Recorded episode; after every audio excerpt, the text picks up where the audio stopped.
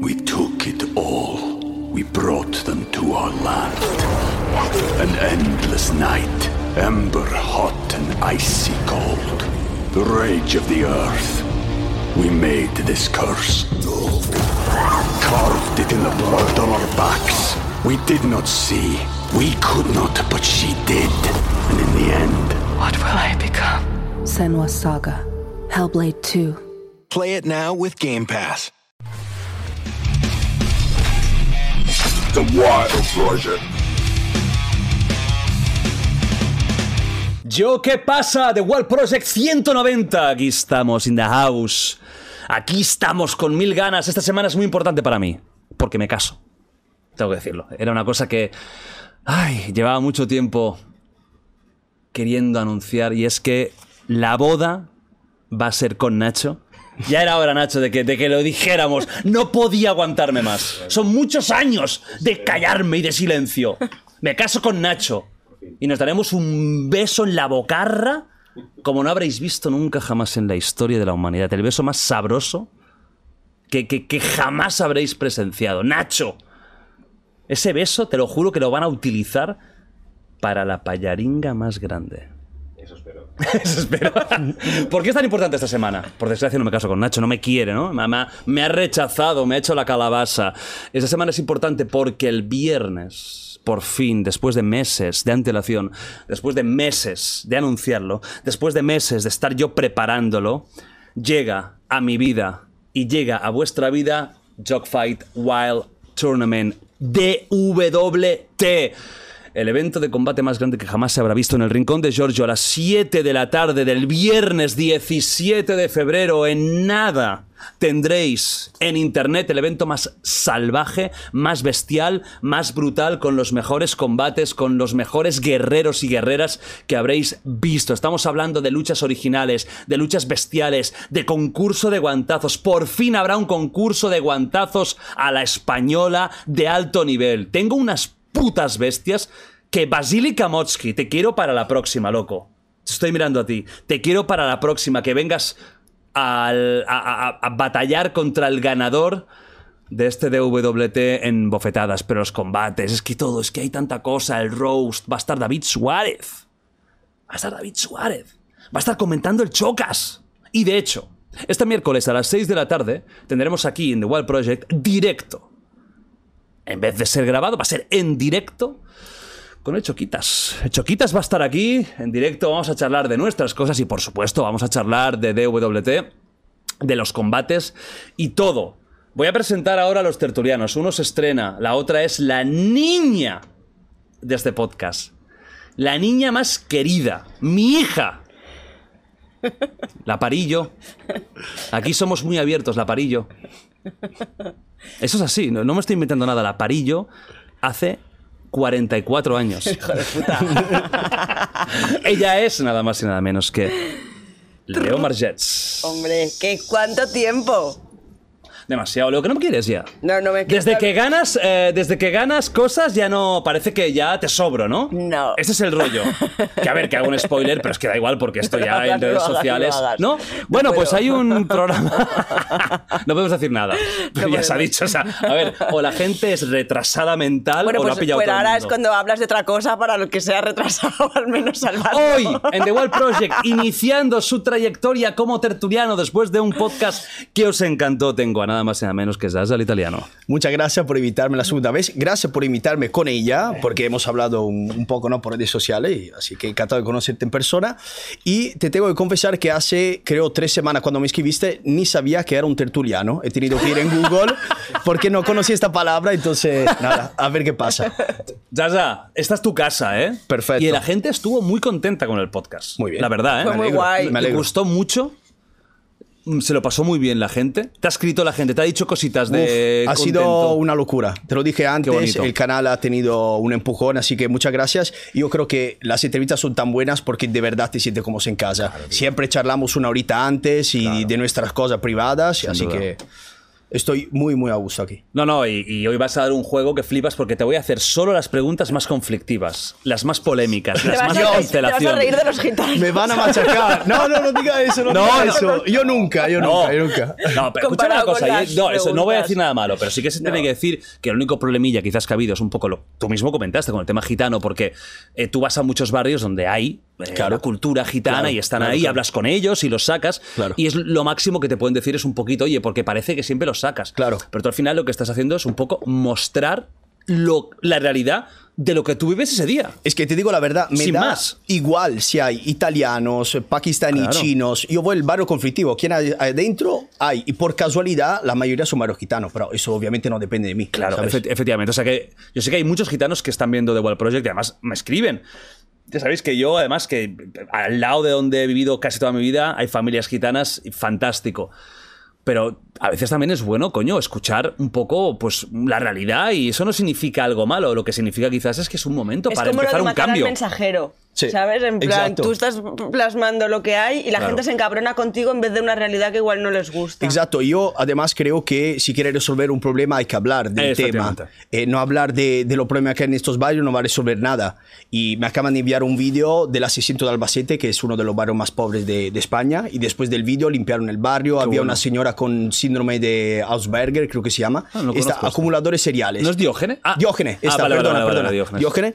Y, y la sacaron servicios sociales, le limpió todo el piso, en plan, esto es lo bonito también de mi trabajo, poder ayudar. Luego que a alguna persona le ofende lo que hago, lo entiendo, pero esto es normal, ¿no? Cuando hay alguien o mucha gente que ve tus vídeos, es normal que hay una parte que no le gusta. No, cuando muestras esto no un poco lo que nada, hay, ¿sabes? No, a Claro. veces causa, ¿no? Un Bueno, no de- sabes, te sienta mal, no sabes mm, con quién cabrearte, con la vida, con nada y lo pagas con el. Exacto, con- exacto. con el que no, pero igual soy muy afortunado, ¿eh? Es una minoría las personas que no le gustan o que me critique- critican y es parte del juego. Ya está, no puede ser todo positivo. Claro. Es normal que hay personas que no le gusta y Tú vas a seguir está igual. bien. O sea, Sí, vas a seguir yendo a este tipo de barrios.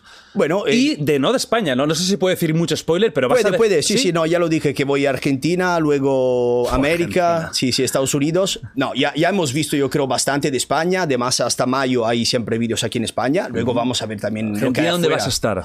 Buenos Aires. Buenos Aires. Pero también haré unos vídeos en Montevideo porque está, Ah. eh, ¿no? Capital de, de ¿De Uruguay, Uruguay? está justo a dos horas de barco, entonces aprovecho ya que estoy ahí. Vas a hacer Argentina-Uruguay. Sí, Vale. yo quiero hacer una semanita en, en Buenos Aires, una semanita en eh, Montevideo Sí. y otra semanita, no sé si voy a Rosario o, Vale. ¿sabes? Por allá. Esa zona, ¿no? Sí. Bueno, eh, Lethal, que estuvo aquí hace unas semanitas, estuvo en, en una de las zonas más peligrosas cerca de Buenos Aires. Sí. No sé si era el propio Buenos Aires o estaba al ladito, pero que mostró también mm, la peligrosidad y la marginalidad que existe en un sitio como Buenos Aires, ciudad ultra mega grande, porque es gigante Buenos Aires con mucha diferencia de clases, ¿no? Con, con quizás cada vez más una clase en bienestar, pero también hay mucha miseria y peligrosidad y el carácter latino.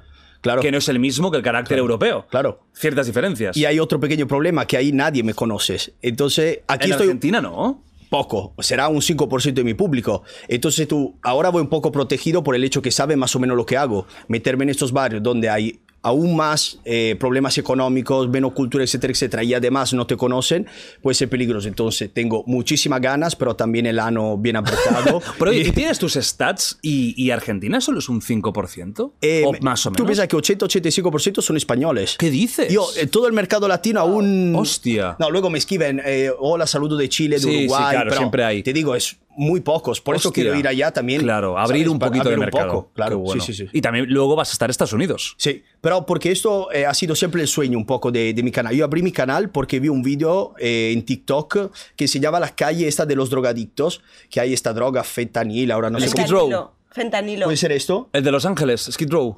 Eh, no los... eh, exacto, Skid Row de Los de Ángeles. Clavero, No, ¿puede pero, ser? no, pero conozco. O sea, no, no estaba ahí. No, sí que he estado, de hecho, claro. Yo estuve en Skid Row, pasamos por ahí. Pero bueno, es muy famoso el Skid Row de Los Ángeles. Sí, sí, sí. O sea, es, es, es un barrio. Bueno, un barrio. Es casi una. Es como una calle muy larga y tal. Y es. Todo lleno de droga, tienda de sí. campaña, ¿no? De- No sé si es el fentanilo, pero sé que está. Últimamente se habla mucho una de que epidemia, esta hay una- droga hay una eh, epidemia de eh, fentanilo. que engancha más que la heroína, que dicen que es Eh, la más que te engancha es súper barata y es increíble que te transforma de verdad en unos zombies, porque están despiertos, pero así como parados en el medio de la calle. Y me parece de verdad entrar en un inframundo, en el infierno, y es algo que Bueno, Estados Unidos, quiero ver. para quiero todo, ver. para lo bueno y para lo malo, es excesivo. Sí. Tienes lo mejor del mundo, los edificios más Sí. espectaculares, la locura más grande, y luego tienes la miseria más increíble, la drogadicción más bestia y Exacto. todo. Va a ser muy interesante, ¿eh? Eso espero. Hostia, pero eso imagínate que vas Sí. a Estados Unidos, Vale. a Filadelfia, un barrio chungo, y salen gitanos. Bueno, ¡Ya lo hemos liado! ahí- ahí- ¿Qué vas a decir ahí? Es imposible. No, ahí es que lo has imposible. montado tú, cabrón. Ahí es que tú tienes ahí- unos actores que tú he ido con cuatro o cinco gitanos en avión solo sabes para, para que salgan en el vídeo. No, no, imposible, ¡Tú imposible. Sería increíble. Espero ¿eh? que no vaya a pasar. Espero que no. No, ahí vas a encontrar, yo creo, muchísima droga y, y una miseria diferente a la que podemos encontrar en Europa, También ¿verdad? a nivel cultural, qué raro, porque tú un poco ya igual te has acostumbrado a cómo hacer el approach a la gente de allí, qué cosas preguntar primero, oye, chaval, y allí es otra cultura, igual el, el- el- la manera de acercarte tiene que ser distinta Claro, y la vas a aprender otra vez de cero. Has dicho bien, porque yo ya tengo mi frase, ¿no? En la cabeza cuando me acerco, que sé que es algo que no hace enfadar a nadie. Ahí, eh, además, el problema un poco de la, del idioma, porque el inglés lo hablo, pero obviamente hablo bastante mejor el español. Entonces, no sé, puede ser algo y que ahí muy, el, ar- el muy armamento chulo. es fácil de tener. Mucha Exacto, gente puede ir exacto, armada, aquí es más complicado. todo. Es verdad. Sí, sí, sí. Claro, tú te ven Entonces- con el chaleco ese y a lo mejor pensarán... No, no, no, iré sin chaleco, eh, ya te lo digo. Sí, vas a ir a- Eh, bueno, quiero volver. Con el chaleco de verdad no. Mejor que no, ¿no? Ya, ya. Bueno, pues eh, ya está, nos vas a ir enseñando y un día a lo mejor te digo que vuelvas cuando hayas hecho más aventuras por el mundo y que y hacemos un podcast como el otro explicando y que me cuentes un poquito lo que viviste en Estados Unidos, en Ar- Argentina y, y- y Uruguay. Muy interesante porque Latinoamérica, que tengo muchísimo público, siempre me fascina. Sí, también es un sitio muy extremo, ¿eh? Tienes unas cosas maravillosas y luego tienes un tipo de miseria que ellos mismos están Un hasta los México, huevos. de repente, que O también tiene México fama también. de o, eh, quizás sí, ahí ya te la juegas mucho, pero irte más por el tema narco, incluso. Hice, final- hice ya un video en Cancún. Ah. hace, Ah, sí, es verdad que- es verdad. Sí, pero era tranquilito. Claro. Pero Bueno, todo. Pero tú dijiste que fue de las veces que hasta pensaste, hasta aquí hemos llegado. Sí, sí, sí, sí. No, porque no sabía qué esperar. Te juegas la vida. Claro, claro, claro. Pero te digo, eh, todo dos, de hecho, después de, de que grabé el vídeo, la semana después había dos cuerpos justo delante de donde hablaba y Bestia. le dispararon por la calle unos narcos. Horrible.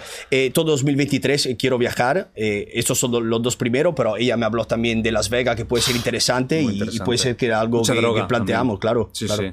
Mucha miseria. Veo también un poco de su mundo, ¿no? Que me gustan los casinos y. Y el todo contraste eso. de- claro, día, claro. tal. Tú te vienes conmigo. Ah, qué bueno, barrio Leo. Oye. ¿hay deal? Qué bueno, Leo. eh, eh, yo la voy a ver jugar ahí en. Claro. ¿no? En el Hombre, casino. pues Pero Leo, ¿Sí o no? imagínate que tú Pero- pierdes y te conviertes en un homeless. Eso sería maravilloso grabarlo, ¿no? Mi gestión de banca, es- espero que, que- Molaría mucho, Leo. No sé si tanto, Tú empieza pero- a jugar. Y juega, pero hi- hipoteca, o sea, tú- la hipoteca, todo tuyo. Hazle, Y te doy de caso. aval. Eh, tú Te pongo de todo. aval al, al Wild Project. A mí, pero mi vida.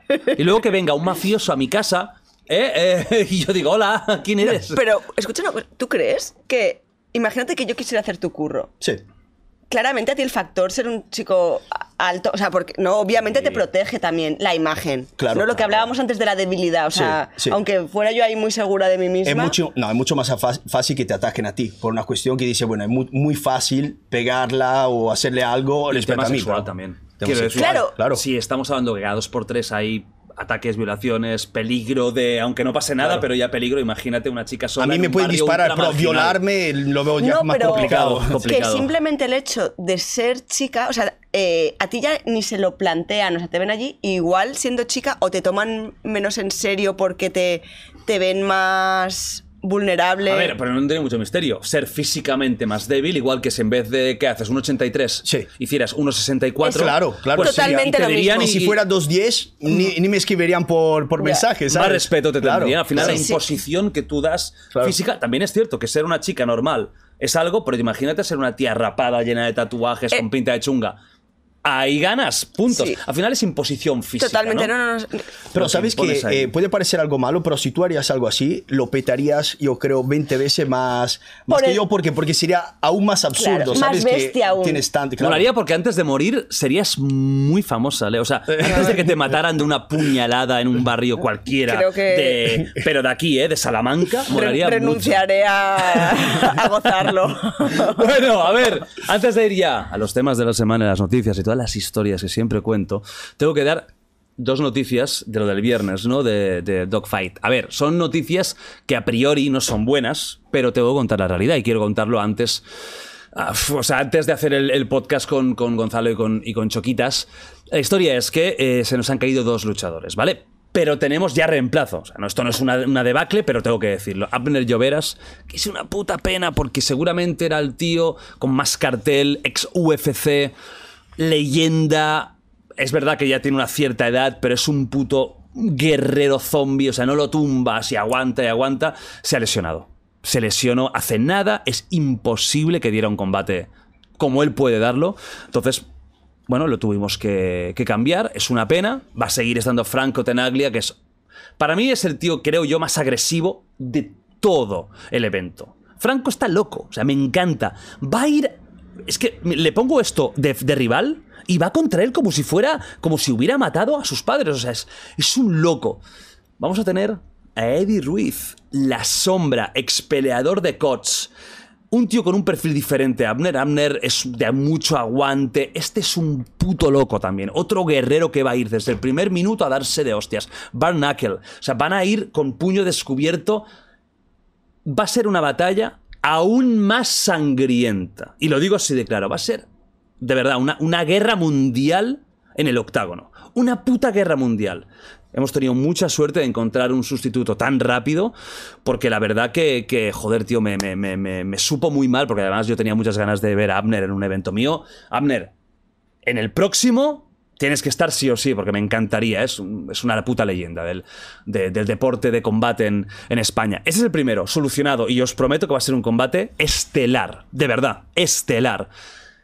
El otro combate que me ha dado muchos problemas, ya lo explicaremos el miércoles mejor, es el de, el de chicas. Es un combate que yo le tengo mucha ilusión desde el primer momento porque quería demostrar de alguna forma que el prejuicio ese de que dos chicas no pueden dar un combate de nivel en, en hostias es falso. Si hay un deporte donde yo creo que eh, la diferencia de espectáculo se reduce muchísimo, te diría que es el deporte de combate, sin duda. Ya no hablo de fútbol, básquet, otros deportes más quizás de equipo, explosivos, que sí que hay mucha diferencia. En deporte de combate, en MMA, en boxeo, yo he visto guerras, que es cierto que no tienen el poder de knockout de tíos, pero una agresividad, unas hostias, una violencia, una técnica, que es lo que yo quería, ¿vale? Entonces, ya lo contaremos miércoles mejor. Eh, primero se intentó hacer un combate Barnacle, no pudo ser por ciertas cosas. Y ahora teníamos ya este combate. ¿Qué pasa? Pues que una de las luchadoras, lo comentaremos mejor, eh, ha dado muchos problemas ya personales. Eh, eh, teníamos ya todo cerrado y bueno, se comentará mejor. El caso es que no, que no, que no ha podido y tendremos a, a la niña buena, que es una fenómena y que va a dar mm, una batalla espectacular contra Luby Chispita Gutiérrez, que eh, proviene del K1, campeona de K1, mm, también muy agresiva, va a salir desde el primer minuto a darse y va a ser otra guerra. Contaremos mejor qué ha pasado. El miércoles no estoy muy contento, evidentemente, con este caso, porque aquí no estamos hablando de lesión, estamos hablando de cosas personales y lo siento, pero me ha parecido muy poco profesional y muy poco serio. Pero hemos encontrado sustituta y un combate que yo no quería anular porque me hubiera mm, dolido la vida, porque de verdad quería ese combate, lo tenemos. Así que uf, eh, estaba sufriendo porque yo quería ese combate. Ese combate va a ser muy chulo, porque yo creo que la gente se va a sorprender. O sea, mucha gente pensará, bueno, el combate flojo, una polla como una olla. Yo creo que va a ser muy violento. No, me- Y- es- estoy hasta yo súper excited de Sí. verlo todo. o sea, Sí, de hecho creo que saco. hemos ganado con el cambio, pero igualmente, coño, si te comprometes, te comprometes. Pero ya lo hablaremos mejor. Tenemos a, a, a Lubi Chispita y ya veréis, ya veréis. Son dos perfiles muy chulos. Además, con un físico que imponen y, y va a ser una, una, una guerra total. Tenía que decir estas dos cositas, ¿vale? El viernes a las 7 de la tarde en el Rincón de Giorgio, en directo, vais a estar como invitados, ¿verdad? Ya, te vienes, ¿no? Sí, sí, sí, 100%. Fantástico. Leo, Hombre. ahí te quiero, ¿eh? Si quieres no Nacho. ¿te vienes o qué? No, pues tú no. Eh, Na- Nacho, no tan solo te vas a venir, sino que te prometo y te juro por todos mis dioses que vas a participar en el concurso de bofetadas, amigo. Lo has conseguido, tu, tu ilusión. me retiro. Mira, hay un tío de 2 metros 12 que me ha dicho, yo adoro a Nacho, tengo tantas ganas de pegarle un bofetón que lloro cada noche. Y yo le he dicho, ¿sabes qué, brother? Tu sueño se hace realidad. No, que me acaricie. Yo le dejo que me acaricie suave. ¿Tú sabes que una caricia de un tío con una mano como una, como una puta mesa de, de- de comedor eh, puede hacerte daño, eh? Bueno, vas a estar, Nacho, ¿no? Ahí estaremos. ahí. Fantástico. Va a ser una bomba. No os doy más la chapa con, con lo del Es viernes. que no, pero bofetadas de tertulianos. Hostia, imagínate, imagínate. guapo, tío. Buah, es que se me acabó. ¿A quién te gustaría más pegar de todos? Di la verdad. Tío, tía, me da igual. No, no me sale, no me sale No, blandita, Leo, soy quiero blandita. que te mojes de una vez. Ah, no me mojo superstar. nunca, ¿no? No. tampoco. Leo, muéstrame esa Leo eh, jugadora Cuidado de Traitors. dices. Dasa, si quieres ir tirando. No, porque imagina si, imagínate si luego lo organizo de verdad. Ahí. Ya, Yo no ya, descarto tiene nada en la vida, ¿eh? ¿sabes? Leo, Bueno, dime. bueno, no, espérate, pero es igual, que, que vas a perder No, pero no digo porque lo odies, no, No, pero ya, porque ya. te dé. Hay caras que son. que dan ganas de Sí, dar me estoy un imaginando, poco, estoy imaginándome ¿no? así, Un plas. correctivo. Así, un plan... A ver. De todos, el que más. eh, El más abofeteable. el más. afo- No, el que creo que más gente le tiene ganas es Salva. Salva. Que Ya, también va a estar, por supuesto, Salva, Albert, Chris, eh, Jorge. Creo que ¿Tú casi todo el mundo va a venir. ¿Tú crees? No, Salva es el que más ganas. Que tiene. Hombre, se, mete con todo el mundo, Salva. O sea, que la gente le tiene unas ganas que flipas. Hombre, a mí el que más me burcha es Josebas. Eh, ¿Verdad que tiene cara bofeteable, tío? No sé, qué, no sé si es su facción, su expresión, pero burcha, es una como- cara que sí. dan ganas de dar un bofetón con la puta mano abierta. No se lo daría muy fuerte. Pero si le darías, Si me pones ¿verdad? ahí entre para la pared, ¿a quién? Te digo, venga, Josebas, ven para acá. Nacho, ¿tú también o A qué? Josebas. Eh, no, yo salvo ya lo dije. A Salva, a Salva. Pero no me atrevería. Tú sabes, no conoces todos los tertulianos, no te pregunto porque... No, porque, pero- claro. Yo, yo te diría el Basili, en realidad. El, este que acabas Ah, de que- llamar. ah, sí. que- que- Eh, A ver, Sasa, que no me lo digas dos veces porque te juro por mis padres que Mira, tú te vas a meter a hostias mira. con Basili Kamoski, ¿eh? no, no, no, no. Yo se lo doy y ya está. Termina ahí ¡Hombre, la cosa. hombre, hombre! ¿Y eso qué gracia tiene? Hacemos así, si gana el... eh, ¿Quién gana? Has dicho Sí. que va contra Basili Me en teoría. A encantaría. ver si viene, Sí. ¿vale? Y yo mm, una bofetada de Basili me la pillo. Tranquila, tranquila, una. ¿Estás- ¿Estás seguro? Sí, sí, pero, no, pero tranquila. No, tío, pero ya le diríamos- no le diríamos que- si no no. canal, ya está. No, le diríamos que light, pero te atreves. Light, sí, sí, sí. sí Y tú a él le metes una. Sí, pero yo bien. no, pero... Pero tú, la táctica, tú antes o después, porque según cómo eh, flojo no, no, yo, saltas que- yo antes seguro, porque puede ser que luego ya no... Pero como te pases...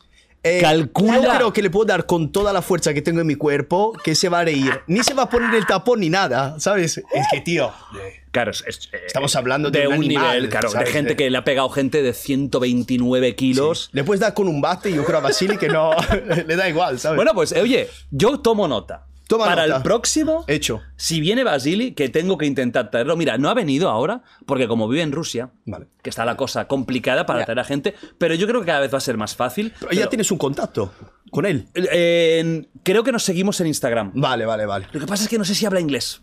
Porque alguna vez le he escrito algo, crack, tal, Ya. y me contesta cosas cortas, ¿no? Vale, vale, vale. De thank you. Sí. Claro, yo no sé si, es, si, si tiene manager o algo para Pero poder, pillas pero una tradu- os lo juro que si le dais mucho apoyo a este Dogfight Wild Tournament, voy a hacer lo imposible para traer a Vasily Kamotski a España para competir en una competición de bofetadas contra el que gane en esta edición primera. Y esto va a ser así. Y Zaza va a Y estar contra para... Zaza y. No, no, pero No sabes lo que estás haciendo, Sí, loco. no, exacto. O sea, me se, te ha, estoy- me estoy- se te ha ido la arriba, pinza, te estás pero... arriba. Cuando llegues a Me- me he casa... vuelto loco. va- o sea, tu cabeza... No, te voy a escribir, tío, perdona. Edítalo, Nacho, edítalo. Nacho, quita eso, quita eso. Bueno, está dicho ya el tema. Vamos con las noticias de estos últimos días. La primera. Yo sé, Leo, que tú eres muy fan de los olores. A Leo le pone cachonda, no es broma, esto, esto ha dicho por ella, ¿eh? Vale. Le pone cachonda el olor de sudor. ¿Es cierto o es mentira? No de cualquiera. Bueno, pero si te mola el tío, ¿te Sí, pone cachonda o no? eh, sí. ¿Vale? o sea, que, sí. que nos chocó a todos, fue como en plan. No, no, pero- el olor a sudor, sudor, Pero sí, sí, si el me sobaco. gusta el tío, Vale. quiero decir que ya te lo expliqué. Creo que también puede ser que el olor. O sea, es que la- el son- nos hace compatibles. Es un, si a ti te gusta el olor de esa persona. Bueno, hablan de las Quiere feromonas y decir todo que eso, eres ¿no? compatible. O sea, que vas a sac- Entonces, al final es normal que el tío que te guste te ponga su olor. Vale, eso es lo que tú, eso es bueno, esa es la invención que tú comentaste para justificarte un día y todos dijimos, ah, qué bueno, Leo, sí, sí, increíble. Vale, un microbiólogo hace trasplantes de sudor para que los sobacos no huelan mal. Christopher Calworth, de 38 años, explica la historia que con 21 tuvo un revolcón con una amistad en un pajar, que es el sitio mejor para tener eh, sexo, el pajar típico, ¿no? Y que a partir de ahí, aún limpiando, se notaba que algo apestaba. Pero cree que el punto, Sí, digamos, sí, de el punto fue el cuando tenía 21 años, pajar. Ese fue el antes y después. Claro, él pensó, hostia, si esa transferencia negativa es posible, también puede ser que la, transferencia positiva exista. Y descubrió, y aquí viene lo, guay científicamente, que tenemos una serie de bacterias en los sobacos que producen un olor agradable o que otras personas encuentran asqueroso. En tu caso sería agradable, pero en otras personas es completamente asqueroso. Gracias a una beca del gobierno belga, ya ha hecho trasplantes exitosos eliminando el mal olor. Ojo, ¿eh? Pero vale, Como un una matiz- pero un historia que viene de la nada acaba convirtiéndose en algo que a mucha gente le puede ayudar. Pero es que A yo ti creo no, porque que- a ti te no, flipa. no, porque no me flipa cualquier olor. Es lo que quiero decir. A mí la peste a sobaco no me gusta. Es que... O sea, a mí no, No, me no, no pone. me mates, que- No, porque imagínate que ahora me mandan. O sea, imagínate, es en plan, estoy. O sea, que no me pone eh, cachonda el sobaco por sobaco porque sí. ¿Tú ves un sobaco? No, no, pues eso no. Imagínate, tú ves una foto de un sobaco. O sea, Sasa, yo, Nacho, vemos un cuerpazo, caderas, unas tetas, lo que sea. Pero Es tú ves un más, sobaco. no, no, no, no, ¿Con cuántos pelos eh, te excita más? No, que no, que no, no es físico, es el olor. Y ya te digo, yo a veces que jugando a póker a la gente le canta mucho el sobaco, es horrible. Me pone cero cerda, No, no, no. ¿sabes? Espera, vamos a hablar de la cara B del póker. Sasa, esto es importante. ¿Te gusta el póker también? Sí. Tú estás en la mesa con una K y un 3 Sí. pensando en 5.000 estrategias. Bueno, principalmente fold, pero vale. Ah, uy, mírala, mírala. Y de repente me te llega. Hostia, un flyra. Puede un ser. flyra sí, te sí, llega. me ha ocurrido mil veces. ¿Y qué piensas? Casi siempre me da asco. O sea, nunca me ha gustado ningún olor de sobaco que es Hostia, pero, pero hay gente que una juega mesa. póker y huele fatal. Yo he llegado a quejarme, a llamar a- al, al directo. No, ¿Se puede hacer eso? Hombre, imagínate estar jugando eh, el Campeonato del Mundo, un evento caro de que es estar allí eh, mínimo ese día 10 horas con un tío que encima yo estaba a su derecha, con lo cual la mano con la que opera tal. Y decir, me quiero morir. ¿Sabes la típica- Con la típica camiseta de equipo de fútbol que además es como de Sí, una sí, fibra. sintética, Buah, claro. tío. Y decir, es que, tío, no lo No puedo. hay que te desconcentra, en plan, va a empeorar. Y le dije, le dije al principio, oye, digo que igual no, no te das cuenta tal, pero que creo que es la fibra de tu camiseta huele muy mal, no sé qué cuál. Y se fue a cambiar al. hijo de puta.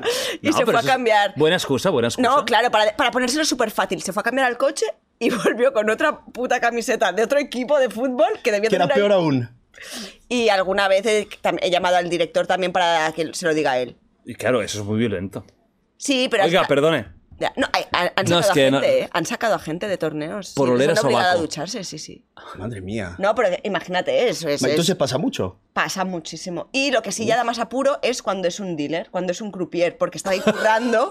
Ostras, pero ¿cómo puede ser? O sea, cada vez que hace así, es como. No, cada- que está así todo el rato, tío, repartiéndote cartas. Claro. Es como no, no, no, no, no, no, no reparte cartas. Reparte- reparte otra cosa. Reparte feromonas. Pero es horrible, tío, es horrible. Pero ahí te Hostia. empatizas más porque está currando, pero el otro, tío, dices que.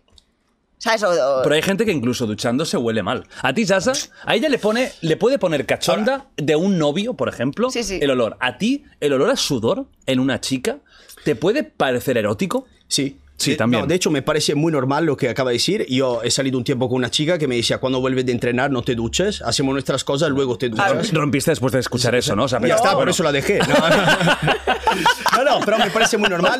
Y- Sí. Es un tema químico, lo que Sí. dices tú, ¿no? De feromona y al final y, de somos... y que dos, y dos olores que se, que se entienden, ¿sabes? todo, ¿sabes? También el aliento y todo. Claro. Tu, tu novia tiene que tener unos olores que a ti te encantan. Puede ser que a otra persona le dan asco, pero a ti Tal te gustan. Y yo me acuerdo de una escena bastante...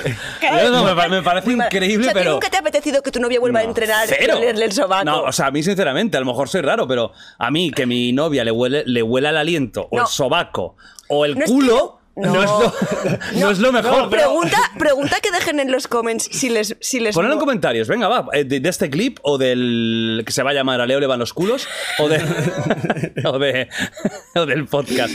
Poned, ¿os mola el olor a sobaco De vuestra pareja. de vuestra pareja? Es interesante, de verdad. A, a- a ti, vale, a ella le molaba, ¿y a ti?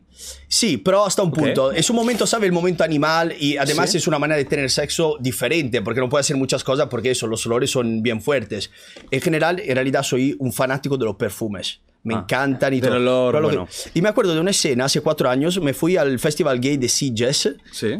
Por error y había un tío No, bueno, sí, de dos claro, sí, metros. claro, eso es la- no, eh, iba con una, eh. no, iba con una, una pareja ahí de viaje y hemos Mm. y había un tío de dos metros así con dos chicos chupándole los sobajos. Ah, no, Entonces yo much. creo que es algo más, sí, es un poco extremo. Y es un poco fetichista, fetichista, Sí, pero ¿verdad, creo que eh? hay mucha más gente que es fetichista de esto de lo Nos que piensas, sorprendería, ¿eh? ¿no? Sí. Sí, sí, a mí, sí. por ejemplo, no me pone. No me, a mí no me gusta. Sí, pero más como así, ahí, no sé, sudado, Eh, También sudada. es cierto, al menos en mi experiencia, que quizás las mujeres huelen menos que los hombres.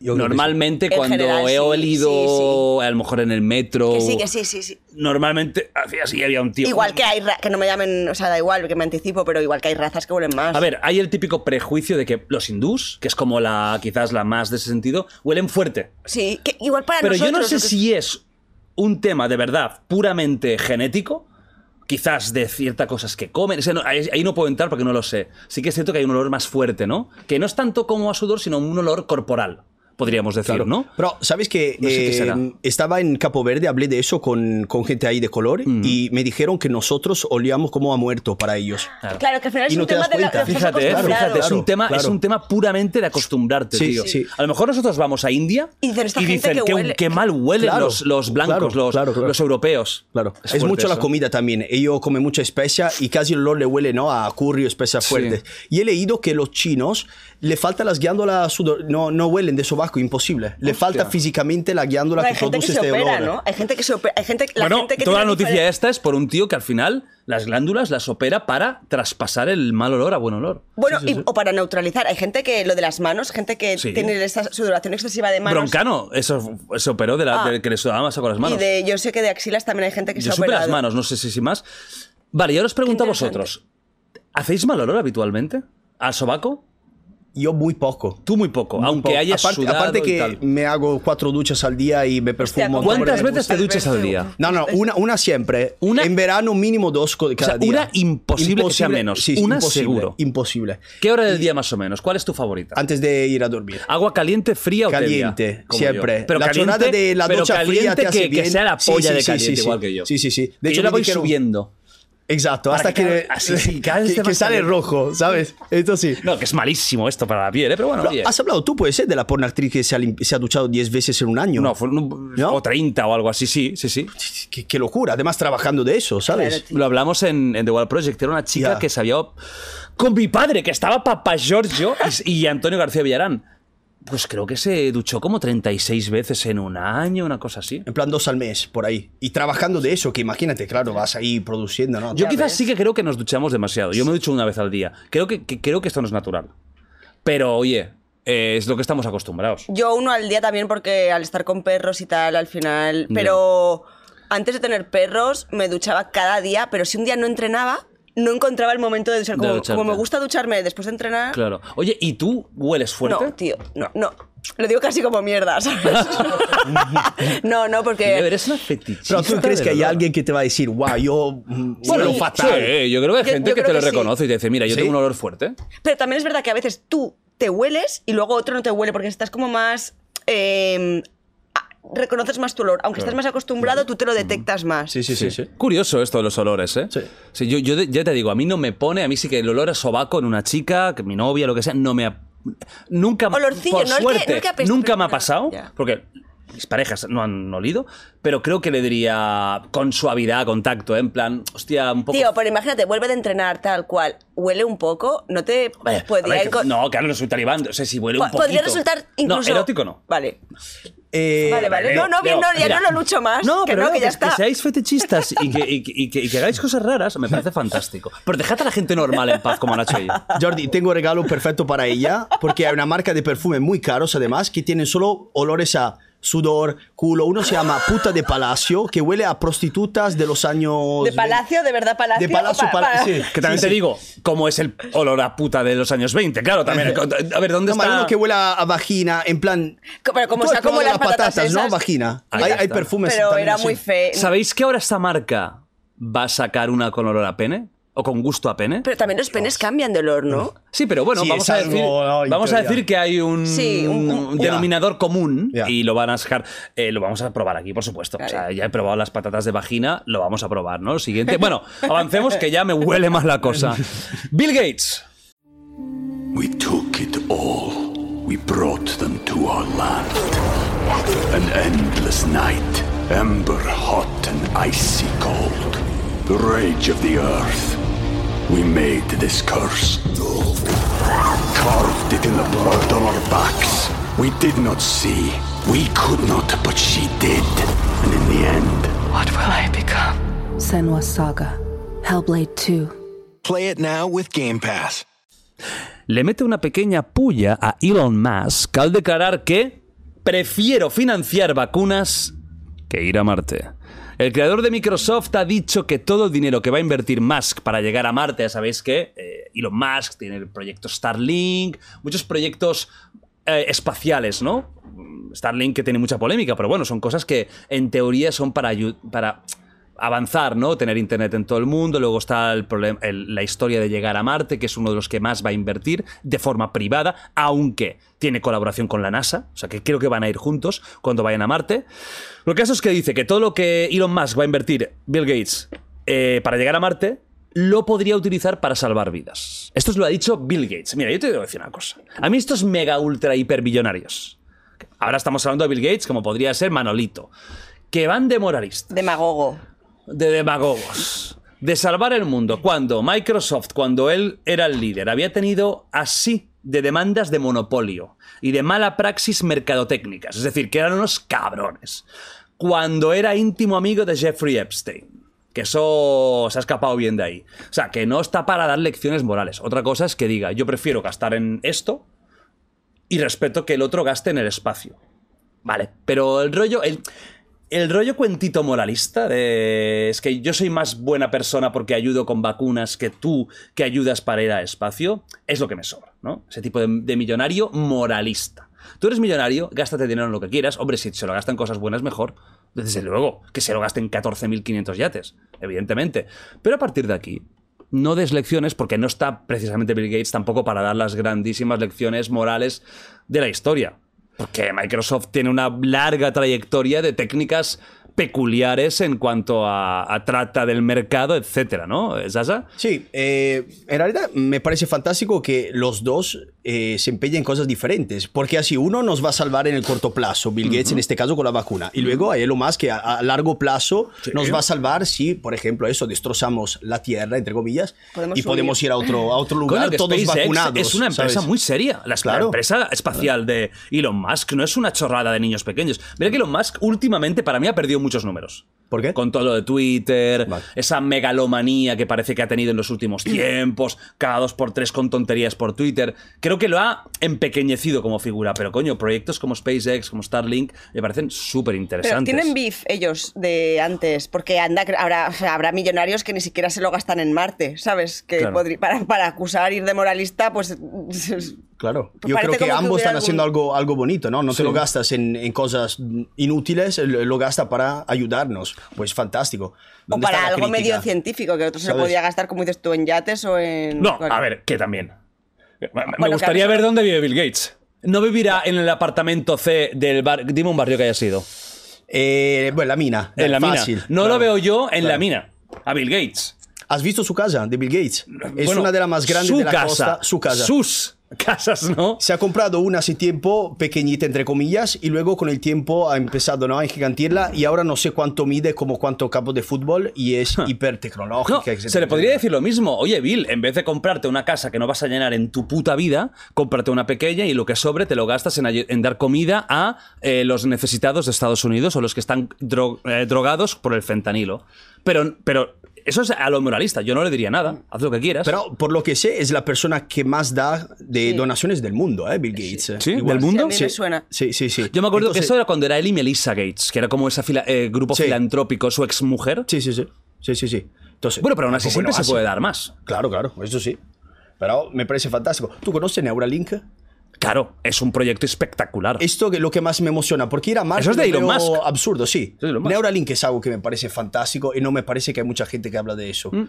Te meten un chip y hace las cosas pensándola en lugar de, por ejemplo, ahora piensa, envía un texto a no sé quién y lo hace en automático tu Claro. móvil porque tienes un chip adentro. Hostia, eh, O piensa, quiero sudar. No, pero qué quiero de pero lo puedes controlar. Imagínate que tienes un pensamiento que dices, uy, no, no, no, no, no. Eh, no sé, ya está, ya está enviado, ya está enviado. Ay, mierda, no, no, no, tal. No, es, es una revolución Claro. humana. Claro, claro. Si al Hostia. final algo así acaba siendo, las Y para aplicaciones son... gente con... o- Deficiencias, con disa- claro. disability, ¿Cómo se dice? Eh, y- y, Deficiencia. bueno, eh, es que claro, ha cambiado. Antes Dis- era inválidos, disabled. ahora. Eh, eh, oh, ¿cómo Ya, se- ¿verdad? De repente, disabled. Paralítico. Sí, pero hay como un una genérico. palabra aún, hay una palabra aún Parece más este que- que- general, digamos, ¿no? Sí. Bueno, es como los superdotados. Ahora ya no se va a poder llamar superdotado. ¿Qué? Porque es peyorativo para ellos. Superdotado Yo- y no, no, no, ahora se va a llamar persona de altas capacidades. No es broma, ¿eh? Se cambió. Tío, a mí nunca me ha sonado peyorativo. A mí tampoco, a mí superdotado. Es pues, más, lo usan, luego se traspasa. Por la titola, la pirula. Lo que- Lo máximo que yo he visto un poco así cachondo es el tema de la pirula. Es un superdotado. yes. Es- Pero no en plan superdotado que eres inferior o que eres No, una es en plan que tienes un... No, pero o sea, ahora va a ser de altas capacidades. Tío, otra vez, la- que pesados, ¿no? Por lo Ya de momia, todo. ahora no va a ser momia, va a ser persona momificada. Pero de verdad, que anda que no hay cosas. Hipercomplicar todo. ¿Qué Sí. sentido tiene? No, ¿Sabes? y pero ofenderse Ya, por todo. ya, ya. A ver, ya no te pueden ni llamar listo de cojones, ¿sabes? no, tenemos que... pensar que las momias no están contentas que se les llame momia. Pues, no, están ahí. es normal, tío. O sea, hay una Ay, agrupación, un sindicato de momias que dicen es una falta de respeto. Eso no. Eso por ahí no pasó. Por ahí no pasó. O sea, a mí me han envendado, pero yo por ahí no pasó. loco. Es tremendo. Estamos. Que me parece bien ir cada vez incluyendo más cosas, pero también hay límites que es un poco de sentido común. Claro. Lo de superdotado no lo entiendo, de verdad. Nunca me ha parecido algo peyorativo. Pero esto puede ser que la palabra se asocia a tener un pene gigantesco, entonces no quieren, quieren Pero una claro, palabra diferente. Yo te decir, yo tengo, una- yo tengo altas capacidades y miro para abajo. Es Bueno, que, se, claro, va, sí, sí, es sí. que se, va, se va a transferir fijo, tío. ¿Cómo vas de capacidades? Eh, Claro, yo altas. Altas. Ahí lo dejo todo, amigos. Y no huele mal. ah, qué Pues entonces no, entonces no. O sea, bueno, eh, Bill Gates con, con sus historietas de siempre. Seguimos, vamos a Argentina ahora. Eh, mala noticia. Mala noticia y buena porque ha habido un castigo, pero malo por lo que ha pasado, ¿no? Sentencia en Argentina a cinco jóvenes que son condenados a cadena perpetua por matar a un chico de 18 años, Fernando Báez Sosa. Conocidos como rugbyers, ¿os suena lo de rugbyers? Ha, ha dado bastante, sí, bastante vuelta al mundo la, la noticia en sí, ¿no? Un caso muy viral. Pero de antaño. 10 amigos que tuvieron en 2020, hace unos 2-3 años, una trifulca en una discoteca, fueron echados. Varios de ellos, al salir, esperaron a Fernando. Cuando Fernando sale, lo apalean y lo matan. Lo dejan muerto en la calle. De los ocho juzgados, los otros tres fueron sentenciados a 15 años de cárcel.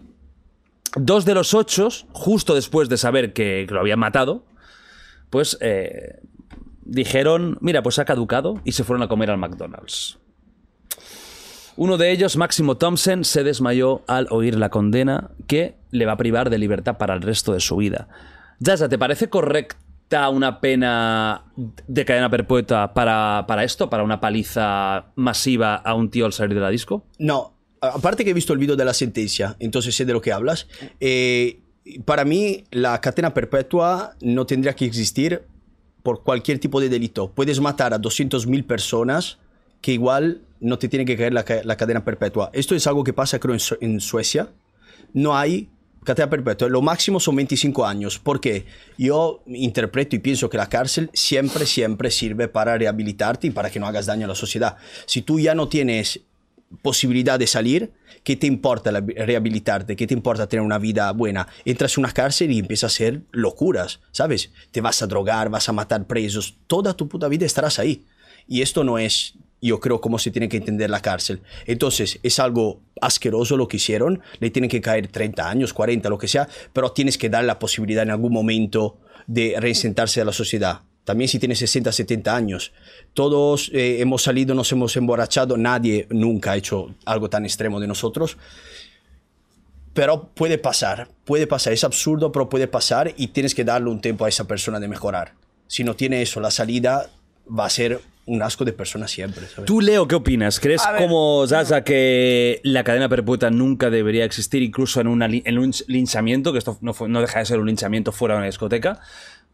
¿Crees que Eh, sí? Que la está verdad bien que a mí no me, no me parecía... O sea, no hablemos de, te- de temas técnicos, No, no, no, porque a lo mejor viene alguien, no, es que legalmente no. Que no, que es un tema a mí, moral a ético, priori, ¿eh? a priori para mí sí que debería existir, pero ¿Sí? es verdad que cuando has eh, argumentado que qué aliciente tiene la persona, pasa es que yo estoy quizás un poco desencantada en pensar que la cárcel sirve. Ojalá a nivel teórico sí, creo que en la práctica realmente no siempre eh, sirve para, para convertir a la gente en mejor persona. Entonces, al final, creo que la gente tiene que pagar un castigo. Y cuanto más jodido, cuando cometes un crimen tan atroz, ah, como yo no soy juez y yo no creo que pueda condenar a pena de muerte a nadie, no estoy a favor. eh, Ahí sí, ahí sí. eh, eh, eh, Es muy interesante Iba, a decir, iba a decir, en, en algunos casos. mm, El tema es que un juez no puede. Yo me, me parece horrible que sea un juez el que decide La vida. la vida, tío, porque nunca. No sé, me- eso me explota la cabeza. Entonces, yo en este caso creo que cadena perpetua, así como si se pudren en una habitación. También es verdad que habría que tener en cuenta, chavales jóvenes, qué contexto, eh, que no son reincidentes. Yo mm, daría mucha fuerza a todas las peores penas, siempre en plan pena de muerte o cadena perpetua, a gente que repite el crimen. En este caso, que se pudran en una habitación eh, aislados si hace falta. O sea, me parece. Quizás estoy siendo muy radical, tío, pero pienso, tú, tú, tú ponte en la piel de que es tu hermano o algo así. No, no, esto es lo último pero que tienes que hacer. Nunca tienes que pensar en estas cosas como si fuera algo personal. Porque entonces violan a mi hermana y le cortamos la cabeza. Sí. Porque pienso que es mi hermana, ¿no? Entonces no todos tú, los no violadores no le cortamos la cabeza. Eh, no. El, el punto es, ¿tú qué- crees que la cárcel está ahí para que esta gente sufra el resto de su vida o para que la, sociedad mejore con Yo el creo tiempo? que está para, que, mejore. la gente no se queje de la calle, para que parezca que se hace algo. Yo creo, a día de hoy, no sé, eh, a nivel teórico puede ser el que sea, pero creo que la cárcel está para meter ahí a la gente desadaptada que ha cometido un crimen y que la sociedad tenga la falsa ilusión de que se hacen cosas. Vale. Pero eh, no sé si has visto eh, Las cárceles más duras del mundo. Es, Sí, me- es una serie, lo que sea. Algún capítulo he visto. y enseñaba la cárcel más dura con la pena más dura. Al final, el- la gente que salía, el 60% volvía ahí adentro. Y de contra, las noruegas, suecas, donde los presos no están adentro de celdas, hablan así como estamos hablando yo y tú con eh, la, la policía penitenciaria. Máximo se pueden quedar ahí 25 años, lo tratan bien. Vuelve, creo, menos del 30%. Eso es un trabajo bueno para necesitar a esta Tiene persona. sentido. Y si te- la idea es solo punirlo, entonces le dan la pena de muerte y ya está. ¿Por qué gastar ¿no? dinero público para dejar a alguien adentro de, de una celda toda la vida? Si lo quiere punir, ya está, Pero para que la sociedad no enfurezca. Es una especie, yo lo veo como una especie de atenuador de, imagínate cómo reaccionaría la sociedad si no se apartan a esos eh, eh, asesinos, criminales. locos. El tema de la cárcel es muy complicado. ¿eh? Mira, el tengo- otro día tuve un debate aquí, estaba Nacho, que con el tema de la, de la pena de muerte. Yo sí estoy a favor de la pena de muerte en casos extremos. Grandes asesinatos, terrorismo masivo, eh, asesinos en serie. Pero creo que no hay posibilidad de redención. Y Aquí podríamos ¿Crees, entrar crees? incluso en un tema hasta psiquiátrico, hasta qué punto una persona que mata a 14 chicas abriéndolas en canal y, y- y masturbándose con ellas en ese estado, que ha pasado, es un asesino, es un loco, se merece estar en un psiquiátrico encerrado. Vale, yo soy un poco más radical en eso, pero es un tema muy interesante y muy debatible y no tengo la verdad absoluta ni de coña. O sea, es un tema genial. Yo creo que sí que hay casos de cadena perpetua. Yo, yo aquí sí. Yo creo que la cárcel tiene dos, grandes, dos grandes vertientes. Una es la re- reinsertora, que mucha gente que ha salido de la cárcel te dice que no funciona. Yo he tenido a varias personas ahí que vienen de la cárcel. Y la segunda es la punible, la que castiga. Eh, un niño pequeño cuando la caga se castiga. Uno, una persona que siendo adulta comete un crimen grave tiene que ser Des- castigada. desincentivar, ¿no? Un poco, que sirva Sí, como... Y la gente dice, no, pues que siguen habiendo crímenes. Es que siempre habrán crímenes. Es que vamos a, vamos a, a dejar de, de vivir en los mundos de Yuppie. El humano va a matar y va a violar y va a asesinar y va a pegar y va a robar y va a hacer Sí, es todo. parte de la porque naturaleza for- Forma parte de, nuestro, de, nos- de Claro. nuestra, por desgracia, naturaleza. Claro. Esto va a pasar siempre. Y no hay una solución perfecta, no existe. Ni una, porque tú dices pena de muerte y los casos de inocentes que han muerto a saco. Muchos. Eh, cadena perpetua. Y los casos otra vez de inocentes que se pasan 56 años y luego a los 57 dicen, ¡Ey! Que tú no eras culpable. ¿Qué hacemos con esa persona que ha pasado toda su puta vida en la cárcel? No hay nada perfecto. Aquí sí yo creo que tiene que haber castigos, castigos eh, en algún caso de por vida. Hay, hay casos de asesinos de hijos, como el bretón, ¿no? Eh, casos que son más allá un poquito de, de la posible reinserción. Hay- tiene que haber alguna consecuencia que sea tan grave que no haya capacidad de, Sí, de- de pero- resignación. Pero, el punto es, tú quieres un que... asesino de un, de un hijo, Sí. ¿sabes? Sí. Tú que además eres italiano. Sí. La familia cuánto es importante en Italia. Lo más.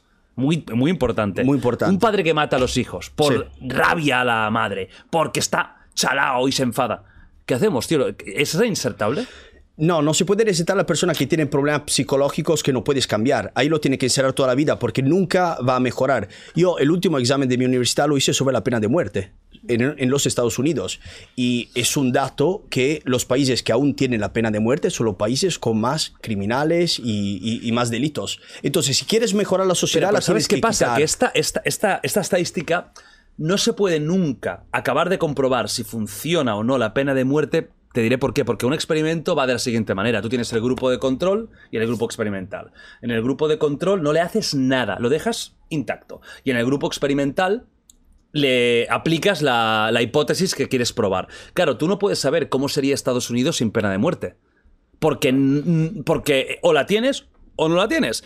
Claro, es complicado. Estados Unidos es un país muy complicado, donde en la segunda enmienda deja claro que todo el mundo tiene derecho a estar armado.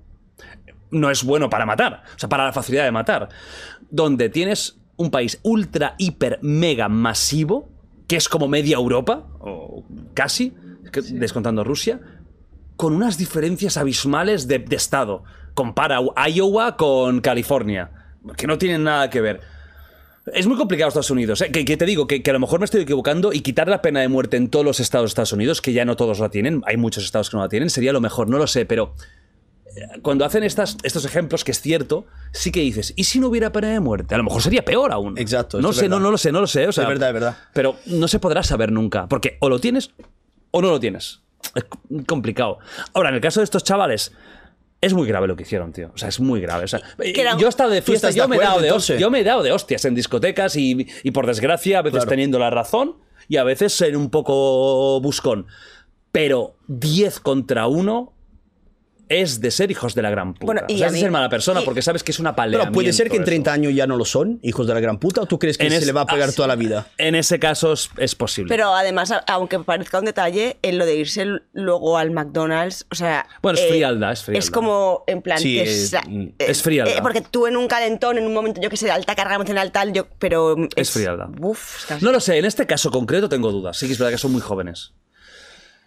La vida enseña No mucho. estás dispuesto a darle otra No, posibilidad. en este caso, no, yo, yo te he hablado de otros casos. En este caso tendría, no conozco el caso en detenimiento, no sé qué acciones hicieron, no sé si tienen antecedentes, ¿Cómo res- cómo- no sé qué tipo de gente son, porque imagínate que son los típicos liantes, violentos, que mira, mejor que te quedes ahí, o a lo mejor son gente que se le fue la pinza y hicieron una cosa que 18 nunca años más. tienen. No, 18 el que murió. Ellos, no ellos? sé, no sé qué edad tienen. Pero eh, seguro no van a pasar toda la vida en la cárcel. ¿Tú crees que van a salir antes? Seguro. ¿Tú crees? No, no digo en poco, pero en 20, 25 años ¿Tú le hace una eh? pericia ¿no? psicológica, ven si, si se, ha, se ha portado bien Buen adentro de la cárcel. Es complicado que nunca en 40, 50 años no haya otro juez que no toma el caso y, Claro. y cambia la cosa. Complicado, ¿eh? Complicado. Es muy complicado. O sea, yo tendría muchas dudas con este caso porque me parece muy heavy lo que hicieron. Es muy heavy. Tantos contra uno, o sea, además es como que No, una cosa es que se te, se, se te líe, te enzarces y acabe No, y, pasando para una lle- desgracia. y para llegar a matarlo. Pero es que eran, que tuvieras la mala suerte No, de que tío, la primera se desnuca. Eran jugadores de rugby, ¿no? Sí. O sea que al final también... Gente grande, Certi- fuerte. sí.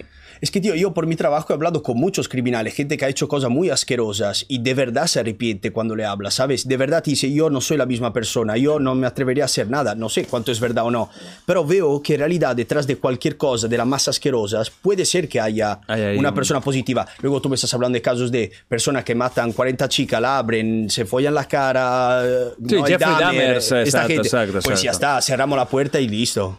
Eso sí, Mm. obvio. O el, el O pena de muerte, ¿no? así El- tampoco es un gasto. El, el que mató en Noruega a, a- con la que, bueno, que Sí, fue con la chaval, isla galleta y mató no sé Sí, cuántos sí. adolescentes de, Sí. de colegio que estaban de Sí, sí, sí. excursión. Pero esa gente está enferma, ¿no? Claro. Quiero- Es que es complicado este tema, porque lo que se hace ahí es un perito psiquiátrico y se determina hasta qué punto, la clave es hasta qué punto distinguen el bien del mal, hasta qué punto son conscientes de sus actos.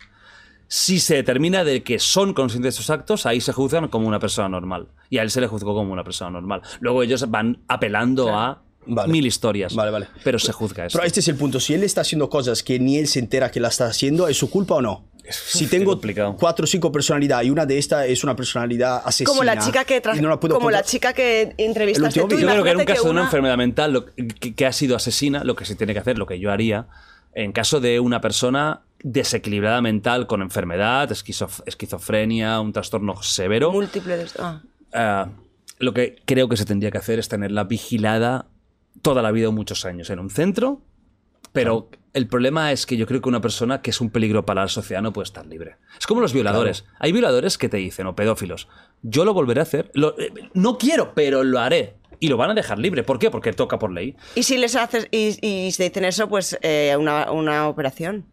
Pero, ¿sabes lo que pasa? No, que si aunque, aunque, aunque Ah, los, sí, sí. a- Si la pero aunque los, dice- los, los, eh, castres. El ya- instinto lo tiene. eh, para algunos violadores no es tanto sexo, es la. Porque algunos ni se empalman, La no tienen ni capacidad. Es la dominación. Es, Vale. Uf, eh, eh, hay ahí un. o sea que la solución es medicaos. O sea, o dejarlo adentro de un centro, ¿no? O, o matarlo. Habrá alguno que lo entenderá y que realmente cambiará, pero claro, el que te va diciendo, hay casos de entrevistas a gente que ha hecho barbaridades que dice, yo si salgo, Sí, sí, creo sí. que lo volveré a hacer. En ese caso, Hostia, pues esa gente es la que más quiere cambiar, porque otro. no, no quiere cambiar, lo acepta. Bueno, podemos asumir también que hay casos y hay cosas que nunca van a cambiar. Y punto, ¿sabes? Esto de los violadores es algo que puede reducir un poco, pero nunca va a cambiar. Es parte de la naturaleza humana, como la pedofilia y, y muchas otras enfermedades. Sí, la lo puedes violencia- intentar controlar, pero nunca van a desaparecer. No. ¿Sabes? Eh, lo asumes y ya está. Es parte de la sociedad. Da asco, pero es así. Es así. Más cosas de la sociedad actual. En este caso nos vamos a un porcentaje de crecimiento bestial. Han crecido en un 112% los retoques estéticos desde el año 2016, sobre todo en la cara. Retoques, no operaciones, estamos hablando del auge masivo de, por ejemplo, el ácido hialurónico, que se ha convertido en la gran estrella de los últimos años que te lo puedes meter en todos lados. Labios, sobre todo, es el típico, pero también pómulos, eh, mm, líneas que tengas de edad. Creo lo que todos sea. lados, incluso hay gente que le retocan la nariz eh, para no operarse. Con ácido. Con ácido hialurónico, eh, mandíbulas. Sí, y hay uno también que está muy de moda, que es que te quitan la grasa de como esta parte de aquí para, para de alguna forma... Yo lo necesitaría, ¿lo ves? La, esto. La papadita, ¿no? No, de hecho, mi madre se operó a esto, justo. La- la papada, Sí, sí, digamos. se la, se la que- quitaron. que- o sea, Le cortaron un trozo de piel y, y lo cosieron así. Así Hostia. se queda así. Hombre, ha de Tú ser no tienes nada, ha de ¿ves? ser como, no, pero el otro día me cogió como una infección de ganglios y de repente me salió, te lo juro, te lo juro, y de repente era un pelícano. Y- de verdad, y yo la bolsa, ¿no? te lo juro, eh, aparte asimétrica, un pelícano eh, ¿sabes? Pero tiene lógica como la ojera, ¿no? Mira, la ojera me la operaría, como una... ¿Y por qué no lo has hecho? eh, No, pero punturita o permanente. No, ojera que me saquen la bolsa. Pero, porque. Supongo que no me molesta tanto, tanto. Como, Como para. para ver, tener pero que lo haré si me. si me- pero es que tengo muchas ojeras. A ver, yo estoy, y lo he dicho mil veces, mil mm, súper a favor de las operaciones y retoques estéticos. Creo que cada uno es libre de hacer lo que quiere y si quiere operarse, que se opere. Pero aquí vamos con la parte importante ¿no? de esta noticia. ¿Por qué hay este aumento? Los expertos, sobre todo psicólogos y sociólogos, están determinando que grandísima parte de este aumento es porque están haciendo una ah, disonancia cognitiva entre lo que vemos en nuestras pantallas del móvil gracias o por culpa de los filtros, sobre todo, y los efectos de Photoshop, etcétera, que están convirtiendo nuestros rostros, porque sobre todo el rostro, el gran aumento, en algo que no es real. Es que, tío. Caras muy angulosas. Es decir, yo no sé, porque eso sí que no lo sé, qué porcentaje de gente, sobre todo de chicas, usan hoy en día en fotos filtros para la cara. Pero Yo creo me que atrevería a decir que 90. un número gordo. Gordo. 70 para arriba fácil para Pero mí. seguro. Sí. Gordo. Pero- Pero luego tú te ves, porque no somos tontos, o quedas con alguien y te dice, hostia, o bueno, te ves al espejo, ¿no? O una foto normal. Sí, sí, sí, y sí. dices, como no la edites, se ve el pastel. Pero es que eso ya no lo hace la gente tan solo para ser Para uno. prepotente o para decir, mira qué buena estoy. No, no, que sufre. Claro, porque dicen, yo no llego a mi propia falsedad, yo no llego a mi estándar de belleza falso que los putos filtros de mierda han provocado. Que te digo una cosa, yo siendo consciente de esto, algún día que me levanto en plan tal y saco una foto, digo, venga, pongo el típico filtro de los de Instagram, lo que sea, Claro. pero pongo el mínimo porque digo, yo luego... El París se pones, O ¿no? El primero a la París, derecha que te quita el un París, poco. porque digo, tal cual, porque Yo no digo, sé ni lo que es, que es el es el París. filtro que es como que simplemente te atenúa un poco. Pues eso ya es operable. Eso, Porque te alisa seguramente la piel de una forma que dices tú, yo no Sí, la tengo así de alisa. lo que- pues me pongo ácido sí, hialurónico. lo que te quiero decir es que intentas, intento eh, un filtro que me reconozca, que luego me miro en el espejo y no sea la bajona extrema. Porque esa gente, tú imagínate te estás comparando constantemente a tu puta mejor versión, bueno, o una versión inexistente de un yo tuyo idealizado. Ya no es solo lo que mire la gente, el luego mirarte al espejo es un drama.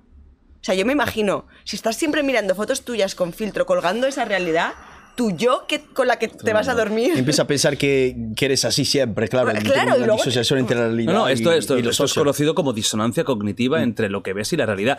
Pero esto no es una exageración, esto está pasando. Sí, esto sí. está pasando ya. O sea, ya estamos en este punto. En el ¿Y lo que ves como algo negativo? Si todo el mundo todo el rato se pone ácido y filtros, es... No, pero vamos a ir que el ácido es la consecuencia de lo que está pasando. Vale. Y es muy grave. A mí me parece malísimo. O sea, lo que no puede ser es que nos estemos convirtiendo en mentiras andantes.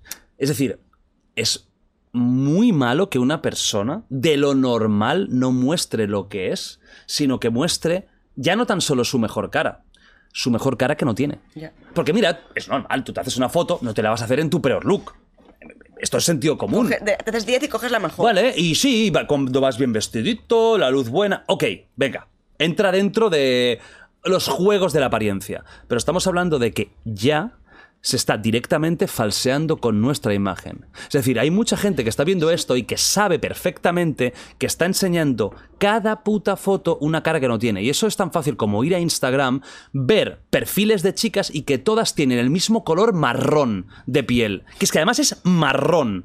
La misma facción alisadísima. Con los la nariz así pómulos, un poco- La nariz un poco como chata. Y, y- y- y- En la punti- sí. la puntita. Y dices tú, ok, o hay una especie de, de- de locura genética en la que todo el mundo se ha convertido en esto, o no me cuadra, porque luego vas por la puta calle y no ves ni una persona así y dices tú, "Up". Sí, digamos que el límite, yo lo pienso, es si, cómo quedaría si te maquillaras, ¿sabes? En tu casa. el Uh, pero y más allá de maquillaje ya, es más allá. Ah, no, mucho. Digo el límite personal de como yo tendría, de lo que yo tendría huevos de colgar una foto con el. Mm. Que no significa salir feo en las fotos. Claro que no, a nadie quiere Ah. salir feo, feo en las fotos. Pero una cosa es salir bonito y la otra directamente es ser otro ser humano. Y lo que está pasando con estos filtros y con, esta disonancia que está provocando que mucha gente, sobre todo muchas chicas, no se acepten, lo pasen mal, tengan problemas mentales, problemas de autoestima, acaben en un cirujano, que a veces el cirujano o la enfermera que hace retoques, etcétera, no lo hace perfecto porque es normal, porque el filtro es la perfección y a veces el ácido hialu- hialurónico no queda como tiene que quedar, igualmente no te ves bien y dices, pues me voy a hacer un poco más. Y me voy a hacer un poco más. Y al final acaban siendo putos adefesios andantes con unos morros, que eso parece el Donald Duck eh, 3.0, y unos jetos que han quedado mil veces peor de lo que realmente eran. Y eso es un problema. Te- tendría que entender, creo que al final, como dices tú, entras en un bucle Mm. que además nunca te vas a aceptar, nunca es bastante, nunca los labios son tan grandes. Joder, cada uno tiene que aceptar que somos humanos, no somos perfectos. Yo pen- y joder, yo tengo, por ejemplo, las piernas muy delgadas de genética, como mi madre, pues ya está. Desde el momento que he pensado, es así, punto. Claro, podría irme a un gimnasio hacer solo pierna todos los días. No quiero hacerlo. Pero ya está, lo aceptas. Es Claro. parte de, ¿no? Cada uno tiene lo suyo y Sí, pasar pero- todo el rato buscando ser guapísimo. No, tío, eres quien eres y ya está. Eso aún está en tu mano, ¿no? El tema físico de poderlo cambiar. Yo Claro. entiendo que si tienes un complejo, es lo que dices, yo estoy súper a favor de que se tunee, la, sí. yo que sé, típica nariz eh, que dental, o orejas o lo que Bueno, sea. si es algo... Claro, pero, pero, o al final, dentro de.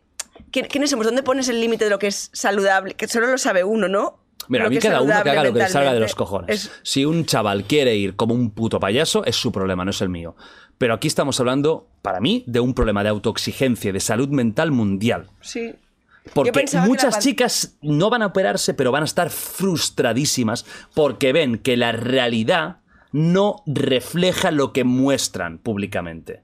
Y la realidad no engaña. O que no se parecen a lo que ven de otras chicas Y en los- Instagram. no, y lo saben. Y eso es un puto virus que se está contaminando. Y está pasando de persona a persona. Porque ya no lo haces porque a ti te apetezca, lo haces porque todas tus amigas lo hacen. Entonces tú no vas a ser la única que va a salir con un poquito de ojera y una polla, el filtro París. No, o- y que luego la foto sin ojeras, no sé cuántos likes, la foto con ojera, cero, do- Ah. dos likes. Entonces al final también esa dopamina, ¿no? Que hablamos Sí, de sí, sí. El, el gustito que te da que las fotos Sí, tengan sí. más likes, pues, pues es, es un, es, es un ciclo de nunca acabar. De hecho, no sé si lo, lo sabéis, pero todos los perfiles de Instagram de la gente joven, te hablo de 18 para abajo, nadie ya tiene fotos, tienen solo las stories en evidencia, ¿sabes? Las bolitas, porque así otra persona no puede ver cuántos likes ha recibido o no. Porque si son pocos, le afecta psicológicamente. ¿Sabe? Esto continuo buscar Yo creo que la lo de aprobación de perfiles la es que sociedad. cuando no quieren ver cuántos likes ponen lo de más likes. O sea, tiene... No, sé de qué habláis. En Instagram Sí. sale... Tienes 500.000 likes, tienes 2.000 likes. En una foto. Sí. Sí. Pero... Hay gente que no cosas. le sa- O poner hay en gente que no sale. No, ah, no, pero tú lo, lo decides tú. Ah, lo Hay una tú. opción que pone... Pensaba que era como una versión No, beta. Hay una opción que pone eh, mostrar likes o no. Entonces, no. cuando no muestras likes... Gente que ha comprado seguidores, seguramente, ¿no? Y que no, le dan. No, que no, pero a lo mejor. No, pero a lo mejor tienes. eh, tú tienes siempre 5.000 likes y ahí tienes 700. Pues te lo pones para. O sea, no, no lo ponen. Ah, lo puedes poner de una publicación en concreto. de una sola. Ah, no sabía eso, ¿eh? Entonces, ah, pues entonces- Cada foto tú puedes Ah, elegir. yo pensaba Sí. que era. Pero el problema es eso, que si están así ahora que tienen 16, imagínate a los 30, que era la generación que tiene ahora 16, si le da palo decir que tiene 20 likes, 30 likes, ¿quién te importa de los likes, sabes? Haz tu vida bien y ya está. Y a mí me la suda 40 mil veces más de lo que te suda a ti del tío que se opera y todo. Pero me gustaría, en lugar de decir, haz lo que quieras con tu cuerpo, que es el tuyo, y olvidarme, ayudarlo y decirle, tío, no tienes que trabajar en el físico, trabaja la cabeza, acepta que eres un humano y eres como todos y tienes tus defectos. Cuando los acepta va a mejorar tu vida, no será la operación número 10 que te la va a mejorar. Es que estamos llegando al punto de que no se acepta la imperfección. Vale, pues os cuento una cosa que me he hecho. Nacho, Está quiero todo ahora mismo el zoom Calma. más Para, para, grande para. que jamás ha habido en The Wild Project. pam. Quiero Para, no. verle los, los poros de la piel a Leo Me he Margets hecho- porque se me ha he hecho- puesto una glándula No, no, una IPL. ¿Qué es? IPL es que tenía... Esto no es una enfermedad tenía una va- bacteriana. no, tenía un- va- unas varices en la cara. Vale. Como unas venitas como de borracha, tío. Todo el Vale. día, aquí como súper tal, y me las he em, quitado. Pues bien, ¿eh? No Pero sé- que láser, Pero ahora, mira, mira, nariz, y me, me lo hicieron por toda la cara, y ahora si me miras, parece que tenga pecas. ¿Ves que Sí, tengo como, sí. pues es quemadura de la IPL? Pero Ah, ¿es de hace va. poco, De o- hace cuatro días. Ah, vale, vale. O sea, tú aquí. Sí, no, no, me parece fatal los filtros. Pero podría haberme callado. Al médico, por favor, quíteme usted cuatro varices que no se ven. Que no, No. se ven. Pero... Bueno, oye, mira, que no estamos en contra. Pero Si si, es lo, que me si parece me estoy riendo, si lo digo, adre- lo digo Claro, para no ser cínica, tío. El problema es la- eh, eh, el problema es si tú siempre en toda tu faceta pública Si no hubieras mentido. Porque más que nada te mientes a ti misma. Que sí, por eso, Ese por es eso me apetece, por eso me ves Claro. muy capaz de comentarlo y, Y seguir tan- manteniendo mi que sí. opinión de Pero es como un tío que ¿Afecta se... mucho? No, pero un tío que... Mira, un tío que se queda calvo. Tío, si un día yo me voy a Turquía y me pongo Claro que me lo voy a decir. A ver, no lo voy a anunciar, pero creo que tampoco es algo de anunciar. Pues si alguien- alguien me pregunta, diría, sí. Sí, Why not? claro. No pasa nada. Es como una tía que se pone tetas, evidentemente, y dices, oye, ¿qué te ha pasado? Pues me he puesto tetas. Vale, Bien, perfecto, ya. claro que sí. ¿Qué vas a estar amargada toda tu vida? No, claro que no. Pero de eso a directamente. Es que para mí los filtros han hecho mucho daño. Directamente mentir. eh, De una forma excesiva y a ser otro ser humano. Sí, sí, sí. Es complicado. Es jodido más que nada porque estamos creando unas expectativas que son absolutamente irreales. Y cuando luego ves a esas personas en realidad, o quedas con esas personas en realidad, no os fiéis de las Instagramers, los Instagramers. Es Y pura luego en persona. mentira. Es mentira. Quedaréis y veréis a una persona normal. Pero eso, eso también es muy torpe ¿eh? si luego quieres hacer vida en el mundo real, porque la mm, satisfacción yo pienso que es realidad versus expectativas. Si tus expectativas están ahí de que vas a quedar con un mega pibón del copón y luego aparece, ¿sabes? Yo que, o sea, No tiene mucho sentido. No, que, que, que, que- o sea, que te has complicado, te has metido en un jardín tú sola. ¿eh? y tú lo vas ahí metiendo el dedo. ¿Te has metido en un jardín? O sea, pero perfectamente. O sea, yo estoy viendo los abetos del jardín ya, que están creciendo a tu alrededor. Leo, ¿cómo sales de aquí ahora? ¿Qué haces para salir? Ahora me estás, ahora me estás cavando, ahora estoy en el jardín y estoy Y a ver, Leo, y te has, te has hecho un IPL, ¿no? bueno, ya está. Si os queréis operar, operaros. Pero no mintáis mucho con el tema físico porque os haréis daño vosotras y vosotros mismos. También hay tíos eh, que lo utilizan, por supuesto. Una mujer en Estados Unidos se encuentra caminando una bolsa de plástico con Uy, por el tono de voz. 15 mil dólares. ¿Y qué hace con ello? Pues se, se lo queda y se hace la cara nueva y se hace IPL. no, decide devolverla y encontrar de quién era, llamando a la policía. Diane Gordon, de 65 años, se la encontró en el trayecto de 5 kilómetros que tiene que hacer para ir a trabajar cerca de una gasolinera en Detroit, encima en un sitio complicado. Un día tienes que ir a Detroit a hacer un vídeo, pero ese día ve con 14.500 policías, porque Sí, Detroit sí, no sí, es sí, broma. ¿eh? O con Eminem. Va está directamente con él. Hey, Em, what's up, man? Y te viene Let's él y te ayuda. Bueno, pues resultó que es- esta bolsa con 15.000 pavos era un regalo para una pareja que se iba a casar. La mujer llamó a la policía, la policía encontró a la pareja y le devolvió el dinero y la, y la pareja no le dio ni 5 euros, tú. Ala. No le dio ni las gracias, Pero había una, baby. había una mm, cartita de... ¿Cómo o sea, sabes de quién son? claro. ¿Cómo eso no lo demuestro sé. que son no- 15 mil dólares claro, míos, no sé sabes? cómo llegaron a la conclusión de que era Igual lo la habían pareja esta. denunciado. Igual uno de los invitados dijo, oye, que he perdido la bolsita, tal, y lo fueron a denunciar. Bueno, el caso es que el matrimonio no se lo agradeció económicamente, pero la mujer de uno de los policías, al conocer la historia y al conocer que esta mujer hacía este trayecto de 5 kilómetros cada día caminando con 65 años, porque no tenía coche y no tenía dinero para comprarse uno nuevo, Hostia. creó un GoFundMe para reco- recolectar dinero y recolectaron 66 mil dólares que le permitió comprarse un nuevo coche. Un cochazo, ¿no? Eh, Sí, sí, Hombre. te da para un coche guapo, chacha. Ese de los que corre, eso a lo italiano, ¿eh? Sí, sí, sí. El Ferrari. eh. Pasar de ir andando en un Ferrari. Tío, qué Yo te digo una cosa, yo os voy a preguntar a vosotros. A ver. Sasa, Leo, te pregunto a ti primero. Si tú eres una, la pareja y te recuperan la bolsa, ¿tú qué harías con la señora? Es que me pasó. Dos veces. Ah, ¿que eres tú el que te has casado? No. ¡Hombre, Sasa! ¡Felicidades, grande, Sasa! Cuando era niño estaba en una playa y Sí. voy a tirar un helado, Ah, el, en el Italia, palillo, ¿eh? en Italia, en Italia, Lignano Sabbiadoro, al norte, y encuentro un, un reloj de oro, todo, todo de oro, y era muy niño, 8 o 9 años, y voy al, al jefe ahí de la, de la playa, el dueño, y le digo, mira, tengo eso, ah, creo que... ¿Cómo es de dueño una de la playa? El, sí, porque en Italia son privadas algunas, que tú pagas ¿Qué para, para entrar. ¿Cómo? Sí, sí, aquí no existe. No. Sí. Aquí Ah, te, te dan en concesión un, esta- un establecimiento, una playa, un... O sea, que un son de un señor o una señora que tiene Sí, sí, sí, sí, sí, sí. o sea, que era como su terreno. Sí, Hostia. tú pagas 300.000 euros por temporada y puedes hacer lo que quieras ahí adentro. Montar Tienes tu barecito, negocios. te pones tu... Hostia. ¿Sabes? La, sí, sí, sí.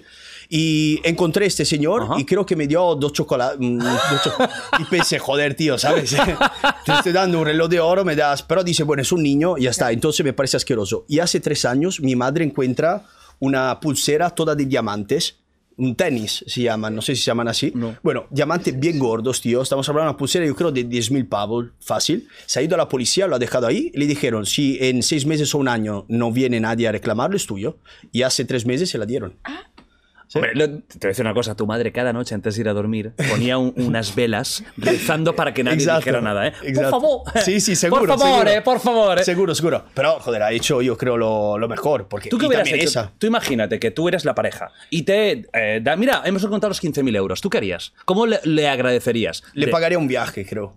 Donde quiere ella. O si entiendo que tiene estos problemas, puede ser que no le compre un coche porque me cuesta más de 15.000 euros, pero una bicicleta eléctrica, algo que le puede facilitar la vida. Sí, estar tan poco agradecido es un poco asqueroso. ¿Tú querías, Leo, en el caso mismo? Yo tú sí, tienes mínimo un- un... mínimo un 10%, entre un 10 y un 20%, tío. Se lo doy, porque al final, si piensas, ¿cuánto, antes de recibirlo, cuánto estarías dispuesto a pagar, no? Por recuperar el dinero. Fácil eso. Y luego, pues, este, al menos contactar con la persona, seguro que me apetecería. Pero creo, no sé si lo sabéis, creo que justo en España, por ley, te tiene que dar el 10 o 15% de lo que encuentras, es la persona que lo recibe. Sí, Ah, sí. no. Ah, ah, sí, a ver, la gente si quiere buscarlo, Hostia. pero eh, eh, Es obligatorio. tu derecho, claro. Yo he encontrado 100.000 euros, pues 10.000 son Pues míos. creo que no. Yo, a mí no me sonaba, me parece No, no. lógico. Sí, pero está muy bien. Está o sea, yo cuando vi la noticia, y pen- porque yo ya sabía que os iba a preguntar esto, pensé, ¿qué haría yo, no? A mí lo primero que me salió fueron 2.000 pavos, de darle 2.000 Mira pavos. lo que he dicho, ¿ves? entre un, es un, 10, un 15%. 15.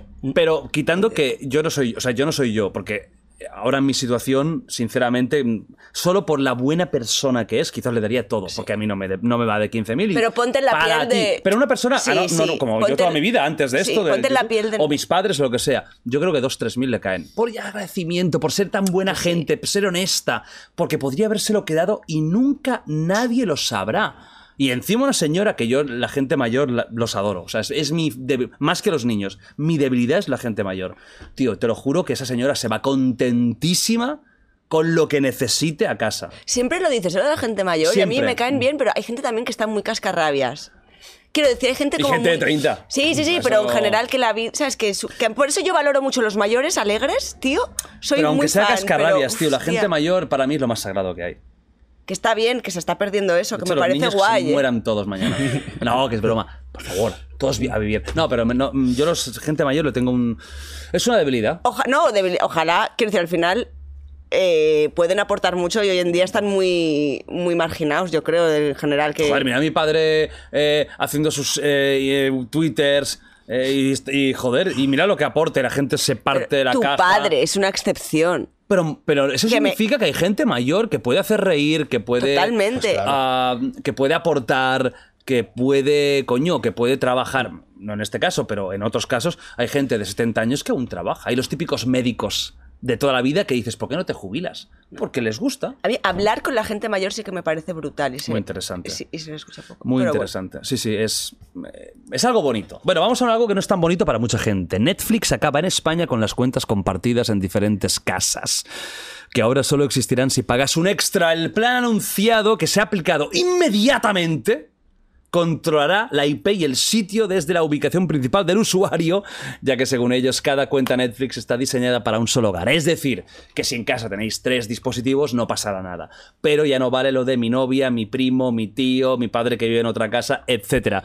Leo, ¿qué te parece esto? ¿Te parece bien que Netflix Creo restring- que todo el mundo tiene que hacerse de HBO y empezar a ver Oh, Traitors. tra- eh, traitors, traitors. No, traitors no, a ver. Traitors. Traitors no. ¿Qué esto que estamos aquí en Murcia? ¿Traitors? Enchufar, Traitors, enchufar la wifi y poner Traitors. Eh, y si Eh, no os lo descargáis, torre, ponéis Traitors Torrent. Es una broma que yo hago aquí para mis no, amigos. me parece que. No, a mí- a la verdad que me da un poco A igual. ver, tú tienes pasta. Y entonces nosotros vivimos un poco al margen de la ley. Pero, ¿te parece bien o mal? Porque Tío. ahora hablaremos si está bien o mal. Creo que a, a mí, o sea, yo no me parece, me parece que lo entiendo como negocio, que quieran protegerse. lo me pongo también en la piel de Netflix y lo entiendo perfectamente, igual que cuando estás suscrito a una escuela de póker o lo que sea. Eh, hay eh, utilizar mecanismos para que no rules tu cuenta a siete más, entonces lo entiendo. O sea, lo entiendo. ¿Y tú qué opinas? ¿Tú crees que está bien? No, está bien, se pero me jode. Y no sé si tiene sentido decirlo aquí, pero mi cuenta se llama Chiara, mi madre, de, de Italia. O sea, Imagínate. ella paga la cuenta. Sí, sí, sí. Y tú estás ahí un poco de No, aprovechado. es una cuenta grande con cuatro personas de la familia. Ya Yo no, ¿eh? entro en la de mi madre, ¿sabes? Se acabó ya. Y lo bueno es que podemos ver el Netflix en el mismo momento, los dos y todo eso. Ahora no sé si me la van a cerrar por eso. Yo creo que no, que sí. Pero bueno, eh, pagaré lo que son 10 euros al mes, 15, por ahí. No sé cuánto Y- vale lo mínimo máximo porque sé que hay de más calidad. Yo sinceramente creo, primero que Netflix eh, ya lleva tiempo con muchas pérdidas, que esto ha sido famoso, han perdido incluso eh, la velocidad con la que estaban ganando suscriptores, etcétera. Es muy, o sea, Netflix gasta mucho dinero en producciones y tal. Yo te digo una cosa, a mí siempre me han parecido los servicios de streaming todos muy baratos. O sea, Netflix, ¿qué te vale? 10, 20 euros, vamos a poner 20 y poco, si quieres calidad máxima, etcétera. Y es algo que mucha gente consume cada día 4 o 5 horas. Que se ve en la serie, la peli. Cali, o sea, relación, cantidad de horas, precio, me parece súper ajustado. Netflix, Prime. Ya sabéis, aquí somos de filming. Siempre filming en mi corazón. tío, que yo me he suscrito este año y pensaba, qué ¿Dónde? a YouTube. eh, Premium. Sí. Hacedlo. No, vale la pena. Y mira que yo que cobraré vale menos, la pena. vale la pena. No, no, pero, pero vale y la- un anuncio. Tío, que decir, ahí pasando anuncios como, como una rata, digo, tío, pero si consumo YouTube muchísimo, ¿sabes? ¿Y vale cuánto vale el 15. premium? 15 pavos al mes. Pero que te lo vale seguro cuando, cuando estás viendo mucho YouTube y de verdad decía, ¿cómo no lo he hecho antes, tío? La mala Eh, hostia. me lo estoy me- pensando, ¿cómo no lo he hecho antes? Porque paso 8 horas al No, día ¿sabes, mirando YouTube. no, ¿sabes lo malo? ¿Cómo coño a mí, YouTube, que llevo No te regala 300 el putos premio. años, que yo fundé YouTube eh, con, con Rubius, que los dos nos dimos la mano y un beso y Nacho también estaba, y fundamos YouTube, YouTube no ha tenido la puta decencia de decirme, Jordi, ya que tienes 15 millones de suscriptores, te regalamos el premium. No, no, yo estoy pagando como un pepe. Pero aquí es brutal. Sí, Imagínate es- la de minutos que has consumido Vale la pena. avanzando publi. Vale tío. la pena.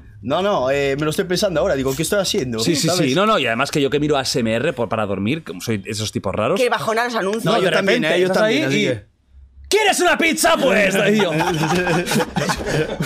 está pasando? que estaba a punto de dormir, que estaba escuchando. Hola, cariño, ¿qué tal? ¿Cómo-" Y de repente, ¿quieres? que-?" Y yo, hostia, no, tío, qué mal susto, qué mal cuerpo, loco. Sí, sí, YouTube Premium vale la pena. Realmente es un Sí. buen negocio. Bueno, al final has dicho, te cuesta prácticamente como una entrada al cinema y te mira Netflix ¿Y todos esto? los días o YouTube o lo que sea. Que yo entiendo que Claro. si tienes Prime, Disney, Filmin, Netflix. Al final son 70 euros que te van al mes. Bueno, pues no tengas tantas. Sí.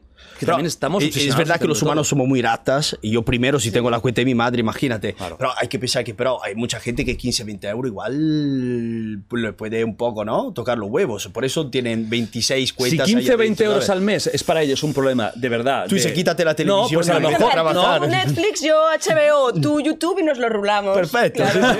No, pero si por 15, 20 euros realmente te da un problema vital, quizás tienes que ser un poco realista en tu vida Claro. y priorizar cosas. Quizás tú no te puedes permitir tener eh, una, un servicio de streaming. Quizás tienes que trabajar Quizás ves la alguna tele- hora más en vez Claro, de quizás tienes que mirar televisión e internet, que hay mucha cosa gratuita, y no querer abarcarlo todo, porque esto no, o sea, esto no es la culpa de Netflix o de Prime o lo que sea. A mí me parecen servicios baratos para lo que ofrecen. Lo he pensado siempre. Sí, sí. A mí me- Yo cuando empecé a ponerme las primeras, como todos, pensaba, hostia, qué barato, ¿no? O sea, estoy aquí pagando 15 pavos y tengo servicio ilimitado. Y digo, hostia, pues está de puta madre. Porque Prime también se paga. Sí, claro. Prime es lo, de los, lo del servicio de mensajería. Te incluye. Y además Ah, Prime vale, Video, por eso te incluye, Está muy bien. Está Y además que tiene buenas cosas, menos el Señor de los Anillos, que es una basura. Tiene buenas cosas. No, no, verdad, verdad. es- tiene cosas bonitas.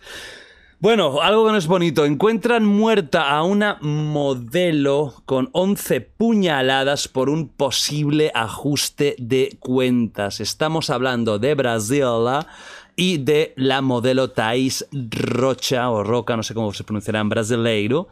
Y yo cuando veo estos casos de gente joven, gente guapa, parece triunfadora, que se meten en mafias, que se meten en problemas de dinero, bestia, siempre me, me- me- me- da la curiosidad de pensar cómo se metieron, cómo se complicaron la vida, ¿no?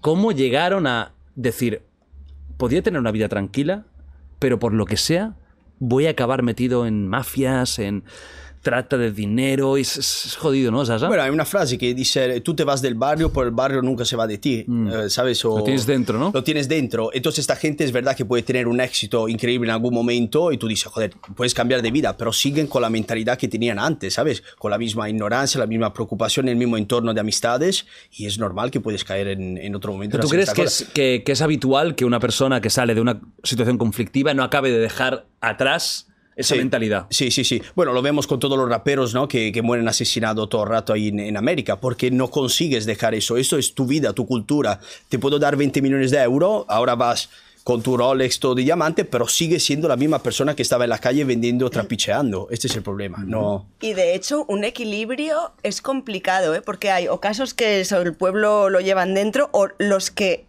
rechazan a su pasado, que también generan luego rechazo ellos de cómo se presenta la gente, porque les ves como un poco eh, impostores, ¿no? O sea, que veo que el- el- no ha de ser fácil tener el punto ese de equilibrio de mantener tu raíz, pero no que no te pese en la espalda. Sí. Es jodido porque son gente que dices tú, hostia, te está yendo más o menos bien. ¿Por qué Relájate, com- complicarte, relájate, ¿no? En este caso vida. es que además es culebrón porque, o sea, esta chica, esta modelo, influencer, que tenía bastantes seguidores, era dueña de un club nocturno en Sao Paulo. Hay una sola persona detenida, una de sus mejores amigas. Uf, súper salsero. Se cree que hubo una estafa financiera en una, con una bodega de bebidas de su propiedad de Thaís y que de eso nace la animadversión y el hecho de matarla. O sea, estamos hablando de estafa, eh, amistades rotas por eh, ese tipo de problemas. Y esto yo me he dado cuenta que yo he conocido, porque al final cuando tú te mueves en un cierto ambiente de, de dinero, por desgracia, hay mucho buitre.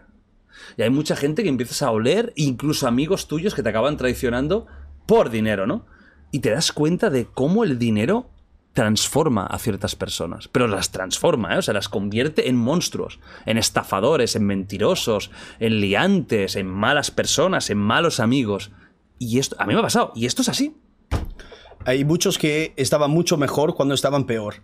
¿Sabes? Y porque, bueno, tío, es, el, el dinero es... es Pero el- igual lo tenían latente ahí, ¿no? Igual ese... ese... Mira, eh, hace dos meses, mi último vídeo, entrevisté al patriarca de un barrio, el barrio del Chenillete en Valencia, y él había ganado la lotería. Más de dos millones de euros. ¿Sabes Hostia. qué pasó? 15 años metiéndose coca, se iba de fiesta cuatro meses, no cuatro días, cuatro meses. Iba con, ¿eh? Y me ha dicho, si podía volver atrás en el tiempo, no jugaría esa, estos números, porque me ha arruinado la vida el tener tanta pasta, te sientes el rey del mundo, ya no respetas a nadie. Es una locura. Hay personas. De hecho, creo que era un video tuyo, ¿eh? Que se ve que la mayoría de personas que han ganado en, la historia se quejaba se, de- se le ha arruinado la vida. No es que ha ido mejorando. El dinero parece que la soluciona todo. Y para el dinero, si no va asociado de una cierta cultura y de una cierta estrategia para manejarlo, es una. Es triste decirlo, porque no tendría que ser así, pero puede ser una maldición. claro. Porque la gente que no está preparada para tener de repente, eh, de, de un día para otro, millones de dólares, euros, a no ser que sean increíblemente inteligentes y sobre todo muy bien rodeados, van a acabar mal. Bueno, tú sabes, creo que no lo hacen en el fútbol, pero en el NBA, cuando firman el primer contrato, están obligados a hacer un curso de eso, financiera y hasta de cómo tener sexo con las Los chicas. jugadores, esto se, esto se hace en el draft. En la NBA hay una cosa que se llama el draft, Vale. que es que tú te apuntas ¿Vale? Y los equipos por orden, un orden que es de, vamos a decir más o menos, ¿eh? de los que han quedado peor, eligen primero y luego hay intercambios de números y tal, pero suele ser así, eligen, y tú, pero tú tienes que apuntarte al draft. Entonces los jugadores que se apuntan al draft hacen un curso Vale. de esto, de economía, de economía relacionada con lo suyo, Claro. de no, que no se aprovechen de ti, porque ha habido muchos jugadores de NBA arruinados por tener 14 hijos con 13 mujeres. Pues son unas putas desgracias porque han querido, pero es bueno que les digan, mira, escúchame, si tú quieres ser un follador, al menos ponte condón. Hazlo, porque si no te vas a acabar arruinado como tal, como tal, como tal, como Chris Webber. No apuestes a lo loco, también ha habido mucho tema de apuesta. Mucha ludopatía con jugadores de, De NBA. dejarte liar también por. Claro, por decir, oye, tengo. 4 millones en el banco, ¿por qué no me juego uno a rojo o negro? ¿Y si lo duplico en un segundo? Que esto es, Leo, la gran magia de las apuestas. Tú imagínate que tienes toda tu fortuna, toda. Dices, en un segundo, lo que me ha costado 20 años de vida, lo puedo duplicar. Claro, tío, pero por eso es importante educarse financieramente y entender también. ¿Pero es goloso o no? Bueno, yo Porque no, porque entiendo que es. 50%. Ya, ya, pero en- in- en- yo entiendo lo que es la varianza, entiendo lo ¿Cómo que. luchar contra ello, Leo? Imagínate una persona que está viendo esto, vale, está viéndolo, y dice, yo tengo medio millón de euros en el banco porque toda mi vida trabajando y tal, y piensa, ¿por qué no cojo 400.000, me voy al casino de mi pueblo? O a un casino que, que admitan una apuesta tan grande, que no son todos, pero una, que, admitan la apuesta. Vegas. Y en un segundo lo duplico. ¿Cómo luchamos contra esto, Leo? Educando, gest- entendiendo, explicándole a la gente de forma, bueno, lo que es la estadística, lo que es la varianza, es decir, que, eh, que no, que aunque sea 50-50, puedes estar palmando, ¿no? La- el ejemplo, claro, una moneda al aire, en principio es 50-50, pero te pueden salir 10 veces cara, ¿no? O 10 veces cruz. Y, en- y explicándoles lo que es la gestión de banca, es decir, eh, diversifica, o sea, que la gente se eduque en lo que es, que le- lo deberían hacer en el cole, en realidad, no, no, no solo en, la, en, en los drafts de la NBA, que te deberían enseñar esas cosas en el Sí. cole, la verdad, Sí. porque te sirve Sería para todo más en la útil vida. enseñarlo a todo el mundo que a estos cuatro Total. millonarios. Claro, porque como gestiona 20 millones de euros, también puede gestionar 2.000 euros, ¿sabes? De manera correcta, sin hacer eh, tonterías. Y seguramente el drener- la gente que tenga mucha pasta puede permitirse, si es un poco listo, tener un asesor financiero que le haga el trabajo por él. La gente más Claro. de a pie igual no. Oye, Chacha, en Italia, ¿cuál dirías que son las zonas eh, donde hay más, quizás, más pobreza, más. Porque aquí tenemos claras ciertas zonas, también hay. Se ha hablado mucho, ¿no? De las incluso casas de apuestas que van a barrios más conflictivos y lo meten ahí, porque la ludopatía a veces está relacionado con la falta de autocontrol y a veces con la falta de cultura. ¿Cuáles son las zonas un poquito más conflictivas en. en- Eh, toda la parte del sur de Italia. ¿El sur? Sí. ¿Toda? Eh, sí. O sea, toda. Nápoles. Sí, sí, sí, sí. Y luego además, por ejemplo, los napolitanos tienen un puntito también de...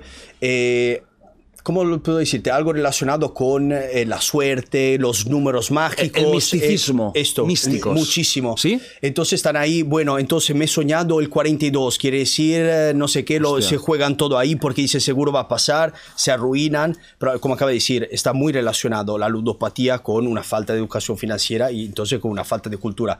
La parte norte de Italia es más industrias, trabajo. europea, ¿no? Más europea, centro, medio y al sur eh, mucho más complicado. Ajá. Y, y siempre se habla mucho, ¿no? Por el tema de la mafia, Sicilia. ¿Es, es. ¿Sicilia es una isla que tú vas y notas la mafia o eso es hace muchos años? Hace muchos años. No, no, yo Ahora creo es que nunca, normal. nunca las vista por la calle, a menos que no mataban a alguien. El problema es que si tú vas a ver, por ejemplo, todos los jefes o los dueños Están de la casa de est- apuesta, eh, probablemente la pases de los mafiosos. están claro. ahí aún. Claro, claro, claro, claro, sí, sí. Está muy, muy integrada. Bueno, de hecho pillaron uno muy gordo hace ¿Aquí en. España? ¿Era en España? Sí, sí, sí. No, no, no, en Palermo. No, el jefe de la mafia. Pero pillaron a de un- 30 años. Pero pillaron uno aquí en España, ¿no? ¿Sí? Creo que sí. Pero era un, un capo de la mafia. Pero bestia, ¿eh? Y yo he visto una Que entrevista. estaba en un zulo. ¿Sí? No, yo lo que digo, yo estaba enfermo en una. No sé si una clínica o lo que sea, pero te digo, uno de, los de los capomafia más Mateo grandes- Messina Denaro. Denaro. En, Joder. En Palermo lo pillaron, no en España, ¿eh? Míratelo. Mateo Messina Denaro. Creo que movía eh, 100 millones de euros al día. Ah, en Palermo, sí. Es verdad, Al es día. verdad. Una locura. Y parece que lo han pillado justo ahora porque él ha decidido que era el momento. Porque ¿Sí? estaba enfermo, sí, sí, sí. Se ha dejado, se ha dejado es que cazar. es la persona más buscada de toda Italia y está en Palermo, que es, joder, el fulcro de la mafia, ¿cómo no lo vas a encontrar, sabes? El problema es que tiene tanta pasta que habías comprado toda la ciudad, Ajá. ¿sabes? Es una locura. Y seguramente toda la casa de apuesta, los casinos, lo que sea. Ah, ya, son ya entiendo suyos. por qué. Porque él estaba mucho por Marbella. Vale. El mafioso Messina en Marbella, la pista que llevó a buscar en España al capo di tutte capi. Capo in tutti capi, el capo de los capos. O sea, este tío era el don Dios. El puto de la amo, mafia. El Pablo Escobar de Italia. sí, sí, sí. ¿Y cuánto movía al día? Eh, he visto una entrevista de Saviano, no sé si sabe quién es, que es un escritor el más famoso. sí. de- Bueno, es el de. Roberto el de- Saviano, de Coño, Gomorra. el de Gomorra, claro. Exacto. Hizo una entrevista Que en un ese tío podcast hace estuvo poco. amenazado de muerte. No, no, nadie sabe dónde vive. Claro, Vive siempre si lo pillan, lo matan. Sí, sí, sí, fácil. Ah, por haber investigado Sí, demasiado. ha hecho muchos libros contra la mafia, pillaron un montón de gente por su culpa. No, y si lo pillan, lo matan. Son 10, 15 años que nadie sabe dónde vive, Tío, quién pues- es. pues te- pero te, pillan. De la hecho, mafia te pilla. Se, ha- se han ido al podcast, eh, un- el más famoso en Italia. Sí, de hace Wild. Proyecto. No, Mu- Musco Selvaggio se llama. Y parece que la gente que estaba limpiando afuera en realidad eran su escorta No. disfrazados de. Y creo, si no me acuerdo mal el número, porque lo ha dicho hace poco, 100 millones de euros al día movía. 100 millones de euros al día. O sea, no tiene ningún sentido. Ahora, si son 3 millones al día y, y me acabo de inventar 100, puede ser. Bueno, pero el millones número que al digo, día. No puede ser al día, ¿sabes? Sí, sí, sí. Es que están en todos. O sea, la mafia aún en Italia es importante.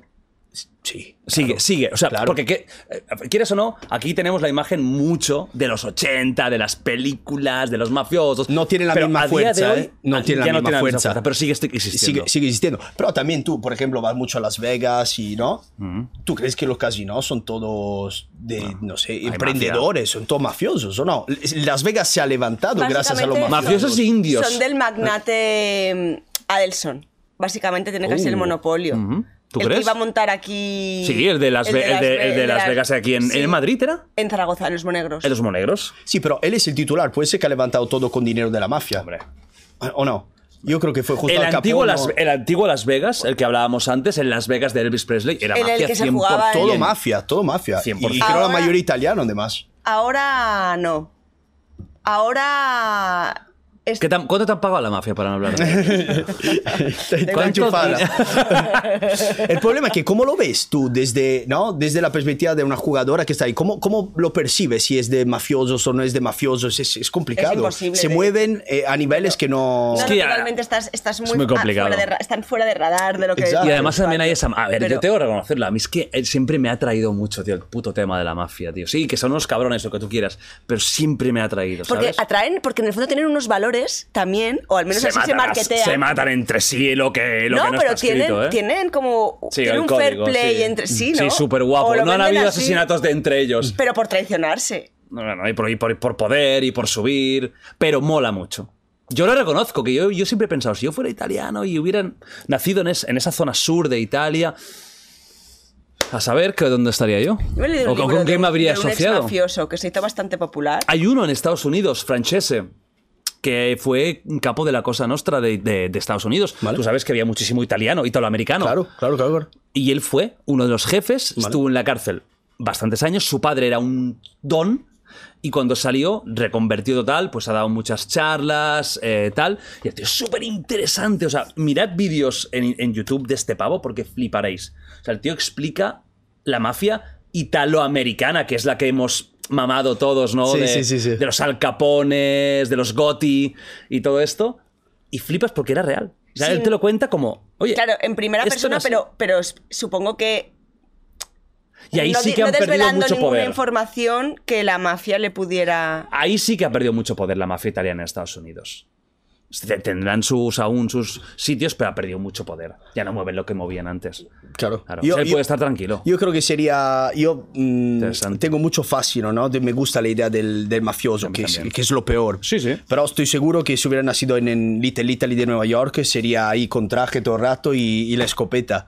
¿Por qué? y Porque todos es- muertos a los, a los Sí, mira, 18. si inventan Elon Musk y sus amigos una máquina del tiempo, ¿no? Y puedo volver atrás, años 30 en Nueva York Molaría, y siendo ¿eh? un poco mafioso unos ¿Eh? años, sin matar a nadie, clásico elegante, bueno, ¿sabes? sí, claro, Pa, pa, pa, pa, pa. No, que entra en el banco así y, y- y todo bien. No, Eh, pero- ahí. Hubiera molado, ¿eh? Sí. Hubiera molado. Bueno, pues por desgracia tenemos que volver a, a la normalidad y la realidad está asquerosa, que es una puta mierda. Y, atento, porque es un caso bestia, ¿eh? En Jaén, dos padres secuestran durante 22 días a su hija de 27 ¿Qué años. dices? Y ahora viene lo mega surrealista. Para practicarle un exorcismo y poder expulsar al demonio de su cuerpo. Ojo la historia. Repito, unos padres secuestran durante 22 días a su hija de 27 años para practicarle un puto exorcismo. La joven, de origen pakistaní, se había divorciado en Londres, su familia no lo aceptó, ya sabéis que en estas culturas de, de- de- de cerca de la península, bueno, de la India y todo eso, la península índica, pues bueno, eh, no- el tema de, una vez te casas es bastante Fracaso, sagrado ¿no? el Ya tema. fracaso. No lo aceptaron, tampoco lo aceptó su ex suegro, que también, por cierto, ha sido detenido. Y claro, pensaron, hostia, si ella se quiere divorciar, es que tiene el demonio dentro. Esto no se puede permitir. Entonces, pues bueno, la encerraron en una habitación y solo le daban agua y miel con azúcar.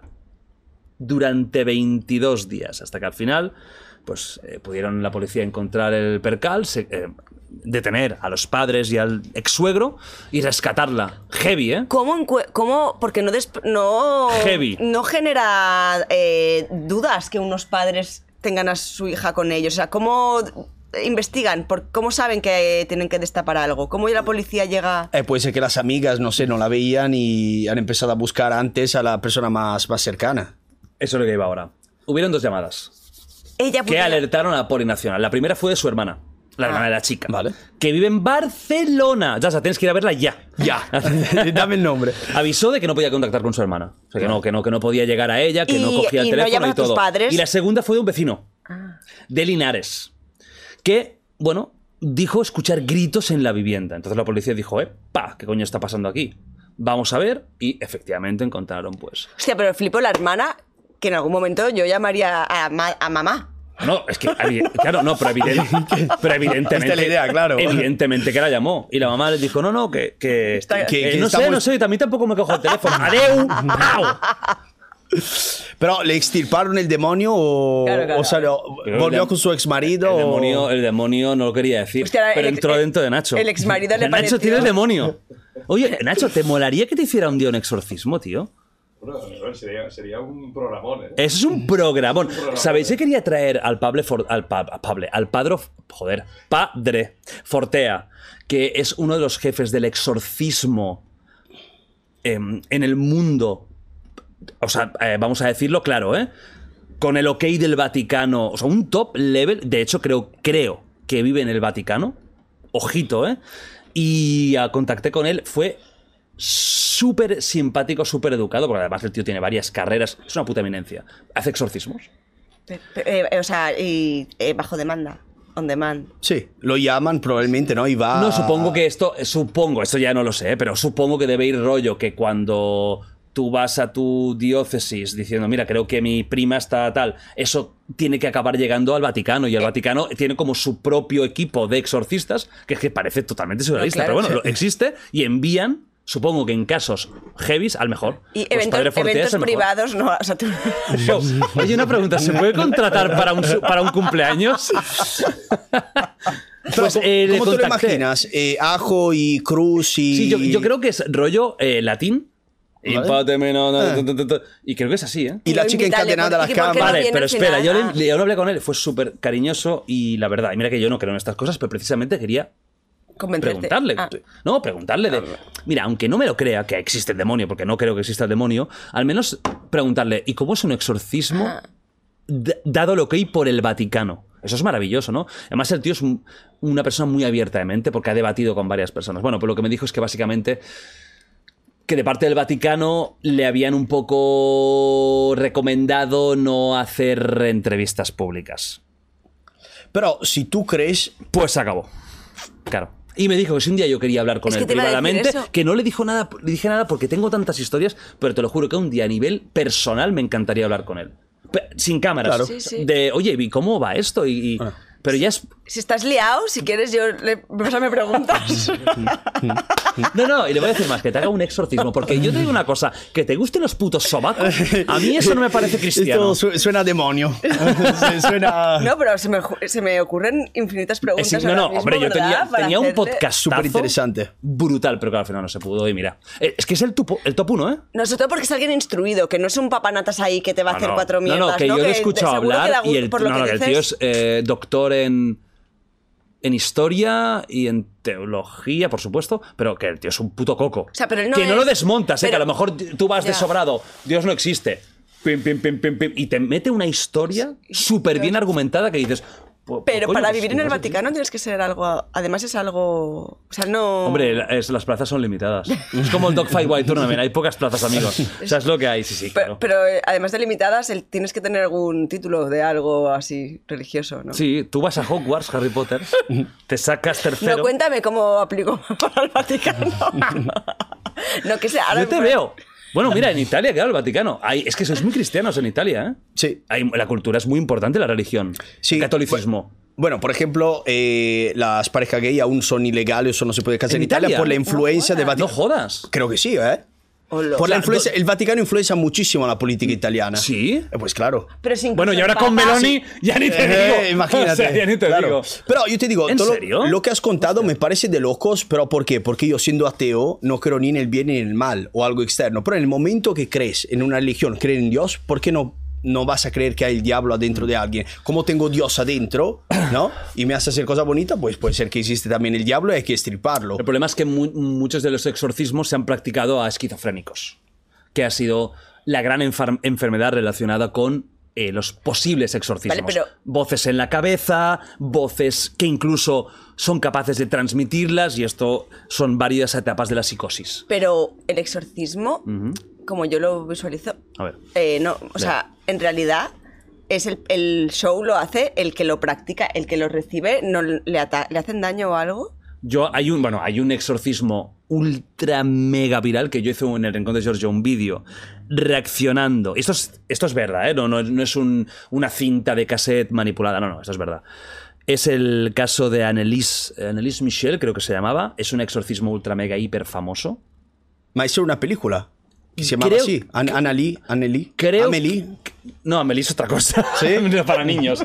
No, no, no. Hay, eh, Ah, entonces no. No, pero, que- no, niños pero no, pero- creo que hicieron, creo que hicieron una peli ambi- Amelie, que sale una niña con la cara ¡Hola! ¡Soy Amelie, bonjour! No, eso es, un- es una cinta que te digo yo que os acojona, ¿eh? Porque ella empieza con guturalidad y empieza a hablar como un demonio En La idiomas antiguos, la ¿no? imagen, eso ya no sé si eran idiomas antiguos, yo creo que no, creo que era alemán, pero con latinismos, diría. Vale. Pero no era una, una lengua de Pero rollo en ayahuasca, antigua. como si estuviera haciendo un viaje No, no, de ayahuasca. no, no, peor. no. O sea, no, no, era, era rollo, pero una voz del demonio. Pero ¿cómo te lo explicas eso? ¿Cómo, of- cómo puedo hablar esquizofrénico en otro idioma que no conozco y no he escuchado en la vida? Eso no lo entiendo. Es- ¿Sabes? Annalise Michel, sí, sí. Vi en su momento. Mira, voy a poner hasta una imagen de, la puedes cara poner de un ella. poco del. Puedes poner un poco del. show- del Mira, este- esta imagen es súper famosa. Esta imagen es mega famosa. Mira. A ver, ¿eh? Antes y después. Esto es real, ¿eh? O sea, esto no es... Madre no mía. es- no es mo- ¿Pero que la pegaron o tienen los ojos, no? Mm, Yo creo que esto ya es, yo creo que ya es de la, de la, de la, de la dilatación de, de los capilares que petaron. Dile de hacer la operación IPL. esa de, ¿no? La- ¿Cómo se llama? IPL. IPL, IPL, Xavi. Mola porque IPL de verdad que parece que eso es un módulo de, de ingeniería. Intermittent, intermittent Pulse Light. Ah, es como... Bueno, pero te meten un planchazo y te quema, ¿eh? Vale, sí. Por eso tengo que- la nariz un poco aquí quemadilla, ¿no? de verdad. Hostia, Mira le- ella cómo está, No, es, muy bestia, es muy bestia. Mira cómo era una chica normal y corriente, fíjate, como... Hostia. Pero ¿cómo acabó? ¿Se sabe? Eh, hostia, Pero esto además... hostia, murió, creo. Creo que murió. Pero los dientes, culpa de ¿no? eso. Pero Sí. los dientes, además. Yo, si puede hacer la voz que quiera, lo que sea, ¿eh? me parece que pues, eso puede tener problemas psicológicos. Pero si puedes de verdad hablar en otro idioma que nunca has escuchado algo muy Sí, antiguo, murió, murió. ahí- no entiendo cómo puede ser. que te murió desnutrida y murió por, por, por, deshidratación. Claro, también esto es de la desnutrición, de no comer, de no beber. Claro. ¿Pero cuánto tiempo pasó entre una cosa y otra? O sea, ¿cómo fue el momento? ¿Le hacen el, exor- el exorcismo? Eh, uf, em, mira, empezó el exorcismo en el 75, 1975. Duró hasta. Bueno, el exorcismo duró un año y el 1 de julio moría. Alá, pero... o sea, Madre mía. Yo pensaba... Mira, ¿habéis visto la peli El exorcismo de Emily Rose? No. Esto hablaba. Pues está basada. Amelie, basada eh, Amelie, Esto, Amelie. Emily Rose, Ah, esto Emily Rose. hablaba. Vale, vale. Estaba, Bien, no, pero está Bien. basada. O sea, son historias diferentes, pero está basada en, en el Ah. exorcismo real de Annelise Michel. Es la última película horror de terror que vi en mi vida, eso. Sí, El- me, me acojonó demasiado, tío. No, Te lo en años no has visto pelis de terror. Fue la última. Uf. No, es que da muy mal rollo. Yo no he eh. visto ni una jamás. Da muy mal rollo. Ni a ver, no has visto ni una peli de terror nunca. No. No me a ver, lo más horror que he visto, que la Blair Witch, esto... Blair Witch eh, Project. Pero la vi así. No, no. Espera, No. estoy buscando lo de lo de lo de Annalise para poneros un Ah, no. momento. ¿Y Saw? ¿Saw es horror? Sí. Eh, splatter, horror, eh, un poco sádico. Pues esa. ¿No te gusta, no? No. A mí, si Vale. es algo imposible, me gusta, me gusta verlo. Si es algo que puede pasar como eso, que un mínimo, ¿no? Fantasma, ¿eh? Se puede ser real. no- Demasiado no, me tensión. gusta, sí. Sí, sí, sí. Vale, o sea, esto es esto es el eh, esto es mi vídeo, eh, para no que no haya problemas de copy ni nada, mi propio vídeo, me voy a denunciar a mí mismo. Estos son partes de lo que de lo que ella ah, eh, hacía, ¿no? ¿Cómo hace? Sí, lo que decía ahí y todo. What's in the ver. back for an apartment. Estoy buscando el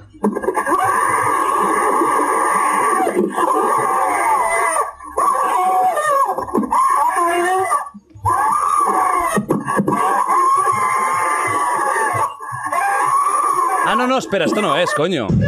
No, no, no. Ya estaba flipando. Espérate, espérate. Joder. Ahí, ahí. Esto. Esto.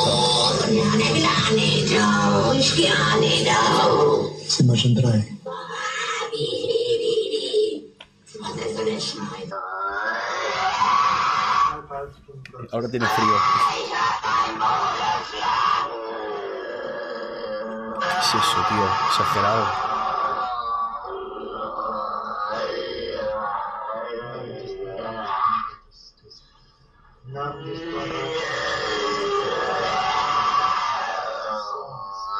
Acojona, ¿eh? Estás tocado tú también, ¿eh? No, no, no, no, cara no. de, ¿Qué estoy escuchando? Este era un vídeo, es que ahora por eso no, no me, no me extrañaba al principio qué coño es. Es que hice un vídeo de tres grabaciones de sonido.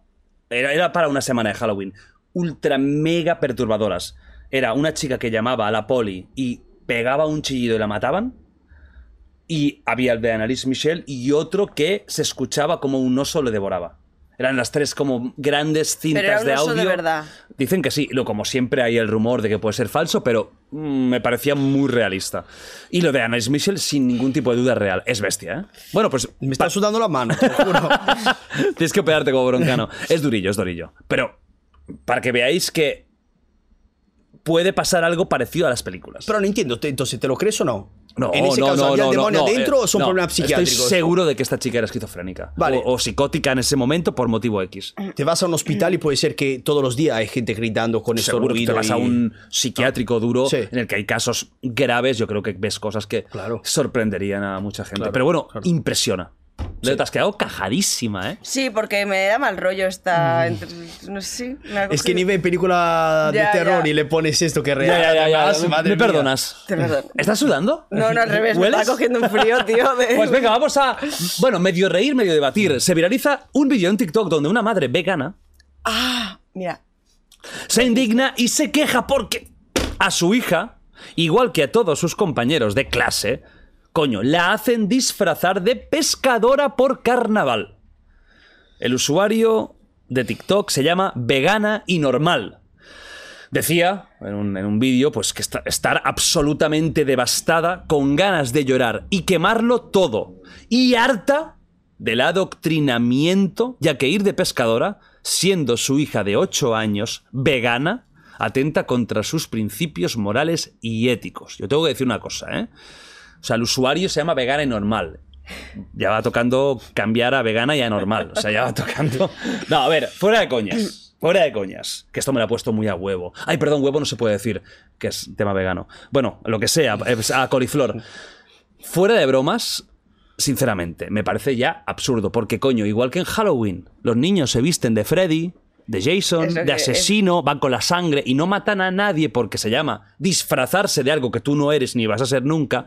Que una niña vegana se disfrace de pescadora, que es una profesión súper folclórica incluso de todos los países que tienen costa, me parece lo más tonto normal y poco...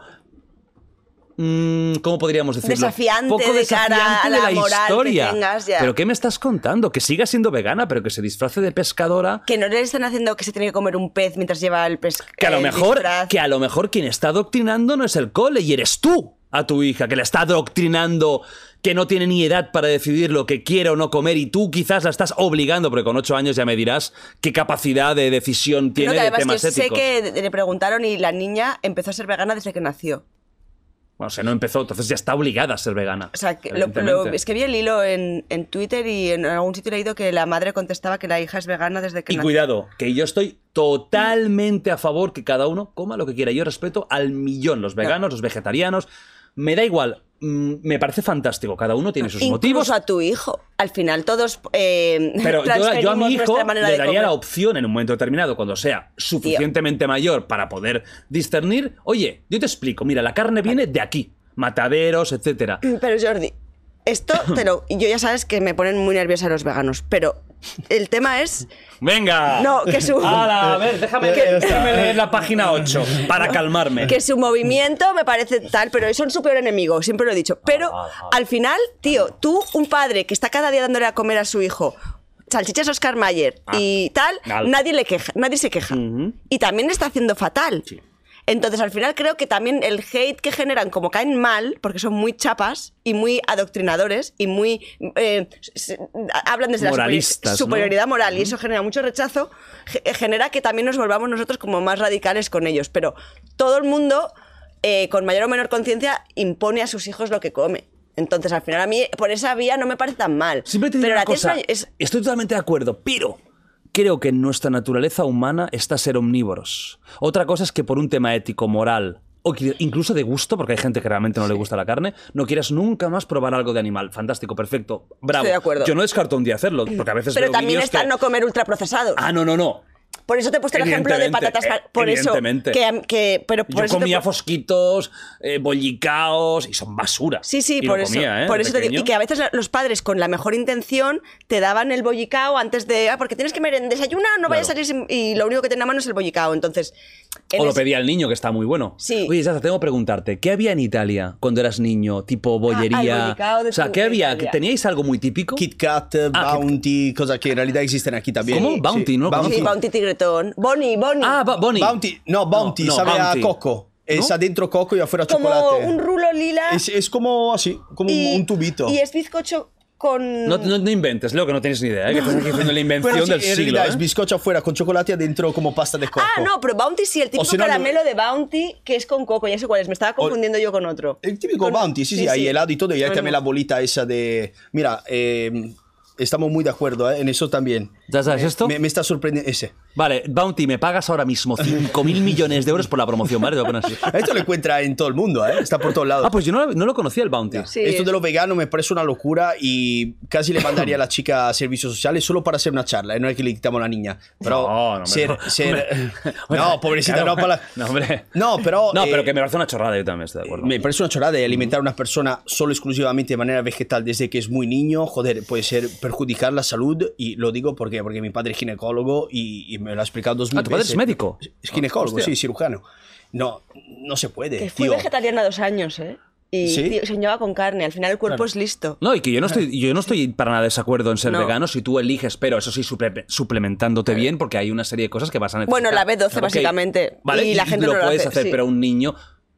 Al menos dale todo, pero sano, y luego ya le- que decida. Le explicas. No, yo digo, decida. habla con un pediatra y hace exactamente lo que dice, punto, ¿sabes? Sin opinar tú. Luego, cuando eso tiene 14, 15, 18, le habla, que toma la decisión que quiera, Pero- que sea vegana, ningún problema. Pero que, Exactamente. pero que acusamos mucho más a la madre que le da comida vegana impuesta que al a la madre que le da eh, ultraprocesados cada día. Ya, que empatizamos más. verdad. Empatizamos Sí, más sí. con el que le da ultraprocesados, ah, porque no tendrá dinero, porque no sé Sí. qué, porque no, que con el que le hace comer vegano. Sí, mejor darle eso, una manzana que un bounty, ¿sabes? Hola, Pero- venga, ya está mi No, patrocinio, se cayó, güey. Se cayó el bounty, loco. Bueno, me parece ya a niveles de locura ¿eh? aquí. Es de la clásica Karen que quiere tocar los huevos por cualquier Sí, tontería. es que no tiene nada si le de. ves el vídeo, es la. Es ¿Sí que- o no? Sí. Que estúpida además- y si no era esto era otra cosa. Claro, ya no ser vegano. Y si quitamos ahora del, ¡pah! del estadio el tema de los veganos y toda la historia esta, y nos vamos al tema del puto disfraz. En serio, señora vegana y, y normal. Es un puto disfraz. O sea, es un disfraz. Eso no es adoctrinamiento. Quien está todo el día dudando de adoctrinar a alguien, quizás es que adoctrina y no quiere que le toquen lo que está enseñando. Sí. Porque si todo el día estás obsesionado con que no me adoctrines a Manolo, no me adoctrines a Carmen, no me adoctrines a Jesulín, quizás es que tú lo estás adoctrinando y no quieres que te toquen a, a ese niño o niña. Mira, es un disfraz. Ya está, no tiene mucho más misterio. O sea, que si esa niña se disfraza de pescadora o de, o de yo qué sé, o de torera, que yo soy el tío más antitoros de la historia. Bueno, pues ¿qué, qué va a volverse? ¿Va a ir a la corrida de toro? Pues no. Igual que de Halloween se visten de, yo qué sé, pues de, De- Jeffrey Dahmer. Y no van a ir a hacer lo que hacía Jeffrey.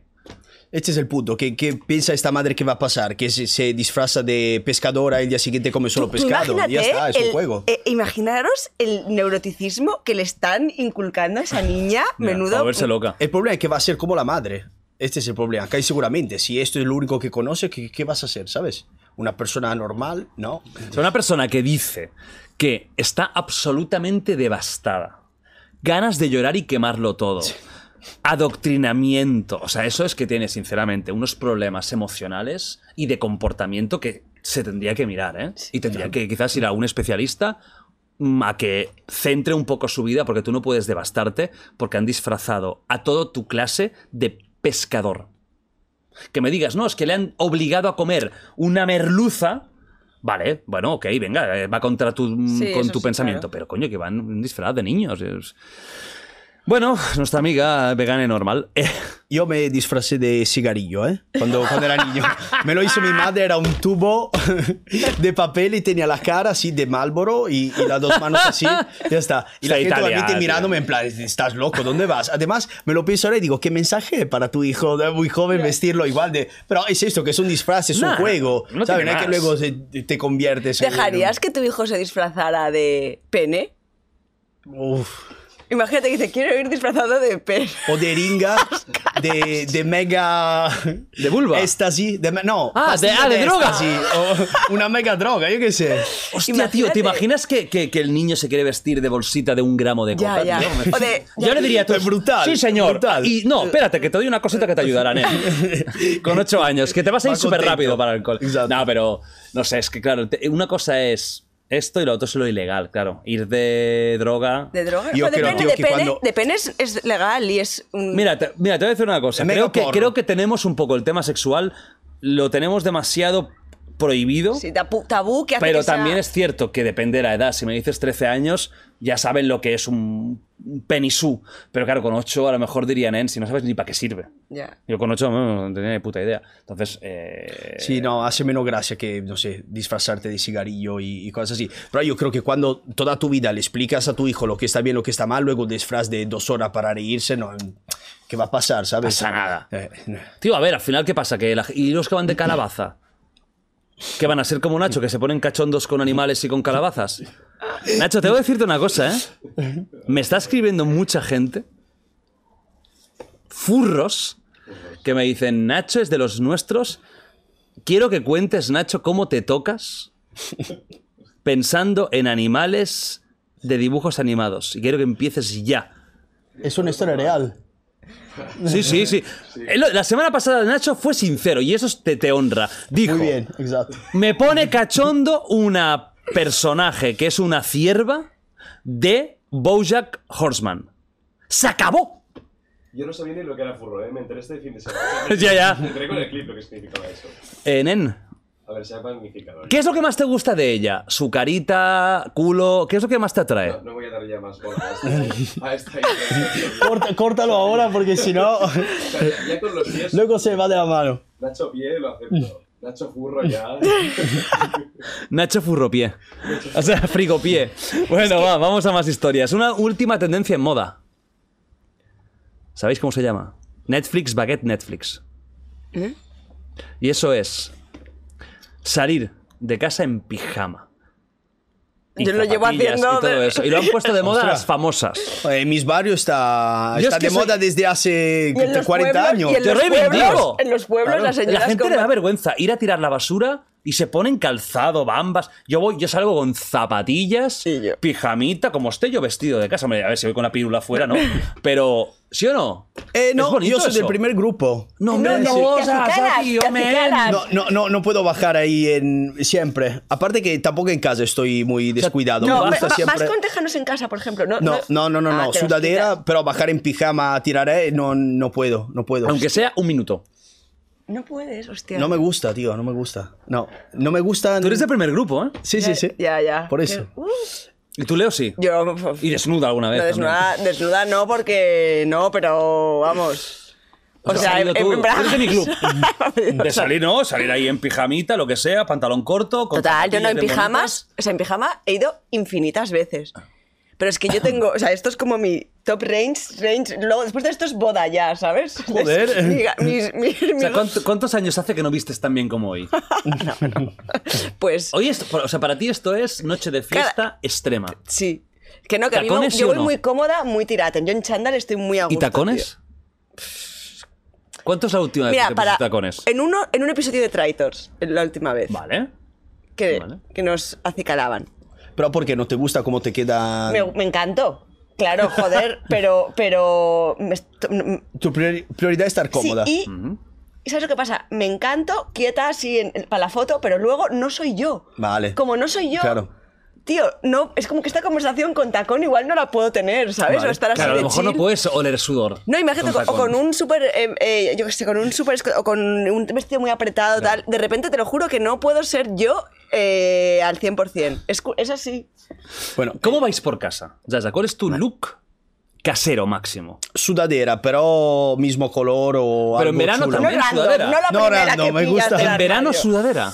Eh, no. Dieci- Eh, 18 de julio. pantalón, pantalón corto con ¿Vamos camiseta corta, algo así normal, pero guapos para mí. Luego lo puede ver otra persona y puede ver Pero- esta sudadera No, pero- y decir que asco. Pero esta me la ponía en casa, ponerme todo, Esto es por muy ejemplo, con italiano lo de, lo de siempre la estética, ¿eh? De cuidar Es, eso, ¿eh? es siempre la cuestión de la educación. Mi madre nunca lo he visto sin maquillaje. En casa. Sí, sí, Eso sí. Es, es que... Ella se levanta, se ducha, se cambia y, y se maquilla. Yo estuve Aunque un no tiempo. casa. lo juro, esto es verdad. Yo estuve un tiempo viviendo en Firenze y reconozco que no había visto nunca. Siempre todo el mundo bien vestido por la calle. Sí. Todas las chicas iban de fiesta a las tres y media de la tarde. Que decía, yo no entiendo nada. O sea que. Pero que no, No, quiere pero- decir caro, ¿eh? Pero No, no, no, afinar no, los no, colores. claro, Es que han no, dedicado es que- tiempo. han claro. dedicado- La pero gente maquillada, los tíos bien vestidos, Sí. bien combinados. Sí. Y pensaba yo, ¿pero esto qué es? Barcelona en concreto, yo creo que somos más pasotas. Por Sí. ejemplo, que en Madrid tú ves a las chicas Sí. por la calle y van Sí. más... Los Sí, tíos sí, también. sí, sí. Aquí vamos muy tiraten. Que tú eres feliz. Yo súper feliz, tío. ¿Y tú cómo vas por casa, Leo? Pero yo... Pero, tu look. Mi look es... Skywalker. eh, tengo dos looks. O sea, yo llego a casa y me pongo, o depende de la hora, ahora llegaré y pondré pijama, pero si voy a estar por casa, ¿Pero qué, tipo de pijama tienes tú? De tío. Porque me gusta. Me es hago- el, el pijama de, de eso. tío, de tío me refiero que es talla L de tío, que yo no soporto la ropa de mi talla. O sea, que vas súper ancha. Súper ancha. Y en verano, camiseta de tirantes de tío. Vale. ¿Y pantalón? ¿Qué corto? Calzoncillos de tío. Tú por casa en verano vas con calzoncillos de tío. O pan... Sí. O sea, Alberto Clap. Calzoncillos de tío, de los boxers, que no son tan... porque si no se me caen. Pero me encanta, voy muy cómoda. De hecho, Pero no hay cosa, ropa cómoda de, de mujer o te gusta la estética de la ropa de hombre? ¿Te gusta la Te estética de la gusta, ropa de hombre? gusta. Bueno, ha llegado el momento de clip eh, espectacular que mucha gente está esperando. No, voy a reconocer cómo duermo yo y cómo dormimos todos. Pero aquí hay dos, hay dos tipos de personas. Los guays Y los que los duermen con camiseta. y los que duermen con ropa. Claro. Entonces, es muy sencillo esto. Yo voy a reconocerlo por primera vez en la historia que yo duermo con la pirula fuera y es una vergüenza no hacerlo. ¿Tú sabes lo que es notar las sabanitas desnudísimo? La gente dice, ¿y en invierno? Bueno, pues me puedo permitir calefacción. Por lo tanto, no tengo frío. Pero yo tengo que estar desnudo en la cama. Y quien comparta cama conmigo lo sabe. Es una vergüenza notar yo una camiseta ahí. ¿Pero esto qué es? ¿Pero ¿Qué estamos en el medievo? ¿Pero qué somos animales? Pero si es un amigo de viaje contigo, No, no, no, igual no, duermes. Le pago una puta pago- habitación al lado, hombre, Ah, por vale, favor. Porque si no... Respeto aquí, hombre. Le digo, tú para allá. Y me dice, no, quiero dormir contigo agarrado. Digo, nunca en la vida. Menos que sea Nacho. Pero si no es Nacho, no. Somos dos. ¡Vamos! Yo también, pero la parte de abajo, la parte de arriba siempre. Me molesta Uy, la sensación de la como- piel Como yo, yo arriba, sí. yo arriba camiseta y abajo, eh, bueno, es que si duermo con calza... A veces me los acabo quitando por la noche de que me, ¿sabes? De que me Pero tú de agobian. entrada, ¿cómo entras en la cama? No, o camiseta y, y braguillas entro. Ah, Braguillas, por supuesto, cero apretadoras. Y por la noche a Pero veces... desnuda total, no. En verano, no, en verano alguna vez sí, pero casi nunca, no. Vale. Yo prefiero sudar como un loco que siempre estoy con camiseta o algo así de, de tirantes también con 30.000 grados. Ahora, no quiero ser, siempre ser el pesado aquí médico, porque médico no soy, no he estudiado, pero Uy, si viene- siempre mi padre dice que no se puede dormir con calzoncillos porque sabes muy bien que el escroto se regula solo la temperatura, baja cuando hace mucho O sea, que calor. gente y como yo somos los superiores. sanos. Sí. De Qué hecho, grande. puede sufrir hasta de impotencia y problemas Total. gordos si pasa 20, 30 años durmiendo siempre con los calzoncillos. Que sí, por eso los Duerme ciclistas- con las bolas al aire, claro. Sí, no, no Sí, es sí. por el- la pres- los ciclistas, no es por el impacto con el sillín, es por el calor que tienen Sí. tantos tanta impotencia. ¿Ves? Es que justo lo Ah, no sabía que eran impotentes. Bueno, sí, los- bueno, bueno. los ciclistas, una, No, una bueno, a ver, se Leo. a Leo. y porque Eh, se meten la, Pero la trembolona pero, en el culo. no, pero, eso- pero, pero, de- bueno, además de por eso. No, eh, hombre, no. Ciclistas son Lo gente. sana. no, que el- hombre, ya era hora porque estamos a 100 grados. Ey, que me estoy dando cuenta. Y, y Madre estás aquí mía. aguantando en la sauna. El calor es lo que más mata bichitos. ¿Cómo? El calor es lo ¿Qué que más. Espermatozoiditos. Bichito. ¿Tú quieres tener hijos? Yo no. Pues entonces ya estás contenta que mate, que mate, que los asesine, que los, que los Pero me- criminalice. por la gente del mundo que nos escuche y quiera tener. Como Nadie. no, van a ¿Tú ser- como tener no va a ser conmigo. Me gustaría, pero Ah, complicado, ¿eh? Complicado. Pero eres joven. complicado. Ah, Bueno, refiero. 31 tampoco. Ya es que. Sasa, cuidado que ya está en la edad, ¿eh? Ya estoy, Ya sí, estamos sí, todos sí. en la edad no, de, pero te de hacía más o morirnos. menos eso, pero 31 hay mil margen. Bueno, al margen, en- siendo tío, muchísimo. Pero el problema no es la naturaleza que puede tener un hijo a 50 años. No me gustaría tener un hijo muy joven siendo yo un, un señor de 60, 70 años. ¿sabes? Me gustaría 15 Ah, tenerlo. y que el, el chaval con 15 y tú con 60. Sí. Y- y que bueno, te- ya como mucho, ¿eh? Y que te llame, yo lo más duro de eso es que te llame a recogerle a la discoteca, que con 40 igual lo haces, pero con 60 los cojones te levantas a buscar a tu hijo en la discoteca para volver a Claro, casa. das, le das y dices, tú coge un taxi y no me rayes la cabeza, que eres un pesado, nen. O sea, que al final, tío, aquí a, la- a las 3 aquí a buscarte, venga, hombre. Y si no, que te espabiles. Bueno, a ver... eh, Pero también estás jubilado, que tienes que hacer más, ¿no? dormir. Ya está, es muy fácil. Explicación dada. Se acabó. Las redes se vuelcan con Berta Vázquez tras su última aparición en los Goya. Eh, ¿Fueron el sábado o el domingo? No, el sábado los Goya, ¿verdad? Sí. Vale. O sea, anteayer. Sabéis que esto lo emito los martes, se hace los lunes, por lo tanto anteayer. Una actriz llamada Berta Vázquez. ¿Sabéis quién es? ¿Sabéis qué ha pasado con ella? Voy a poner Es la de. Es la del pelo rizadillo. No, ¿Qué hizo pelo liso. A ver, es Bueno, una ¿es chica mulata? de. Es mu- Es mulata. No, vale, vale, pero ahora no, con la foto. Vale, sí, sí, no, no. Eh, fue la exnovia de Mario Casas. Sí, sé quién es. actriz. Hizo vis a vis. La Eh, serie. en Vis a Vis era una de las protagonistas, etcétera, ¿vale? Era una chica. Un pibón. Sí, vale, ¿qué ha Y pasado? aquí? creo que es, es buena, es buena actriz también. Sí. ¿Qué ha pasado aquí? Bueno, pues que ha cambiado físicamente, ¿vale? Entonces, ya salió en un vídeo. eh, de yo su- estaba enamorado de ella, tío. ¿Sabes quién es? En la Vis a Berta? Vis, sí, sí, he Berta visto la Vázquez. serie, Vale, sí, sí, vale, claro. Vale. O sea, y aquí tenemos que ser realistas, ¿no? O sea, la chica era una chica muy espectacular bajo los estándares más normativos que existen. Chica delgada, guapísima de cara, todo eso, ok. Y en los últimos tiempos engordó. Y eso es una realidad, ¿no? Entonces ya, ya hubo run run porque salió hace como un par de meses quizás bailando en sus redes sociales y ya se veía el cambio físico evidente. Y mucha gente pues ya empezó. Pues oye, hostia, el bocadillo bien, te sabes la de la, de la cinta de correr, crack. Eh, empezó un poco la ridiculización. Entonces ahora ha vuelto a salir en los Goya y otra vez un poco lo mismo, ¿no? Sale mm, pues con mucho más peso de lo que era habitual en ella para la gente que la había visto en la serie o lo que sea, y han empezado otra vez las críticas. Y claro, ha pasado eso y mucha gente ha salido en plan, ey, ey, ey, calm down. Leo, ¿crees que un personaje público, una actriz, un cantante, un actor, un youtuber, alguien público, tiene que aguantarse cuando le vienen críticas físicas porque forma parte de su profesión? ¿O crees que no hay derecho en meterse con la pérdida subjetiva de belleza de alguien o de... Eh, tengo un matiz, etcétera? subjetiva entre comillas, porque, o sea, yo creo que no na- tendríamos que ser suficientemente eh, humanos para no opinar del físico de las personas en general. Me parece que, que no aporta nada, pero también tengo que decir que al final la, la estética no es tan subjetiva como creemos. O sea, creo que lo que percibimos como bello eh, tanto en la naturaleza como en los humanos, se basa en ciertos parámetros y la delgadez nos atrae, aparte de por proporciones, ah, porque refleja salud, porque tal, el- el- los animales buscan lo sano, los humanos somos animales y buscamos lo sano. Dicho esto aparte, ella, si le apetece, o le apetece o X razón, ato- pilla unos kilos, ¿quiénes somos nosotros para ir ahí a meter el dedo eh, cuando no sabes las circunstancias de nadie? Eh, tanto para bien o para mal, ¿eh? que creo que a veces también decir a la gente, qué guapa, cómo has adelgazado, ¿tú qué coño sabes? Si detrás hay desde un TCA, una enfermedad, lo que sea, creo que se... debe- Nada, Eh, a, a ver, evidentemente a mí me parecía... ah, A y no a mí, me, me parece que estaba más atractiva antes, pero... eh, Me parece que no hay que opinar, tío. Y que no tienes por qué. a- a- no tendríamos por qué aceptar Ay, bueno, no sé si voy a poder. es, mm, comentarios eh, hirientes. Pero también es verdad que cuando a un- la gente se meten con un tío, por ejemplo, porque está calvo, no se monta el mismo revuelo social. Entonces, no sé, ¿sabes? Realmente. Ya, el problema, pero el calvo no es un buen ejemplo, porque calvo es una condición genética que no puede hacer nada.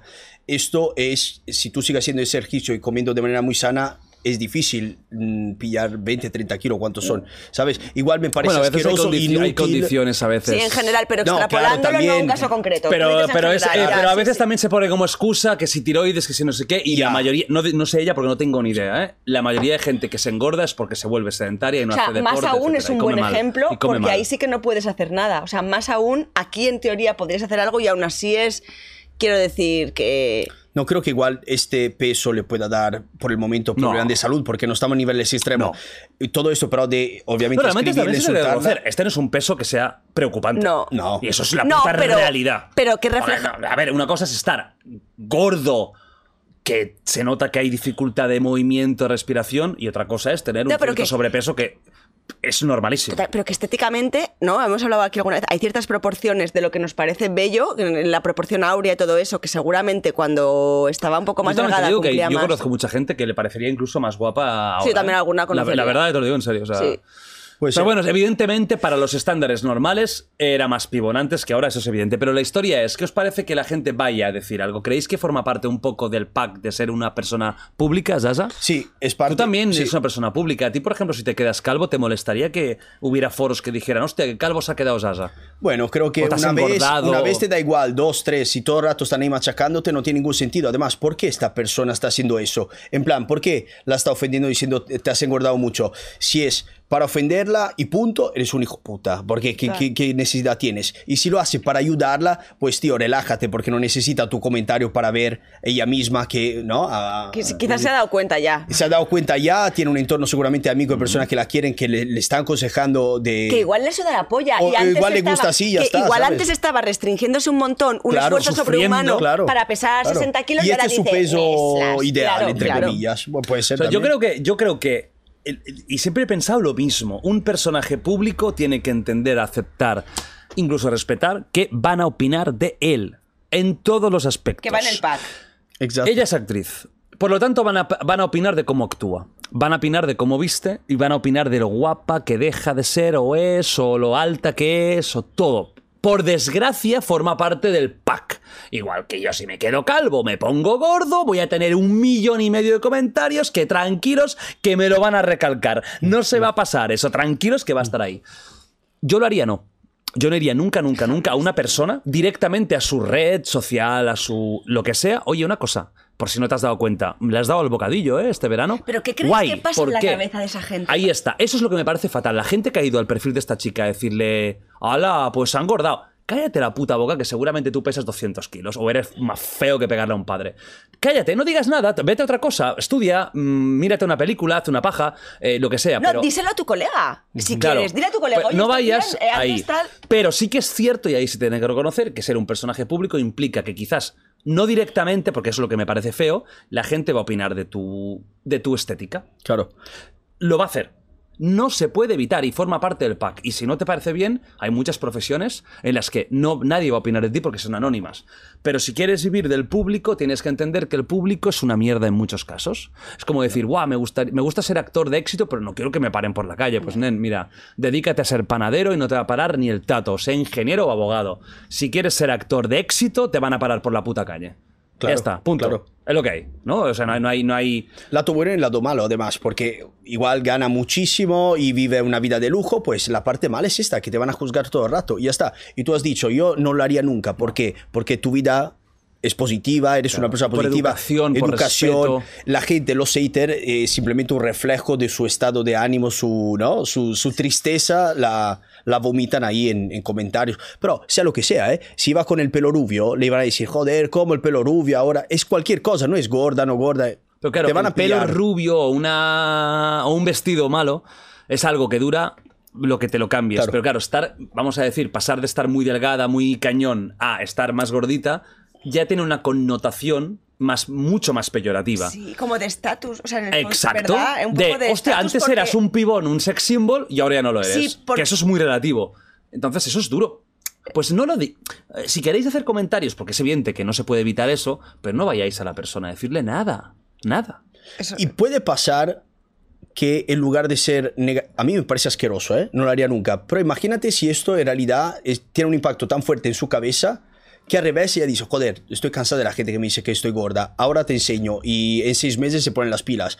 Va, el mismo Ibai lo hace por cuestiones de salud, pero seguramente está cansado de leer gordo, gordo, gordo y dice, joder, ahora me pongo Pues ahí y enseño a todo el mundo, ¿no? Que Pues yo es creo una buena- esa que motivación es una no es mierda, una yo buena- creo. es una porque buena es extrínseca. O sea, estás, tu drive, eh, tu, tu, tu, tu fuerza para motivarte está siendo por ellos, tío. Yo, yo creo que o nace de dentro o Pienso lo mismo. siendo muy... Estoy diciendo, imagínate si piro... Pues si- creo si- que si sería una mala opción y creo que Sí. tiene esta opción eh, puede conllevar un efecto rebote muy y darle mucha importancia y es ser tú mismo víctima de los... O sea, ser súper influenciable por lo que opinen los demás. Porque plan, imagínate que luego la chica se adelgaza por este motivo, pero aún no está como otros como estaba antes. Esa aprobación, Pues vaya, lo ha claro. intentado y no está. ¿Y luego qué hace? ¿Qué? Ya no queda más que hacer. que hor- sí. Creo que es una mala, eh, creo que es una mala, es una muy mala motivación. Que lo que opina la masa de Claro. ti. Pero tiene que ser duro. Yo me pongo en su piel y tiene que ser una mierda.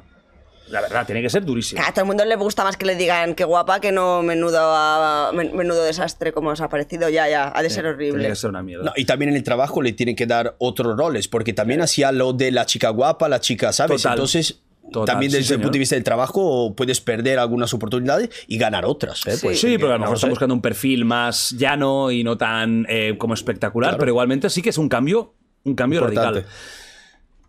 Televisión española, la tele. ¿Sabéis quién es Ana Morgade? Humorista, Sí, presentadora. Me suena con gafas grandes. Con gafas, sí, señor. Bueno, pues. Joder, estoy sabiendo Ah, muchas Oye, cosas estás hoy. muy. Vale, muy bien, vas de Barcelona. Pues cuéntame, por ejemplo, pues cuéntame, por ejemplo, quién es el Pantera que se ha convertido en el, en el, en el campeón interino de la UFC este puto fin de Tío, semana. eh, que me he tragado un podcast de dos horas de Greenfit eh, con César y me lo he gozado. O sea, que ojo con lo que me preguntas, ¿eh? Vale, ok. Ojo que presento yo el... el, el dog, el dogfight. A ver, no, Ana Morgade. Vale, Ana Morgade. Ana Morgade hizo un, hizo un programa por, ah, por televisión española llamado Vamos a llevarnos bien. Lo estrenan y tienen un 4,8 del share. 486.000 espectadores. Un día tengo que acabar de enterarme bien cómo funciona la audiencia porque yo no acabo de entender cómo la, cómo la Yo- pillan. yo creo que- Yo le hablé con Iker Jiménez incluso y me contó que se ve que hay unas casas Sí. pero que, me- que yo no conozco a nadie que lo Yo tenga. tampoco.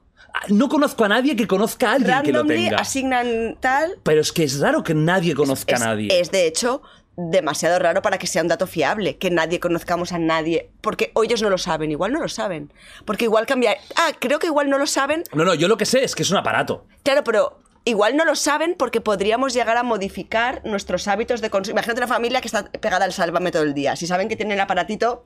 eh, como la gente cuando le hacen encuestas, que no contesta Pero real, ¿por contesta qué lo que nadie- quieren pero- ser en teoría. Pero ¿por qué nadie conoce a nadie que tenga un puto aparato en porque igual el casa de esos aparato, de audiencia? o sea, el aparato no te lo pueden poner como en la antena sin que tú te des cuenta. No, no, no, ah, vale. tele, o sea, lo tienen que tele, por lo que 100% tienen que saberlo los que lo tienen. No, además que sería ilegal, claro, que te estén tomando datos de tu televisión y de audiencia, lo que ves, sin decírtelo. Tampoco. Yo pensaba que era así, ¿eh? que en automático podían pillar la No, no, señal no. y saber lo que estás mirando. Hoy en día, con Que la alguien ponga en los que hay, ¿en comentarios. serio no hay una puta manera, incluso ni que sea de las Smart TV, Ya, ya. de puto mirar qué coño están viendo la, te- Es la muy tele. fuerte bueno, eso. en teoría, vamos a creernos que ha tenido un 4,8 de share. Bueno, pues eh, el día siguiente se cancela.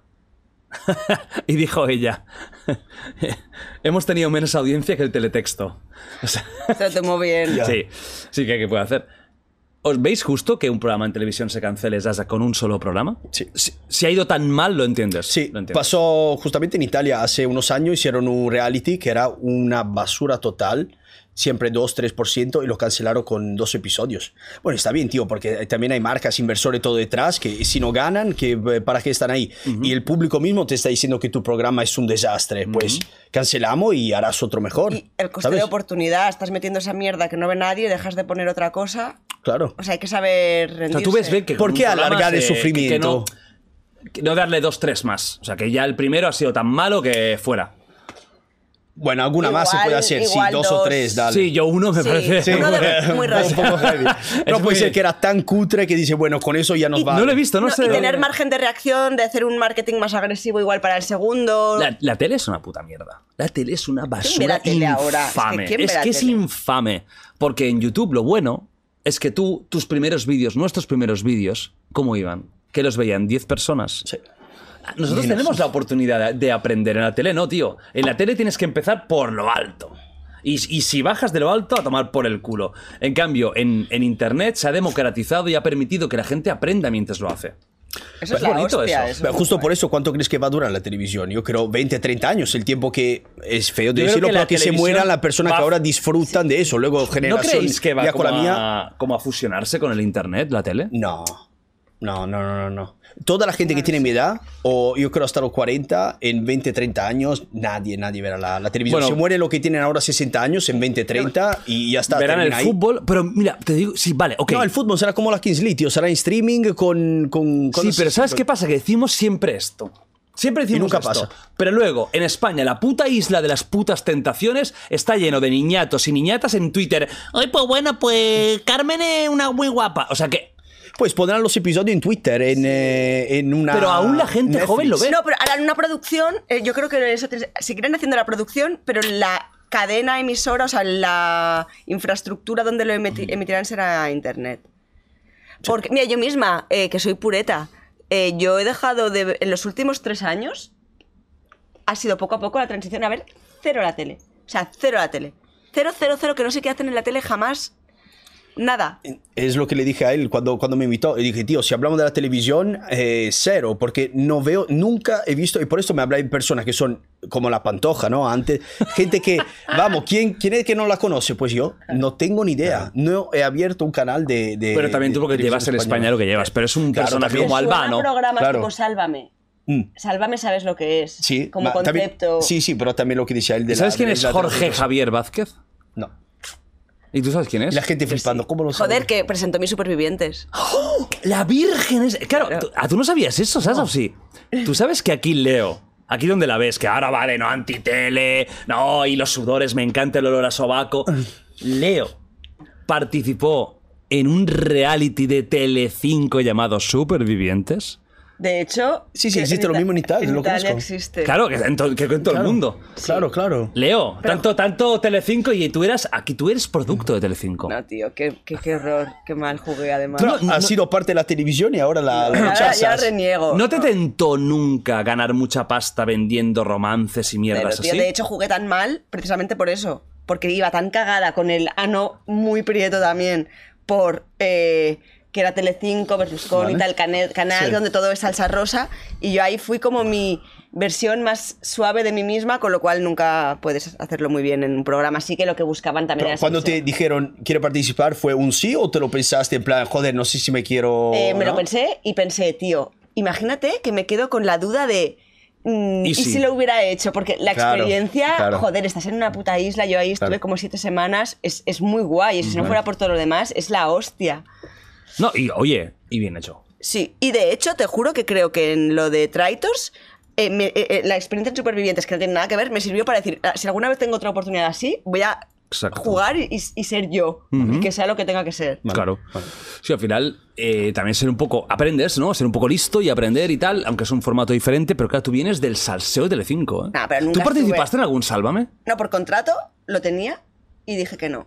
Y me lo perdonaron. Les dije, mira, yo tenía por contrato, ¿eh? Y tenía que ir a las mierdas esas y tal. Y les dije. ¿A Sálvame tenías que ir? Sí. Pero lo- tenía firmado porque si no pagabas como 120.000 pavos. una ¡Uh, cosa la así. puta! Y. ¿Y cómo, cómo te escapaste? No, porque vieron. Al final no son gilipollas. Es como que. va- va- que no estás cómoda. Vas a ir ahí a hacer el hámster, tampoco vas tal. Vas a ir ahí cabreada. Sí, entonces eso no, se portaron súper, ¿eh? ¿Sí? En ese sentido, sí. No me, ¿Qué no me productora era? ¿Magnolia? Sí, Magnolia. Se portaron súper bien. O sea, se, se fueron legales en ese Sí, sentido. o sea, podía haber ido, pero es que al final. ¿No eso- fuiste a nada de salseo? De, por ejemplo, cuando hacen el Supervivientes, ¿no hacen como una gala Sí, final sí. donde todo el mundo se echa la mierda encima? ¿Ahí estuviste tú o no? En algunas. Y, y, y- Sí, sí, en alguna gala ¿Te sí. tiraban caña o no? No, es que yo ya te dije, fui. ¿Con quién era que te portaste peor? ¿Con la hermana de Cristiano? Sí. fatal, de hecho. Eh, Ka- ¿Katia? Katia Beiro. Katia. Sí. Te llevabas como el culo. Fatal, fatal. Luego sí quiso hacer amigui al final, pero fatal. Sí, sí. O sea, no... Pero a pesar de todo, te lo juro que no me arrepiento. Mola porque ahí unen a gente que ha triunfado profesionalmente como tú, que al final nadie te ayudó y eras una, un artista del póker, a ser hermano de. Bueno, en mi edición casi todo el mundo era. mm, Inútil. Bueno, gente que se ha hecho famoso por ser el que se ha follado al cuñado de, ¿sabes? De la sobrina de, la pantoja. De tu año, ¿quién era el más salseo? El que dijeras, este es el que Sálvame está loco por él, ella. Eh, estaba, digamos, de famoso, vino Viviana Fernández, que... Ah, pero no, pero yo es perfil, no, mucho. no, es lo que te iba a decir, Súper perfil, crack, ¿eh, Viviana? perfil muy crack, aunque me llamaba Dora la Exploradora. sí, Sí, porque por me- el pelillo. No, porque me bebía el agua. el- no, no le llevaba así el pelo, pero me bebía, bebía agua y la tía paniqueaba de que me fuera a acabar todo el puto agua del mundo cuando teníamos... ¿Sabes? Si yo iba Era ahí un con mi mala. Vivi. eh, a mí al principio me caía súper bien porque pensaba buen rollo tal y luego no me... No te acabo de ¿Sabes lo convencer. que pasa? Al final era... Mi, mi madre, que es súper fan de ella, ahora me va a odiar eh, porque nos sigue. Eh, Sí, tu madre te va a ver esto. A sí, ver, a ti. Aunque yo no salga, te sigue siempre. ¿eh? Grande. Eh, y- Un besazo. Palo. Enorme. Palo, palo. Palo. palo. Un beso donde tú quieras, que no te voy a enfadar a nadie. Donde tú quieras, para Sí, mi padre está fuerte, ojo, ¿eh? No, y además me da un bolazo de tenis y me mata. O sea que. Pues, eh, tío, era una radio, macho. Perdón, Vivi, si- me- Vivi, si te ofendes, pero era una puta radio. ¿Qué tío. significa una radio? No callaba por Que la no noche paraba. con historietas de... De la época Que yo de- creo que lo hacía porque pensaría, mola, pero para asegurarse de que salían, algunas las super repetía. Cada noche hay la radio, digo, bueno, pues... Joder. Eso un poco coñazo. ¿eh? Y luego, ¿qué más había? Diego Matamoros. El hijo o de sea, es un Matamoros. hijo de un Matamoros. ¿De, el, ¿De Coto sobrino, no? el sobrino de Coto. Grande Coto, grande Sobrino. Coto, siempre Coto. Vale, el hermano, eh, o sea, el hijo del hermano de. Kiko. Y luego estaba. eh, bueno, Katia Beiro, que también venía como. No famosa ella, pero claro, su- con la promesa de que entraría en directo con su hermano, también rascó ¿Su hermano entró algún día? ¿Qué va, tío?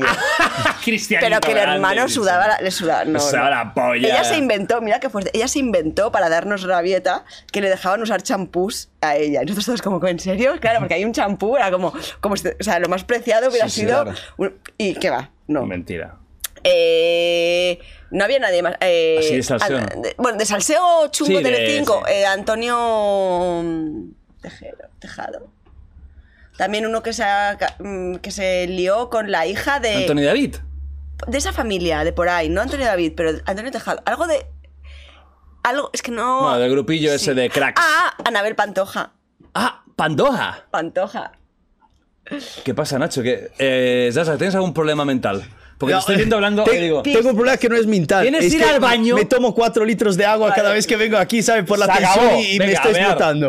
Vamos para allá. Seguimos, seguimos aquí. Mira, esto no es noticia de ahora, pero es que lo vi hace como dos días y quiero hablarlo, porque esto me parece una puta locura. Un hombre en India lleva 50 años con uno de sus brazos levantados. Lo he visto, sabías? lo he visto. Yo, Que mira, está súper seco. Claro, pequeñito tío. así. Y las uñas están como ya que, se le han cargolado. Que eso. Mira, mira, mira. Mira. Vas a flipar. Mira. A ver. A ver. a Mira. ver. Pero, Mi- mira la mano. O sea, no lleva un apoyadero de brazo. Claro, yo quiero intentar entender qué ha pasado aquí. Este tío era banquero y tuvo eh, pues una revelación, ya sabéis que en India son muy místicos y todo eso, y tuvo una revelación de- que, bueno, se tenía que convertir en una especie como de figura que ellos tienen ahí que pasa la austeridad máxima y todo esto, ¿no? Entonces él, como forma de protesta y mística, levantó el brazo y no lo quiso bajar nunca. Dijo que sus primeros años fueron una tortura, pero que al final cuando se le secó el músculo, los cartílagos, o sea, si él baja el brazo se le va a romper. Claro. No, lo puede bajar porque lo que he leído, que sea, ¿no? Como has dicho tú, se ha hecho Se ha hecho piedra. callo, se ha hecho callo. Un callo todo y, y ya está. Claro, yo te soy sincero. No entiendo cómo. Lo ha para empezar, cómo, cómo lo ha conseguido. Yo estoy seguro de que durante muchos años tuvo un apoyo. Como un ni que sea cabestri- ¿cómo se llama? Un algo, cabestrillo. un cabestrillo o. o algún Como una tipo muleta de brazo. Una muleta de brazo. Porque es que ni que quieras, tú podrías aguantar. Pero creo que gente así, tan así flaca- No, a ver, así empezó Hitler. Muy- Claro, o sea, el tío quiso pedir un taxi y se quedó así y dijo, ah, pues me mola esto. Este Pero es mucho más mola. fácil para un- una persona así de tan flaca que para ti que tiene todo este músculo. ¿eh? Tú Pero que- igualmente. joder, te el- pesa el- mucho. Pero claro, igualmente, tío. eh, El hueso, no sé, la el cartílago. Dormir. Claro, no, ni dormir. Ni dormir. Dormir con la- el brazo para arriba. Como, como arriba España. Tío, que me da igual, que aunque haya hecho 10 veces trampa en su vida, me parece increíble. No, y de hecho, mira la mano. O sea, la mano ya es. Pero es- que se te gangrene casi, es como una Sí, parte... no, no, está, su brazo, Pero- su brazo es, eh, por lo que dicen, está ya totalmente muscularmente seco, Atrofiado. La, atrofiado. la sangre ha dejado de regar para claro, allá. está seco. No, tiene que llegar un poquito, si no creo que te Habría, que habría- sí, habría, amputar directamente. pero- Claro, habría, ¿cómo se llama? Cuando empieza a morirse... Gangrenar. Gangrenar. Claro, Está gangrenado claro, y tiene que cortar. Algo tiene que haber. A ver, yo te digo la verdad. A mí, la historia, estoy un poco 50-50 de que algo no me cuadra. Vale. Porque, claro, estar así, no habría gangrena al final. Porque la sangre baja, tío. La sangre, ¿cómo, cómo el corazón de un tío que casi no se mueve bombea tan fuerte como para llegar a Es esto, puede ser que el cuerpo se adapta y entiende que ahí necesita empujar más, más sangre, ¿sabes? Y si se adapta solo. Porque el No tío, sé. el tío camina, además, o sea, hace cosas... Bueno, no, creo que está mucho Muy meditando. poquito, O sea, no tiene vida funcional. O sea, funcional, perdón, funcional para lo que es nosotros. Era banquero Sí, y tenía mujer. eso no lo sé. No me interesa. Pregúntaselo, le llamamos a qué? Amigo. Eh, ¿Qué tal, crack? ¿Cómo estás? A- Amar Barati. Amar Barati. No creo, porque la habrían, Fenómeno. la habrían mencionado, en plan, su mujer desolada. No, tal. ¿Cuántos años has dicho? 50. 50 años. ¿Lo lleva ves así. más di- complicado eso o quedarte 25 años de pie? Porque el libro de los Guinness de los primatos, con- se llama así, ¿no? De los récords del mundo, tú vas a ver la persona que se ha quedado más tiempo de pie, 25 años de pie, tío, sin sentarse una vez. Y caca de pie. Todo de pie, dormir Pero, de pie, y, todo de y pie. cómo se. Claro, la pregunta que yo tengo es. Y hacía el amor de pie también. También pues claro, sí, o sea, tenía. Bueno, eso no es tan complicado, ¿eh? Hay Hombre, cosas más pero, complicadas, hombre, claro. puedes Las moverte. posiciones son Se limitadas. podía mover, o sea, él podía caminar, Sí, sí, claro, claro. No se podía sentar, 25 años. pero como ¿Y dormía. dormir? Eh, creo que en ese caso se enganchaba a una pared para dormir porque, joder, te ¿Y qué desmayas. te dieron? ¿sabes? ¿Qué le dieron por el Guinness? No sé, era, era el Guinness del, creo, 96-98, porque lo leía un montón cuando era niño que me encantaba. Pero hay gente así. Y otro que vivía encima de un palo 25 años, rezando un palo del diámetro de un metro y medio y le pasaban la comida y todo, 25 años encima del palo. ¿Era indio también? No sé, pero son todas personas relacionadas con un espiritualismo exagerado. Porque si no, no llega No, la mente no. humana, ¿sabes? A hacer eso. Está demasiado extremo. Pero si tiene la fuerza eso de alguien Buah. que te ayuda, sí. Uf. ¿Qué tiene que pasar por la cabeza de alguien? Yo lo siento mucho porque sé que eh, son culturas o son... eh, ¿Cómo decirlo? Son pensamientos religiosos muy importantes, pero sinceramente creo que es, lo siento y tengo que decirlo, desaprovechar la vida de una forma tan salvaje, porque sí, cada uno disfruta la vida como quiera, evidentemente, y hay mucha gente me, me verá a mí y dirá, lo que te estás perdiendo por no hacer X o lo otro, pero ya decir, no me voy a sentar nunca más, voy a tener el brazo siempre. Es decir, ir contra tu propia naturaleza por una convicción mística pero porque- me parece tirar la vida. No, ¿y qué aporta además? ¿Y- No, ¿Y, no. cuál Dios dice, wow, mira, me alegro un montón, Él era por Shiva, increíble? él era por Shiva. Claro, pero tiene Pues, su ¿y propósito. Shiva qué, qué- qué piensa de eso? Yo Sí creo que esta gente igual es más feliz que mucha otra gente. Este tío tiene un propósito. Sí, y al sí, final sí, sí. tener un propósito es la mayor. Es que haría muchas para- otras cosas antes de tener el brazo así todo el rato, Me ¿sabes? Que puede encantaría ser hablar con él. Te lo juro, me encantaría hablar y preguntarle exactamente por qué. No lo digo condescendientemente, o sea, a nivel... de- es zurdo Mira, es un poco eh, como el Black Alien. derecho. Mira, como el Black Alien Project. Vino al final. No, no ha venido, pero me gustaría. O sea, un día, Black Alien, que además creo que sé- estoy seguro que sabe quién soy, y me encantaría traerlo. Para, te lo juro, no para reírme ni de él Claro ni nada. no, o sea, tío. de forma objetiva, preguntarle, tío, ¿por qué? Curiosidad pura. ¿Por qué estás haciendo esto con tu cuerpo? ¿Cuál es el objetivo final? Y me encantaría, si estás viendo esto o alguien lo está viendo y puede llegar a él, le mando un ¿Tienes, beso muy, muy- fuerte. ¿Tienes acceso a tu directo con René? Le pregunté, pero se ve que hay un manager, me contó Ah. y tal. Pero bueno, que si no, creo que lo voy a seguir en Instagram o le voy a enviar un Claro. mensaje por Instagram a ver si hay suerte. Me gustaría traerlo y preguntarle de forma, de verdad, lo más neutra y eh, comprensiva posible, un poco sobre su vida. Para ver por qué está haciendo lo que está Sí, haciendo. porque ¿no? ah, eh, también basándonos en los estándares. A ver, lo último que yo sé normal. es que quería amputarse la pierna. Lo último que yo sé es la pierna amputada. No sé si lo ha hecho o no. Creo que no. Creo que no. Amputarse la pierna y meterse una prótesis. Claro, estamos hablando de que ya. Primero, de que en cada operación se está jugando la vida. Porque, claro, se opera en México, si no me equivoco. Bueno, muchas operaciones las he hecho en España porque eran ilegales en Francia. No podía Claro, él es francés. El An- An- Francés, Antoine, creo que se Antoine. llama Antoine. Sí, sí, sí. Yo lo he visto en persona porque se entrenaba detrás de mi casa eh, en Barcelona. dices? Sí, sí. Y yo no tenía ni el canal, me acerco y digo, hola, ¿qué tal? Y no estaba tan extremo, ¿eh? Vale. Ahora se ha puesto una bola aquí, todo. eh, Se ha cortado dos, dos dedos. ya. Era un poco menos y le dije, ¿puedo hacer una foto? Y dice, no, mira, no. No es el más simpático del mundo. No, no fue simpático contigo. No, y tampoco con otra persona porque lo encontré otra vez en el centro de Barcelona y mi amigo me dijo, mira, tranquilo, voy a hablarle bien y no te preocupes que yo lo consigo. No. No, bueno, a lo mejor él no quiere ser un mono de feria. Es lo que y estaba no quiere- pensando en esa- en ese Y él término. vive su mundo de que quiere ser así, pero no cree Y que tiene que tú estar ibas de buen constantemente. rollo, que no eras de risas. Lo los- sé, lo sé, pero es siempre el mismo discurso de tiene que aceptarlo, ¿sabes? No quiere, quiere su millón de seguidores en Instagram, pero no quiere hacer la foto con ninguno, que son ellos que te permiten trabajar de eso, ¿sabes? No me parece muy correcto, pero puede ser que estaba en dos momentos Sí, simplemente y luego que se hace tenía 20 que- fotos. y ya está, ¿sabes? Sí, sí, no lo sé. Sí, bueno, eh, ojalá un día lo pueda traer y preguntarle. Y no pre- puede- no, y le- mira, si viene le preguntaré, ¿qué opinas de los fans tuyos? ¿Qué opinas de la gente que te para? O sea, ¿qué opinión tienes? ¿Crees que lo hacen solo por puro ego o tal? Hay de todo, ¿Los, ¿no? a- ¿Los admiras? Le preguntaré. Bueno, vamos a una superactriz. ¿Qué opinas de Megan Fox, Asa? Es mi amor de cuando soy niño. Pues te voy a decir una cosa, me acaba de llamar Megan y ¿Sí? quiere conocerte. Pues perfecto, aquí estamos. no, el problema es que me gustaba muchísimo cuando hacía Transforme y era un poco más natural. Últimamente es ver, demasiado. Es la época top. Es la época Sí, top. Bueno, pues sí. Megan Fox eh, tenía un novio muy famoso que es Machine Gun Kelly. Sí. Y eran esa típica pareja que todo el puto día, que yo eso lo odio. Que todo el puto día estaba en redes sociales como mostrando, mira Foto, cuánto nos foto, queremos, foto. foto, foto. Y, y siempre jugando como mucho con, con somos muy radicales, se bebía en la sangre del otro, se. Bueno. eh, había un. eh, por, por, aquí hablamos un día de una noticia que eh, en Halloween Machine Gun Kelly hizo ver cómo hizo ver.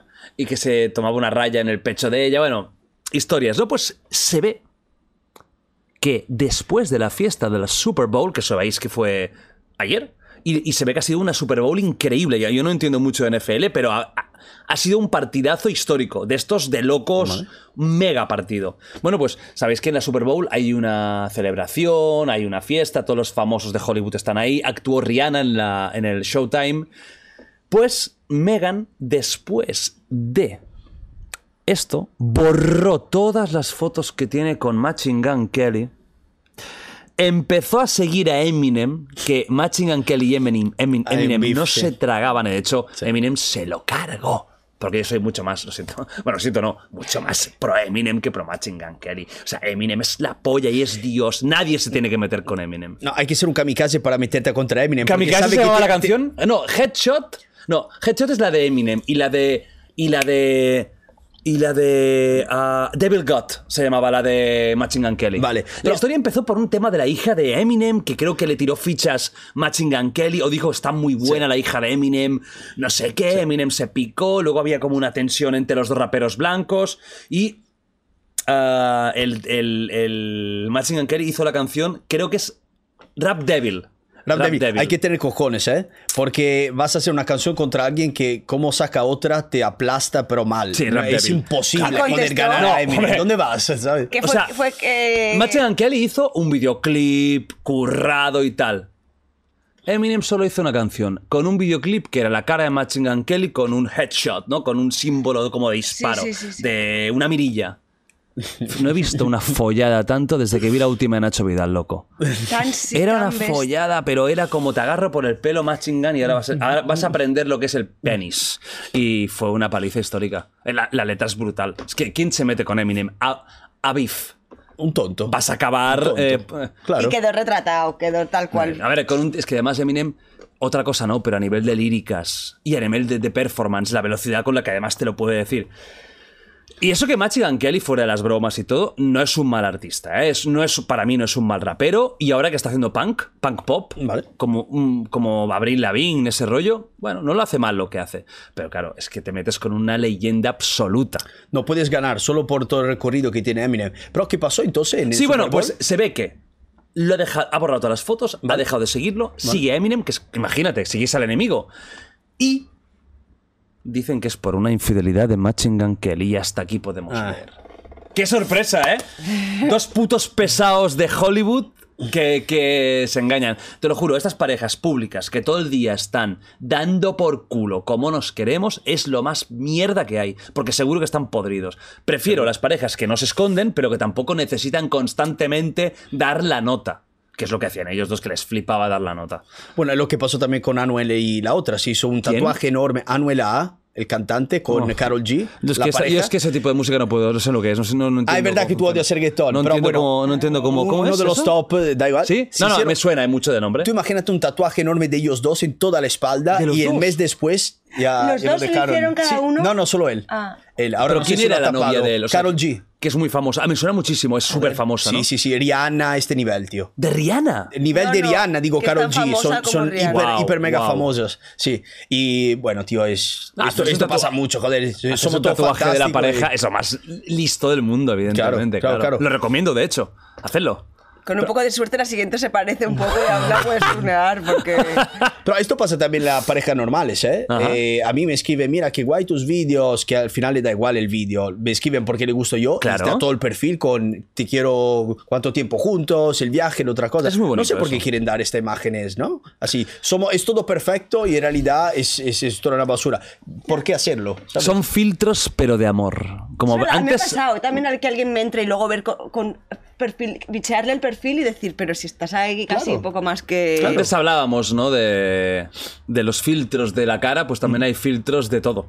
También la hay filtros de la vida. Claro. De querer parecer que somos la pareja perfecta, pero por dentro estamos fatal y podridos y. ya Entonces se ha acabado Machine Gun Kelly con Megan Fox y ya está. No, Ya es que se ha pasado ayer. Ah, vale, vale. Claro, es que no se sabe nada. Simplemente que ha pasado esto. Vale. Esta bomba. Del salseo. Vamos a una cosa bonita, de verdad, por favor. Hay una abuela en TikTok de 92 años. De 92 años, Grandma Droniak, que después de mucho tiempo, 25 añitos, ha tenido su primera cita. En 25 años, nada. Y ha tenido una cita con un señor que conoció en el bingo. Vale. Y bueno, pues eh, lo puso en TikTok, que tiene muchos seguidores y la gente súper contenta, ¿no? A mí me parece fa- Pero fantástico. te lo crees esto. a full. Sí, sí, sí, sí. Ah, sí. vale. No, el perfil es ultra mega natural, el de la, el de la gran Madroniak. Ah, Es una tía increíble, es súper divertida. Y ella decía que esperaba que el señor la invitara, que no cogía ni la cartera, tú.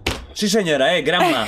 Always. Eh, como tiene que ser aquí, chulería grande. Bueno, pues eh, hizo la. Hubo la cita y no ha quedado muy contenta. ¿eh? Ah. Dijo ¿No? que fue un poco el señor borde con los camareros Mm. que no le, le apartó la, la silla ni para No sentarse. fue galán. No fue galán. Eso no puede pasar. Y, y que no fue simpático, tío. Y no ha acabado bien el tema, macho. Hostia. Puede ser que tenga un poco de ansiedad, ¿no? De, de prestación porque ella es tan famosa y... ¿Qué, nada, qué edad tenía el señor? No lo sé, sabe? Ah. no dijo la edad, dijo que lo había conocido en el bingo. Es que la gran Madronia, que es la polla, 92 años y no, no, y en TikTok. O sea, es Pero se ve parte de la cita. Que tú No, sepas? no, no, eso lo explicó. Lo explicó Vale, en vale, TikTok. vale. Digo, bueno, voy a tener una cita. Es que mirad qué, qué- qué pinta de buena señora que tiene. Pues la adoro. dile de- La de darle otra oportunidad. Mírala. Hostia. Gran Madronia, la puta ama. Eh, me parece tan bonito, tío, que una persona de 90 y algo, o de 80 o lo que sea, con ganas de vivir.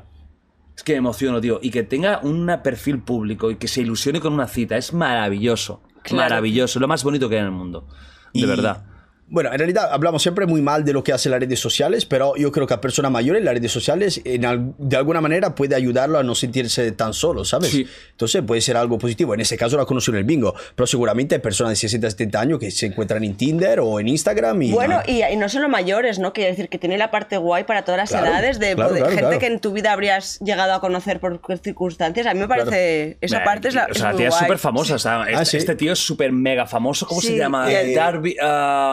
Presenta un programa muy, muy, muy, muy, muy famoso. no, es que lo veo todo el rato, tío, te lo juro. ¿Sabes quién es? Sí, no? sí, sí, muy bien. Es un programa que es como de familias que se enfrenta. Family Food, Feud, el programa. Sí, y sí. él se llama.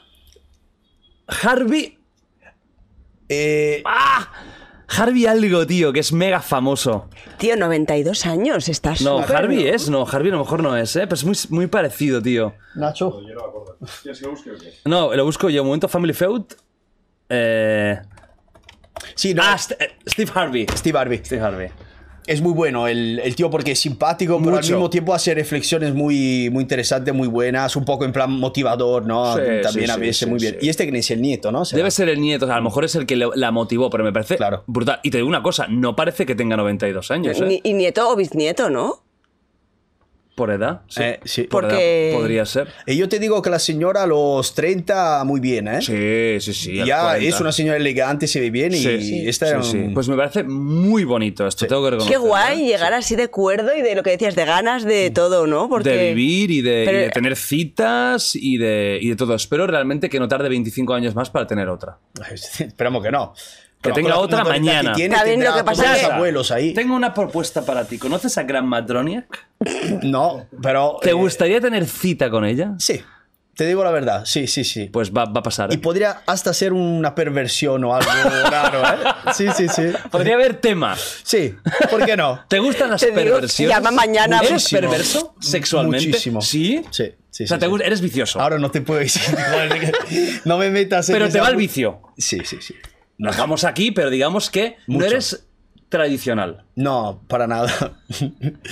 me gusta lo, lo raro. Por eso, cuando me dice el olor, me parece lo más tranquilo que hay O sea, en te el estás mundo. metiendo en un jardinazo Sí, sí, ya guapísimo, está, ya está, ya guapísimo. está. Nacho, es de los tuyos, ¿eh?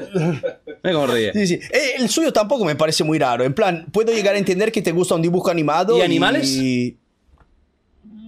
Sí, puedo llegar a entenderlos. Sí. Eh, sí, el problema es. Eh, eh, No, pero si no, culmi- imagen- si no culminas, si simplemente te excitas... exacto. En plan, Sí, todo- con un puto Sí, perro, tío, le voy a... Pero estás todo muy, que- estás muy capao, ¿eh? Estás muy... Joder, eh, Pero tú es- eres muy tradicional. Hombre, no me follaría un perro. A ver. No, No, yo pero que- tampoco, no, pero yo, llego, claro. llego a entender que la idea de se puede hacer, ¿sabes? La idea se puede Fantasear, que te pueda Fantasear poner con que te cachondo. quieres follar un animal. Bueno, me parece más absurdo querer follar un- la chinita esta que ves vestida de... La Hatsume Miko. Sí, ¿sabes?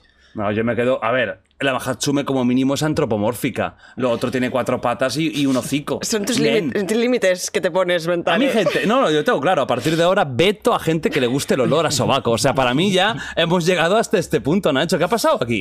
¿Cómo ha degenerado tu podcast? Pero ¿cómo ha degenerado este podcast? De repente aquí no, sí, hostia, el, el- el- el animalismo está bien, es una... Tú, Este, ¿te has este- hecho- este nivel 1, ¿sabes? El olor. Él está a nivel 2 o 3. Y luego hay varios niveles. Y el último qué nivel es cuando estarías Si hay 10, yo creo El 13. 7, por ahí.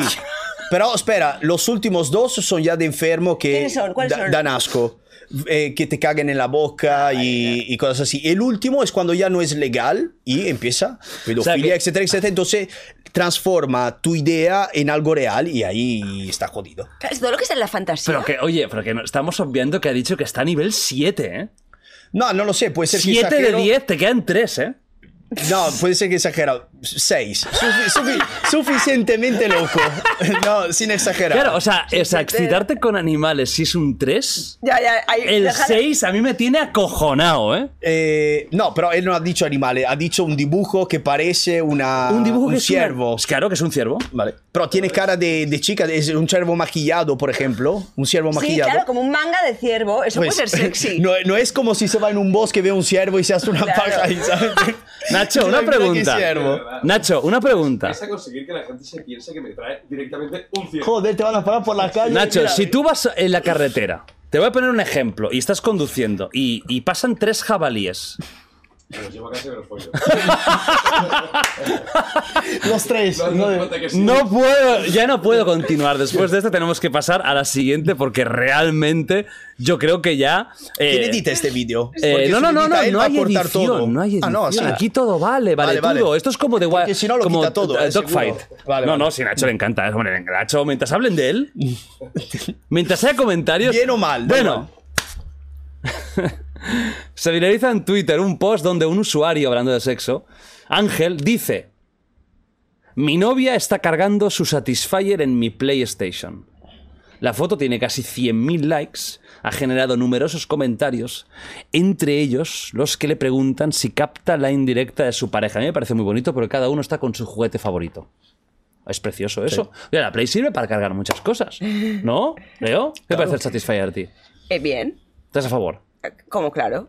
que ¿Te sí. gusta unirlo con, con el sexo Eh, o separación de bienes? No, ma- mm, alguna vez lo he utilizado mientras follaba con mi pareja, pero creo me gusta más en plan de viaje o algo. así. Y tú eres de las que, como algunas aseguran, que Pero- eso es maravilloso, que en Sí. así ya estás orgásmico. Pero creo. Pero creo- así es, es. Creo que se tiene que moderar el uso del Satisfyer porque Guay. es como. Porque Si es tan extremo que luego Claro, cualquier la vida hombre real no- es, es Claro. imposible que un humano logre eso. Entonces, como algo que. De hecho, a veces, ¿sabes? Dices, de de viaje no me importa dejármelo porque da igual, porque eso es tan ultra imposible. Es como. Muy mecánico, un, ¿no? Un. Explota el cerebro, rebasa el umbral de lo que estás acostumbrado a tolerar. Entonces, como te acostumbres a eso, luego es jodido. Vale. Porque Sí. es demasiado. Es como si utilizas eh, dildos de dimensiones exageradas, luego nunca Sí. vas a encontrar nadie, ni un porno actor, ¿sabes? Y te mete, hay brazos de silicona en los sexy shop y te lo mete. Eh, O como si te- Que eso es un 4 en tu escala. Claro. Eh, no, esto ya, ya estamos por encima. O imagínate un, uno- un estimulador eléctrico, una especie de. de, de, de chupador. No, mira, eh, eh, no sé cómo he cavado ahí. No sé cómo, no voy a decir más. Pero te lo juro, creo que, que preparando el guion de esto, me salió un vídeo de algo nuevo que no sé si ha salido o va a salir, porque no- la verdad es que el vídeo lo vi un poco sin contexto. Pero que es un pajeador brutal que va a 4.500 revoluciones si quieres y que puedes controlarlo a distancia. Es decir, tu novia en China te puede controlar el placer y tú puedes decir, ah, nena, más rápido, más... Una- y además que es súper currado, una locura. Es un poco para nosotros, ¿no? Porque el Satisfyer lo ha petado en las tías, pero los tíos aún no tenemos Sí, pero ese eso- super Satisfyer, ¿no? Eh, me estoy leyendo un libro que se llama Dopamine Nation, no sé cómo lo han traducido, pero que va como de adicciones al, al placer también, y bueno, lo de la dopamina y tal. pero no Y- tan solo el sexo, sino No, el placer en general, al placer en ¿verdad? general. Y, uno, y es una psicóloga. Muy interesante, que- ¿eh? una- es, es brutal, pasa que lo he empezado hace dos días. Una psicóloga explica casos suyos con pacientes y un paciente eh, llega a consulta por su adicción al sexo. Y él constru- se era un ingeniero y se construyó un pajeador. Y dice que, pero que le llegó a. Claro, era tan bestia el placer que tenía. O sea, como él sabía de técnicas, entonces cuando llegaba la mujer a casa lo desmontaba y lo tal. Y al final acabó viajando con él y tal. Y, y, se co- y como dice que, como eh, era una pura adicción, porque el nivel de placer que le generaba, claro, es algo como que rebasa el umbral. O sea, el umbral de lo que tú estás capaz Ya que estás casi- leyendo estos tipos de libros de pajas y todo eso, ¿y tú te has leído mi libro de una vez? Así es la puta vida. Pregúntame el párrafo y página. Así- eh, amigos, amigos, así es la. Bueno, aquí pone segunda. Así es la puta vida, ¿Por cuarta edición. Ya todo el mundo ahora mismo quiero que vayáis a Amazon. Y os voy a dejar el link aquí en la descripción. Que compréis este libro. Aunque tengáis una copia, os compráis otra. ¿Por qué? Porque los alfas de verdad tienen cinco copias de este libro. Tengo que decir Ah, la ¿Habéis verdad. visto Machos Alfa? La serie. No. Ah, pues a- te hubiera gustado comentarla. A ver, Vale, pregunta. Dime, página 96, primer párrafo. Joder, si contesta eso, de verdad. me No, si contesta eso. te- Imposible. no, se lo juro que yo estoy. Me heredo el podcast. ¿Cómo? Como conteste eso, heredo el podcast. Si contestas correctamente y me dices la primera frase, te juro por Dios que cierro de Wild Project, te cedo el canal, te, te paso autoridad y haz lo que quieras. Son 3 millones y medio de, de suscriptores Buah, y tío, es la oportunidad 90 de mi millones vida, de visitas madre al mes. Este gana lotería, ¿eh? Herédalo. Para ti. Pero ella, con la cabeza que tiene de números y todo, puede ser que algo saca, ¿eh? Como el primer párrafo de la 96. Piensa que estamos A ver, a, ¿en a mitad del libro. del mitad libro del libro. 96? Bueno, Claro, si mira. quieres te lo dejo leer y lo copias. ¿Cómo llevarte apretado el ano ahora? No, muy, la muy relajado. No, la primera frase, di, di una frase. Podría ser buenas tardes, eh, encantado de conocerla. Pero empieza a la mitad la Sí, hombre, frase. si te- no. no, quiero decir, No, es, una frase frase. me refi- la- mi, Sí, mi viene de pregunta un punto y es. final. Vale. O sea, empezamos de cero. le- Vale. La primera letra es una. Eh, no. Pero esto que es el, el, Pero para ponerte nerviosito. Esto que es el ahorcado. No, aquí si tú vacilas tanto me la dices ya. Leo, ha sido muy de me farol. ha ¿eh? durado, me ha durado. Déjame que me lo goce durante estos. A ver, di una frase, va, di una. En realidad, No me lo puto creo. ¿En serio o no? No, es- no, no tiene eso. La frase es, la cultura de la cancelación es una tendencia que está creciendo día a día. Esta es la frase. Página 96. ¿Te lo has leído o no? me lo he leído. ¿Te ha gustado? Me ha gustado. A mí me parece que no he. O sea, yo ya s- un poco te conozco demasiado. Entonces. Sabes lo que pienso. Sí. Con lo cual, guay, porque ves que es lo que hay. Ujú. Pero claro, a mí me ha, me ha reafirmado lo que ya muchas veces hemos hablado. Claro, muchas sentido- conversaciones. Sí, sí. Claro, al final, y también tienes un pensamiento muy parecido. O sea, que al Sí. final es un poco reafirmarte. Sí, pero cómo es la está vida. guay. O sea, creo que. A pesar, porque la gente puede sentir que te conoce en el podcast, pero creo que no, que no es lo mismo que hacer una lectura, que ya estás como, te tomas un tiempo para ti. Es que a mí leer me mola bastante y de hecho estoy contentísima de haberlo retomado, la- lo que es No, leer. coño, y que al final yo hay una cosa que estoy muy orgulloso, que es que en todo momento hay estudios científicos Sí, que sin ser pesado, pero no, sin ser sin pesado. ser chapas. porque es muy pesado leerte un libro y No. estar todo el rato. No, porque los estudios científicos, la gran mayoría de los que pongo, son interesantes. Son de psicología, sociología, comportamiento humano, que aunque sean estudios científicos de grandes universidades, no dejan de ser interesantes de leer. No, hay alguno que te explota la cabeza. Mm. Yo te dije que eh, eh, lo he empezado a leer hace poco, estoy a página 50 por ahí, Mm. y pensar que es más probable, 11 veces más probable que te suicidas en lugar que- de que te maten por la calle. Dices, ¿cómo O que te mates ser? en tráfico. ¿Y cuánto dinero eh, gastan en anuncios de ah, con- para no conduzcas borracho? Y lo del suicidio, tú le has metido mucha caña. ¿no? Y cuando decías lo del, lo del placer, hay un experimento con ratas en el cual eh, el exceso de placer. Es que había una cosa, bueno, leedlo y no hago mucho spoiler, pero hay un experimento en el que de alguna forma se le da placer a ratas El y del azúcar, se, ¿no? ¿eh? El del azúcar, no. se les, les gustaba tanto que acababan muriendo por una cosa que tenían Sí. que hacer sin control que acababan saturándose y muriendo. Sí. Y eso es Que no comiendo, no comiendo, solo, solo porque que- tenían que pulsar, porque el pulsador les daba tanto placer que se olvidaban de las crías, por su, dejaban de amamantar a las crías, sudaban de las crías, sudaban de comer. experimento Y increíble. se dedicaban solo por la- el hype de dopamina, que además es eh, anticipatorio, ¿no? Que creo que cuando, cuando no es acción-reacción, o sea, si tú haces así y te da el reward, no es igual de adictivo que si tú das así y quizás te toca o quizás no. Por eso las tragaperras son tan adictivas, Claro. porque cuando no es recompensa segura, sino que puede ser variable y no siempre es lo que más te genera... Muy curioso, la verdad es que Es hay, muchos experimentos. Ahora vamos con la siguiente, pero bueno, que me, me- me- me mola haber hecho este. Eh, o sea, haber reafirmado muchas cosas con, con estudios, no simplemente. Que son- no es opinión solo. Y no, no deja de ser opinión, porque seguro que hay opiniones totalmente diferentes que tienen sus propios estudios, pero yo he encontrado los míos, los que van un poco en consonancia a como yo creo que es la puta vida, ¿no? Que es como la veo. Vamos a un tema racial. Uy, eso es lo que mola. No, pero no es muy, no es muy, no es muy cancelable. Idris Elba, ¿sabéis quién es? ¿Quién? Idris Elba. Eh, y, ¿Habéis visto pelis suyas? El tío es sí, sí, un- sí, sí. eh, un machote, guaperas, es un... Bueno, de hecho, No, hubo calvo, mucho ¿no? rumor... No, tiene el pelo corto, A pero ver. no es calvo. Hubo mucho rumor de que podría ser el siguiente James Bond. A ver. Es un tío con una planta que se te va. Mira, además de que te images, me encanta, tío, eso es lo que yo quiero. Tiene una planta que flipas, ¿vale? Pues ha hecho unas declaraciones muy interesantes. A ver, aquí está. Lo habéis Sí, visto, ¿no? sí. Mil Sí, sí, películas. sí, sí. Vale. Claro. Bueno. Incluso yo. me suena que me suena. ¿Incluso qué? Incluso yo, que le he visto. Ah, vale, pensaba que incluso hubieras hecho cosas. Ah, no, no, Bueno. Idris Elba ha dicho que ya no quiere describirse a sí mismo más como actor negro. Como Ah, si eso. fuera su, eti- su etiqueta. Claro, pi- piensa que muchas veces cuando hablamos de Denzel Washington, Morgan Freeman, hostia, el actor negro ese, ta, ta, ta. Y él no quiere describirse como actor negro. O sea, es decir, en las declaraciones que él ha hecho es que básicamente está cansado y que no le gusta que su color de piel, de alguna forma, determine lo que él ha vivido. Porque él ha dicho, un hombre blanco, un niño blanco, puede ser inspirado por mí igual que un niño negro. Yo soy actor. Y ya está, no soy actor negro, soy actor. Igual que un abogado es abogado, no es abogado negro, un arquitecto es arquitecto, no es arquitecto negro, etcétera, ¿no? Y me parece súper interesante que diga eso, porque sí que es cierto que muchas veces tenemos siempre la etiqueta de, vale, pues tía, pues un actor negro. No, un actor.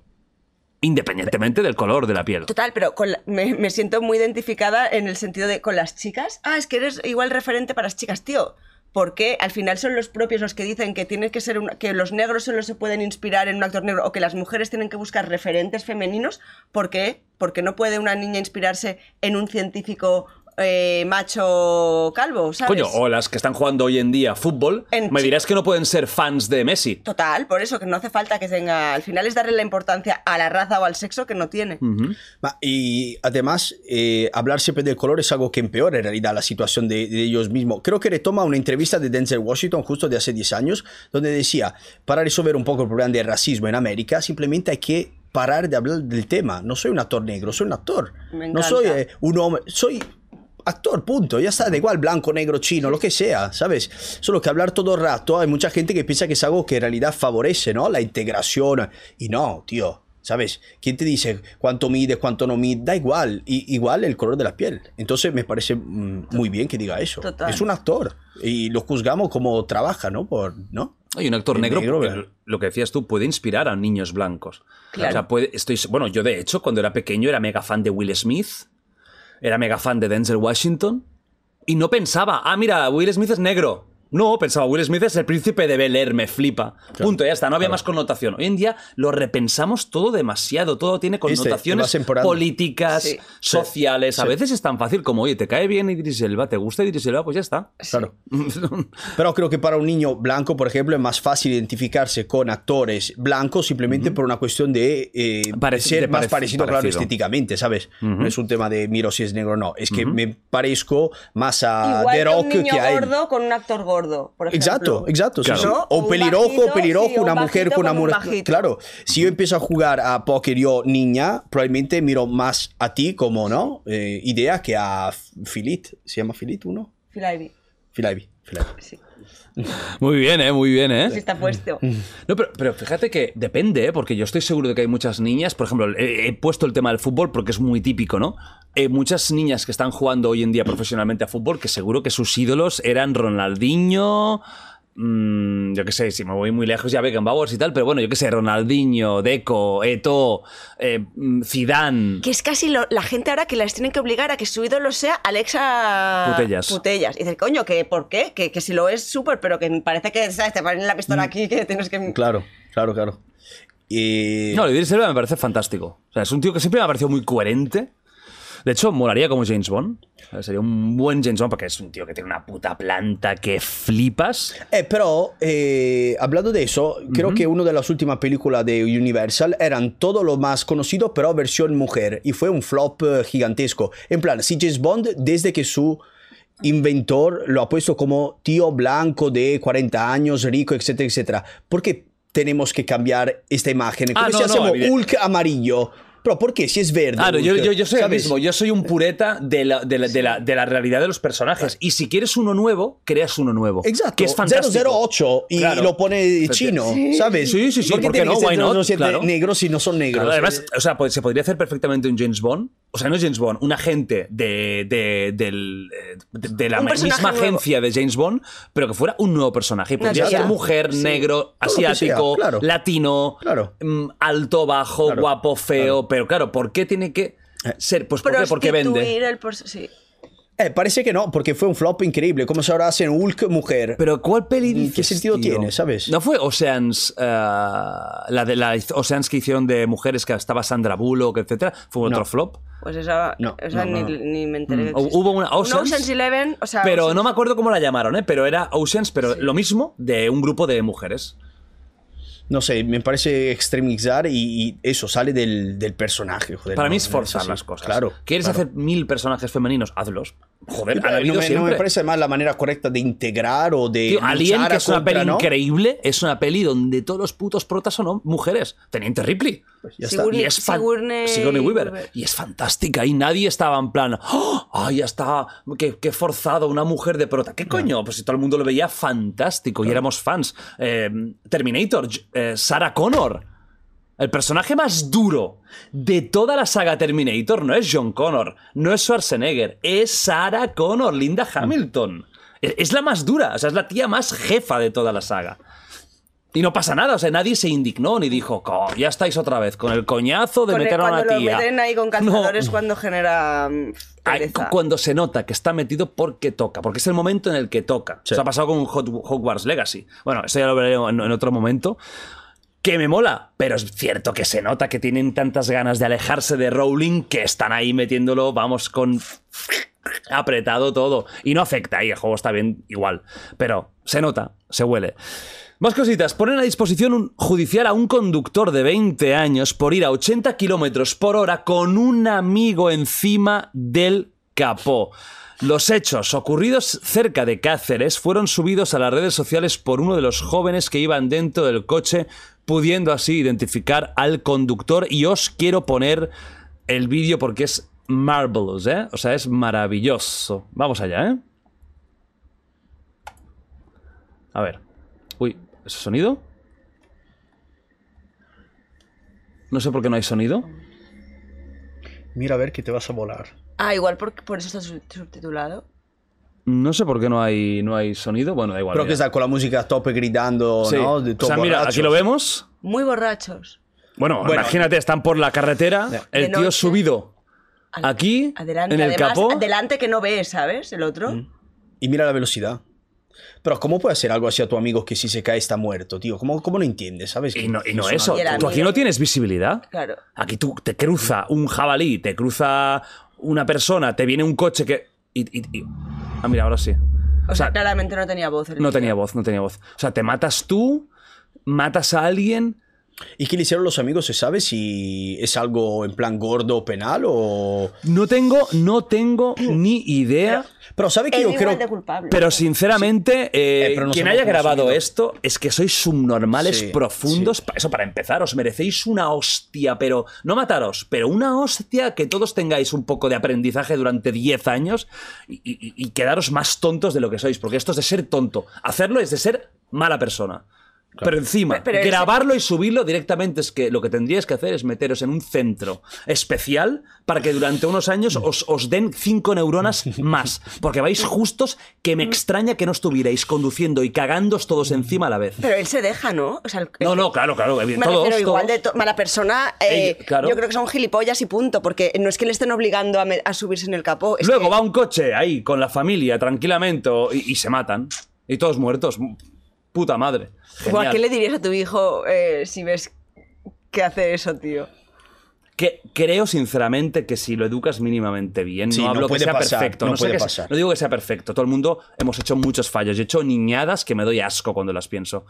Pero esto es heavy, ¿eh? A mí no se me pasaría por la cabeza subirme en un capó con mis amigos A mí a ya- 80 kilómetros por hora. De noche. Mira, sinceramente, si es mi hijo, llegaría a casa contento. Si me entero, de- de- o sea, Correctivo primero, correctivo segundo. Es que lo que has dicho no te va a pasar, tío, porque es imposible eso de darle una educación que no tiene ningún sentido para pensar que esto es algo que es guay, es normal. Y, pero creo que esto ya pasaba o ha pasado ya muchísimas veces, solo que ahora se graba que tenemos un móvil, pero ¿crees que nuestros padres nunca hicieron algo? Bueno, los míos no creo porque son, Estos- son poco aburridos. Pero eh, hay mucha gente que seguramente hacía un montón de tonterías y nadie lo veía, pero te, te repito. Y además, no lo veo- ¿dónde está la diversión? ¿Dónde, dónde- No, no, sé. En plan, ah, qué, qué- qué chulada. No, No, y para mí fíjate que es- al final, ¿cómo es, todo hoy otra en día? cosa. Grabarlo y subirlo. Porque Ya. si no, no existe. Si no, no. Ya. no. Ya no es que lo quieran hacer porque, mira, están medio locos. No, no, que lo tienen que grabar y subir. Tío, es que son tontos. Es que seguramente tío. también. Ah, hacemos esto que lo subimos. Yo me imagino la conversación. Venga, Mm. hacemos esto que, ¿sabes? que eso- Y en el fondo también estás buscando ahí Sí, un poco pero de. te hace famoso, ¿no? Como el, el Patético. retrasado del pueblo, ¿no? Como el, Sí, como el el tonto. Sí, sí, como el Claro. tonto del pueblo. Para ¿no? nosotros, pero igual chavales de su edad, quizás, digo yo, no se lo ven como, "Buah, vaya huevos le han echado. No sé, digo, porque para justificar que no sea todo ¿eh? retra- em, A mí me parece súper cutre, pero.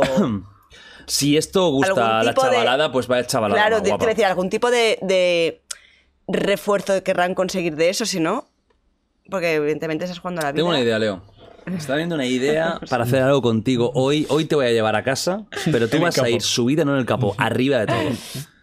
Pero surfeando, tú sabes, surfeando así. Así, sin agar- sin na- na- na- na- agarradero. y, y va a ser muy guapo. Y ya está detrás, eh, tirando Skate. cosas. Es Vale. Skate, hostia, molaría mucho, ¿eh? Bueno, hicieron eh, de hecho un vídeo en Nueva York, ¿no? Con el tío ahí con el snow, cuando había la nevada y se iba detrás Pero de mira, esto. a 20 por hora, tío. Pero esto ¿sabes? igualmente, seguramente lo hace un tío ya de más mayor, no de 18 años, y que seguramente controla mucho de Snow y es un poco hacer la performance. Sí. Pero aquí, a mí el miedo que me da no es que se hagan algo estos. Es que es posible que hubiera alguien. Y la inconsciencia. Alguien ahí que. ¿Y si lo matan? Porque no está viendo. El tío tiene un puto tío en medio riendo. ¿Y si se matan ellos? ¿Y si matan a alguien? Que no se dan- yo creo que no son conscientes de lo que implica lo que están haciendo. O sea, de la liada bestia. Seguramente, si no, no tiene... No tiene mucha lógica. Bueno, chicos, coño, tío, maco, joder, me cago en la madre que os parió, tío. Un poquito de espabilación y a ver si esto sirve un poco también para. Porque no creo que les caiga mucho, pero bueno, la multa o lo que sea que os sirva para no poner en riesgo a otras personas. ¿Queréis hacer una locura? Tiraros de un puente. Que no, no haréis daño a nadie, pero en carretera. Complicadillo. En España el Congreso aprueba la ley de bienestar animal. ¿Os habéis enterado que hay una nueva ley de bienestar Yo había para los que animales? se estaba gestando. Vale, pues al final han llegado a un acuerdo, porque ya sabéis que Podemos y PSOE pues, tienen ciertos roces, la ley del sí es sí es el más mítico, pero también ha costado esta. Al final la han sacado. A ver, esta ley lo que destaca, lo nuevo que, que trae es que los dueños de perros tendrán que hacer un curso. Será gratuito el curso, pero si no, no podrán tener perro. Vale. ¿Vale? Esto es una cosa bastante importante y nueva que han añadido. Vale. Otro de los grandes cambios es que se, obligará a esterilizar y poner el chip a los gatos. Diré que hasta ahora no era obligatorio. Aunque no salgan de casa. Que ya sabéis que los gatos no es lo habitual de llevarlos de paseo y todo eso, pero aunque no salgan y estén en tu casa, esterilizados y controladitos. Y que se velará por el sacrificio cero de las mascotas. Intentar evitar por todos los medios lo típico de, ay, es que el perro está ya mal, tiene un tumor tal, pues mm, la inyección y, y- y- y morir. Leo, ¿qué te parece esta ley? ¿Te parece bien lo del Lo de los perros me parece cojonudo. curso? me parece lo- súper bien. ¿Sí? Lo de los perros en orden. Lo de los O sea, perros. Los ultra perros, que es decir, el curso. El curso me parece Está ultra necesario. Que cualquier persona pueda ir a una protectora o a, a adoptar un perro o comprar un perro. Se evita el capricho, ¿no? De esta manera un poquito. se evita el ¿Eh? capricho y que es que es una responsabilidad muy bestia. Cuando tienes un perro, es alguien que, ¿sabes? Es dos veces al día mínimo salir a pasearle, tener sus rutinas. Bueno, cojonudo me parece. Lo de los gatos eh, no me parece bien.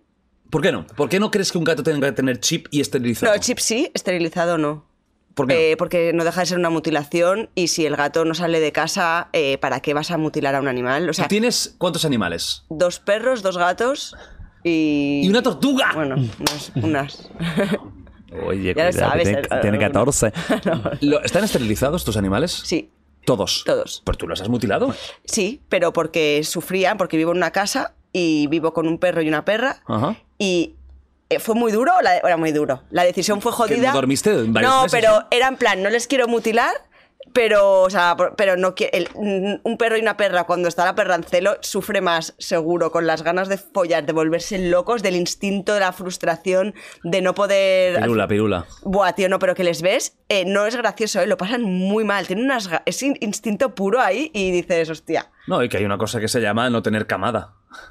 Que no, y la, perra se tuvo dos embarazos psicológicos. Ah, eso es increíble, yo lo he visto, ¿eh? Además, por no. Por Yo- no, por- el- por no- el- el por no perro de- follar y tener que quedarse Sí, el- embarazada. la perra de una ex tuvo un Da embarazo una psicológico. Iba con un muñeco Sí. que era su hijo. En mi tío. caso era mi croc. Dios, tío, era mi croc. Era su hijo. Claro. Sí. Y Y, lo sacaba tenía- leche, ¿eh? Madre mía. Pero tú sabes si sufren cuando lo esterilizan. Yo creo los que animales. no. Entonces, ¿dónde está el problema? Claro, ¿dónde está? Lo que no entiendo es por qué. Porque si un gato no tiene el instinto, ¿para qué le vas a. Igualmente, ¿para qué le vas a. a Los castrar? gatos, dime la verdad, ¿tienen instinto de escaparse a veces o no? No. Cero. Los míos, es que pero son, Hostia, los míos pues, están un poco atrofiados. Muchos amigos míos. Yo no soy de gatos, ¿eh? pero hay muchos amigos míos que, te- que tengo, Ya. como abran la puerta. Sí, eh, no, siempre, el gato, el gato, el sí, gato. Sí, Sí, porque sí, sí, es sí. curioso. Mi gato, cuando yo vivía en, la casa, en Barcelona, en, en mi piso de Barna, abría la puerta y salía eh, como loco. Y ahora que vivo en casa, eh, cuando voy abajo a la bodega, sí que quiere, pero podrían irse de casa. Sí, saltar fácil, y... y no se van. No se han ido ni una vez. Claro, pero mucha gente la tiene en ciudades o en, en pueblos grandes. Eh, Claro. tú vives un poco apartada. Yo, yo no, por no, me ejemplo, vale, eh, no, no. sí yo que hablaba, perdona, hablaba solo de gato de casa. El gato de pueblo, 100% esterilizado, porque si no también va a quererse ir a folletear, igual le atropellan o lo que sea. Porque... No, y que luego hay una... un- una, una Sobrepoblación. No, sobrepoblación. pero creo que también por la ley no puede hacer una distinción de pueblo de casa, en plan esterilizamos todos y Eh, punto, bueno, pues ¿sabes? si Porque que si no, escoger- ¿cómo, cómo sabes el Ya. gato que está siempre en casa, el que sale, el que si no hay sale? que escoger, estaría a favor. Lo importante no he es que no dicho sufra, también, si no ¿eh? sufra, No he dicho sí. otra cosa, ¿eh? No se podrá dejar a un animal 24 horas sin supervisión. Ilegal. Claro, pero que tiene que comer, además. Un perro, imagínate Sí, dejar un vale. perro. Vale. Sí, sí, sí, esto está bien. Vale. Multas, y espero, fi- lo para el último es el sacrificio, ¿a favor o en contra?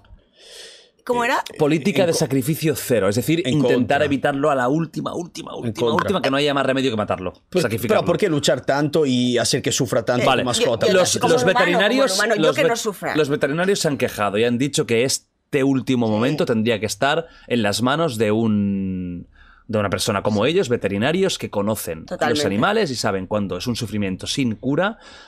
A, tener que estar aguantándole, aunque el animal está cada día sufriendo y medio moribundo. Y eso. Eso- ¿te parece bien lo de. Dime, dime. No digo que me parece súper súper corto, soy, pero que me parece muy egoísta esa ley. En plan, a veces no, te- no tenemos la capacidad de decir adiós porque a ti te da satisfacción que el animal dure más y, y, tío, el animal está sufriendo. Claro. Yo evitaría Lo sobre quieren todo equiparar, yo creo, un poco cero. a los humanos. Que un humano, por mucho que esté agonizando, no lo matamos.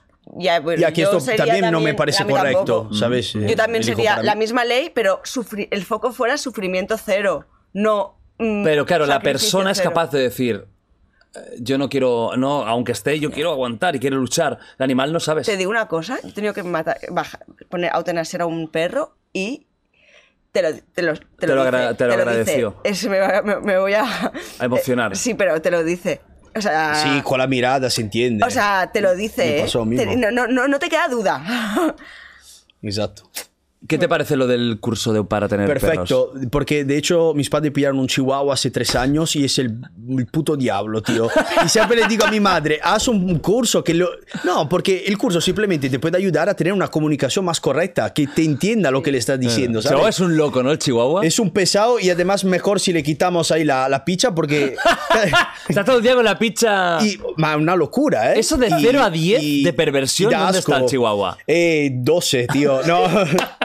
Menos mal que no tiene palabra, porque es un sin parar. Todo el rato follando algo. Es increíble. ¿eh? Hostia. Y te siente, cuando te lo hace a ti, te sientes como violado, tío. Es algo- Menos mal que es un chihuahua y no Exacto, un puto dogo, exacto. Ya, ya, ya, ya, Sí, sí, esa sí. pierna, epa. Pero es súper dotado, ¿no? Que es muy inteligente. Es también súper dotado ahí abajo. Entonces es un mix que es un desastre. Vale. Entonces si pasa esto, espero que pase también en Italia. Si mi madre, por fin, por lo menos hace un curso. Claro, un poco Es- de no- no- educación. No, tiene educación, ¿sabes? Y lo de lo demás lo veis bien. Lo de los gatos lo ves bien, tú sí, ¿no? Que has dicho. Que muy sí. bien, pero supongo que han hecho esto porque hay una cantidad de gatos también Sí, por las calles ¿sabes? y todo. Claro. no, lo único que se ha salvado de esta ley y que ha habido polémica con ello también son los perros de caza. De casa he leído, sí. Que ah, va aparte. Digamos que no les afecta a esta historia. No los y- castran.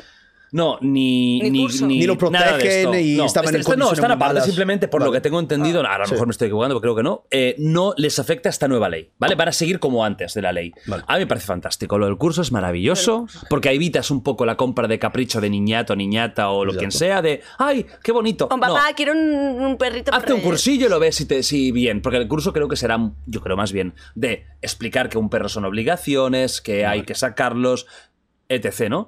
Lo de los gatos, a mí sí me parece bien, porque al final, por lo que yo no, yo no tengo, pero por lo que tengo entendido, esterilizar a un animal ni se enteran.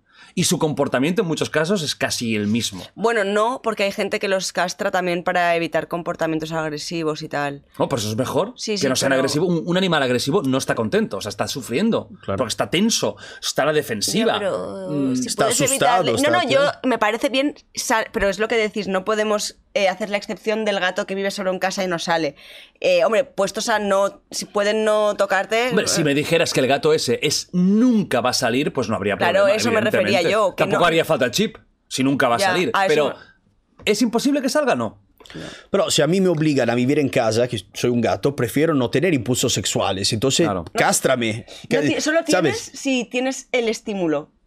O sea, solo si Y no puede ser tú el estímulo, en plan cualquier cosa que se mueve. Pero lo todos tienen- hemos vivido en edificios y tú no escuchas la típica gata en celo. Sí. Ya. Y ves el gato que. Claro, eso está Sí, ya. no, no, eso creo, eso sí, porque te digo, creo que lo pasan peor con las ganas frustradas. Con que la pichilla a tope dicen: este, este es mi momento, brother. No, le ves con una ansia, tío. Me gustaría ver simplemente cómo lo implementan eso y cómo, cómo, vas a ver todos los gatos, todo con el curso. Es algo. Buah, me Claro, supongo que cuando, claro, cuando compras o adoptas un animal tiene que haber algún papeleo. Cuando, cuando, cuando adoptas, el- si no está castrado ya, te cobran el Ah, precio de la... Y no te lo dan si no lo vale, castran. me parece bien. A mí también. Vale. O sea, pero viene con el pack, ¿eh? O sea, te obligan a... Porque a veces adoptas muy joven que aún no lo has podido castrar. Pero tú eh, bueno. te comprometes a... Bueno, eh, mm, creo que es un buen avance. Yo, sinceramente, me parece una ley muy chula y que, era necesaria en, en según qué puntos. Un taxista en Valencia logra llevar. Ojo, esto es. A ver, es un mal caso porque, por desgracia, hizo lo que hizo el hijo de puta ese, pero al final al menos puedo, pudo ir a la policía. Un taxista en Valencia logra llevar a un violador a la Policía Nacional que había abusado de una menor para que fuese detenido. ¿Qué pasó aquí? Se ve que eh, la menor sale de una disco, un tío la sigue y abusa de ella y consigue la chica llegar a un taxi. Corriendo, se sube en el asiento de delante. El tío entra también en el taxi y se sube en el asiento de atrás. Y el conductor, al ver una cosa rara, la chica súper nerviosa, le dice que le ayude, por favor, tira para la policía. Y los deja delante de la y, policía. el, y el violador no... No eh, sé, yo no sé exactamente cómo fue el trayecto. que- No entiendo si eh, los engañó, porque tú a lo mejor si vas pasado, sí, sí, voy para casa, y tú lo que estás yendo como taxista, sabes dónde tienes que ir, a lo mejor tú ya estás yendo para la policía. Igual el no tío lo iba muy pasado y la tía le hizo señas y... Exacto. Los llevó a la policía y efectivamente llegaron, la policía entró, la chica la rescataron y el tío fue detenido. El tío es un mm, argelino con antecedentes, que es la puta palabra que odio, tío. Con antecedentes y estaba en situación irregular en España. Mira, a mí que sea de Argelia o de Marruecos o de China o de Italia me desuda, pero lo de antecedentes ya me cansa mucho. Se acabó, tío. En serio, antecedentes, basta ya. Basta Eh, ya con los antecedentes. No puede ser que tengas cuatro pufos y sigas en la puta calle. Es que no, es que es un. No puede ser eso, tío. Eso es la ley que tiene que cambiar de alguna forma. Eh, pero tenemos que ver también los antecedentes. Se ha hecho cuatro tonterías muy estúpidas, Ya. mm, ¿sabes? No es lo mismo que si es el mismo ca- que Pero se ha es, repetido es el el caso. violador más estúpido de toda España. Que viola a una chica y te metes en el taxi con ella, tío. Te está retrasado. Pero a lo joder. mejor tú querías No como estoy dando evi- el consejo que se vaya, pero ¿dónde No, vas? pero a lo la- mejor eh, lo que quería evitar el imbécil este era que ella hablara. Entonces es como, yo vengo contigo Ah, y donde tú pares, yo paro contigo. Vale, vale, vale. Vale, vale. Es la única, la única opción. Que, que, que, que, que- Madre qué mía, locura, qué, tío. Qué desastre, qué Pero desastre. Pero, igualmente muy en bien el momento- taxista, ¿eh? Sí, Joder. sí. Vaya par de Sí, cojones, porque sí. te puede pasar de todo. No, puede ser Un un loco con un capaz de... cuchillo, Claro. Y en América eh, hay no el separé entre el conductor y aquí, aquí es todo libre. Te puede tirar un puñetazo cuando se entera que está cerca de la Te lo juro que comisaría. yo creo que esta gente, se- que, que ahora tiene que haber un juicio, entiendo, y demostrarse, pero bueno, si se acaba demostrando que sí, tío, te lo juro, yo es que no sé qué haría con ellos. Yo, te lo, yo creo que los castraría con, peor que los putos gatos. Y chip, Pero chip, con sufrimiento. chip y Ah, castración. tampoco tienen por qué sufrir, ¿No? porque les cortaras la polla. Aunque luego hay la- lo que hablamos antes de la dominación, que a lo mejor lo harían igual, pero.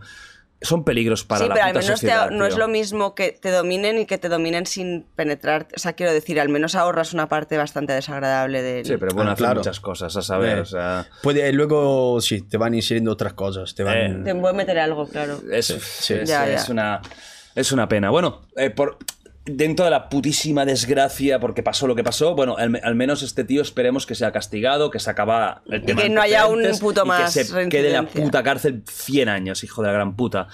Vamos a un tema de... No es tan grave, pero sí que, coño, me sigue escamando que pasen estas cosas. Se viraliza con más de 3 millones de visualizaciones Gracias a un jugador de baloncesto que, brasileño que habló de ello y a Vinicius Jr., un vídeo en Twitter donde se ve a una joven gritándole mono a un jugador de baloncesto negro en el pabellón del equipo del ACB Juventud de Badalona, que es aquí un equipo súper mítico, súper conocido de toda la vida de Cataluña, el Juventud.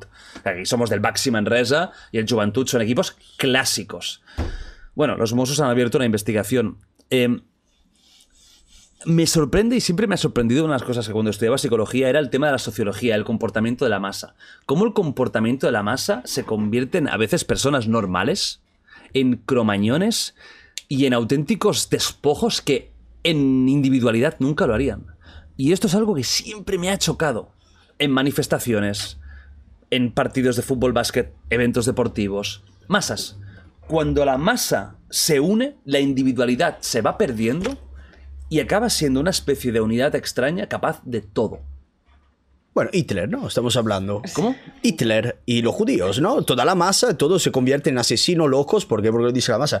Eh, esto es algo, tío, creo como eh, has dicho de la naturaleza humana, la violencia, esto que es estupidez pura, 100%, no lo vas a quitar. Siempre habrá alguien que grita mono a otra persona, porque son estúpidos, tío. Y como hay gente muy inteligente con cultura, también hay gente que no tiene cultura y son estúpidos, y se quedarán ahí.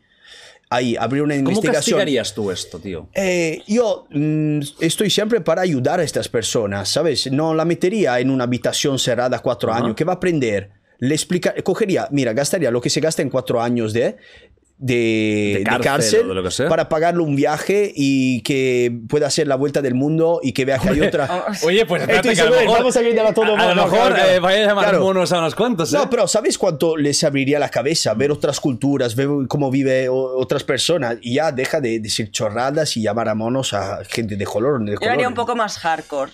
O sea, entiendo el punto de. de que La vuelta al mundo, pero cuenta- no, pegándola. ah, no, o, o ver cosas, du- yo qué sé, a lo naranja mecánica, ¿sabes? De, de No, pero una reeducación, eh, quizás no yendo de viaje, pero sí yendo a barrios problemáticos en los que trabaja como los de con, Claro, con, social. llama- con- con Sí. gente negra Claro. que está pasándolo mal y que luchan Sí. por salir Claro. de ahí en plan, hey, Claro. espabila, que, Trabajos, esto- Claro. sí, que esta sí. gente es así, ¿eh? Claro. Cursos claro. como la gente que pierde el carnet eh, de, eh, De por puntos, pues lo mismo en temas sociales. Ujú. Sí, Sí, me sí, sí. gusta la idea. El punto de todo es siempre que hay que ayudarla. Es verdad que es una tonta atómica que llama mono a una persona cuando ella es la más mono, Mono. de todos, ¿sabes? Sin duda. Pero igual, aparte de castigarla, hay que ayudarla a, a cambiar un poco de opinión, porque si no, luego lo que ella piensa que es justo lo va enseñando a sus hijos, sus hijos, y sigue ahí Claro. la cosa. Entonces la cortamos aquí explicándole que el mundo no, no es así. Total. ¿sabes?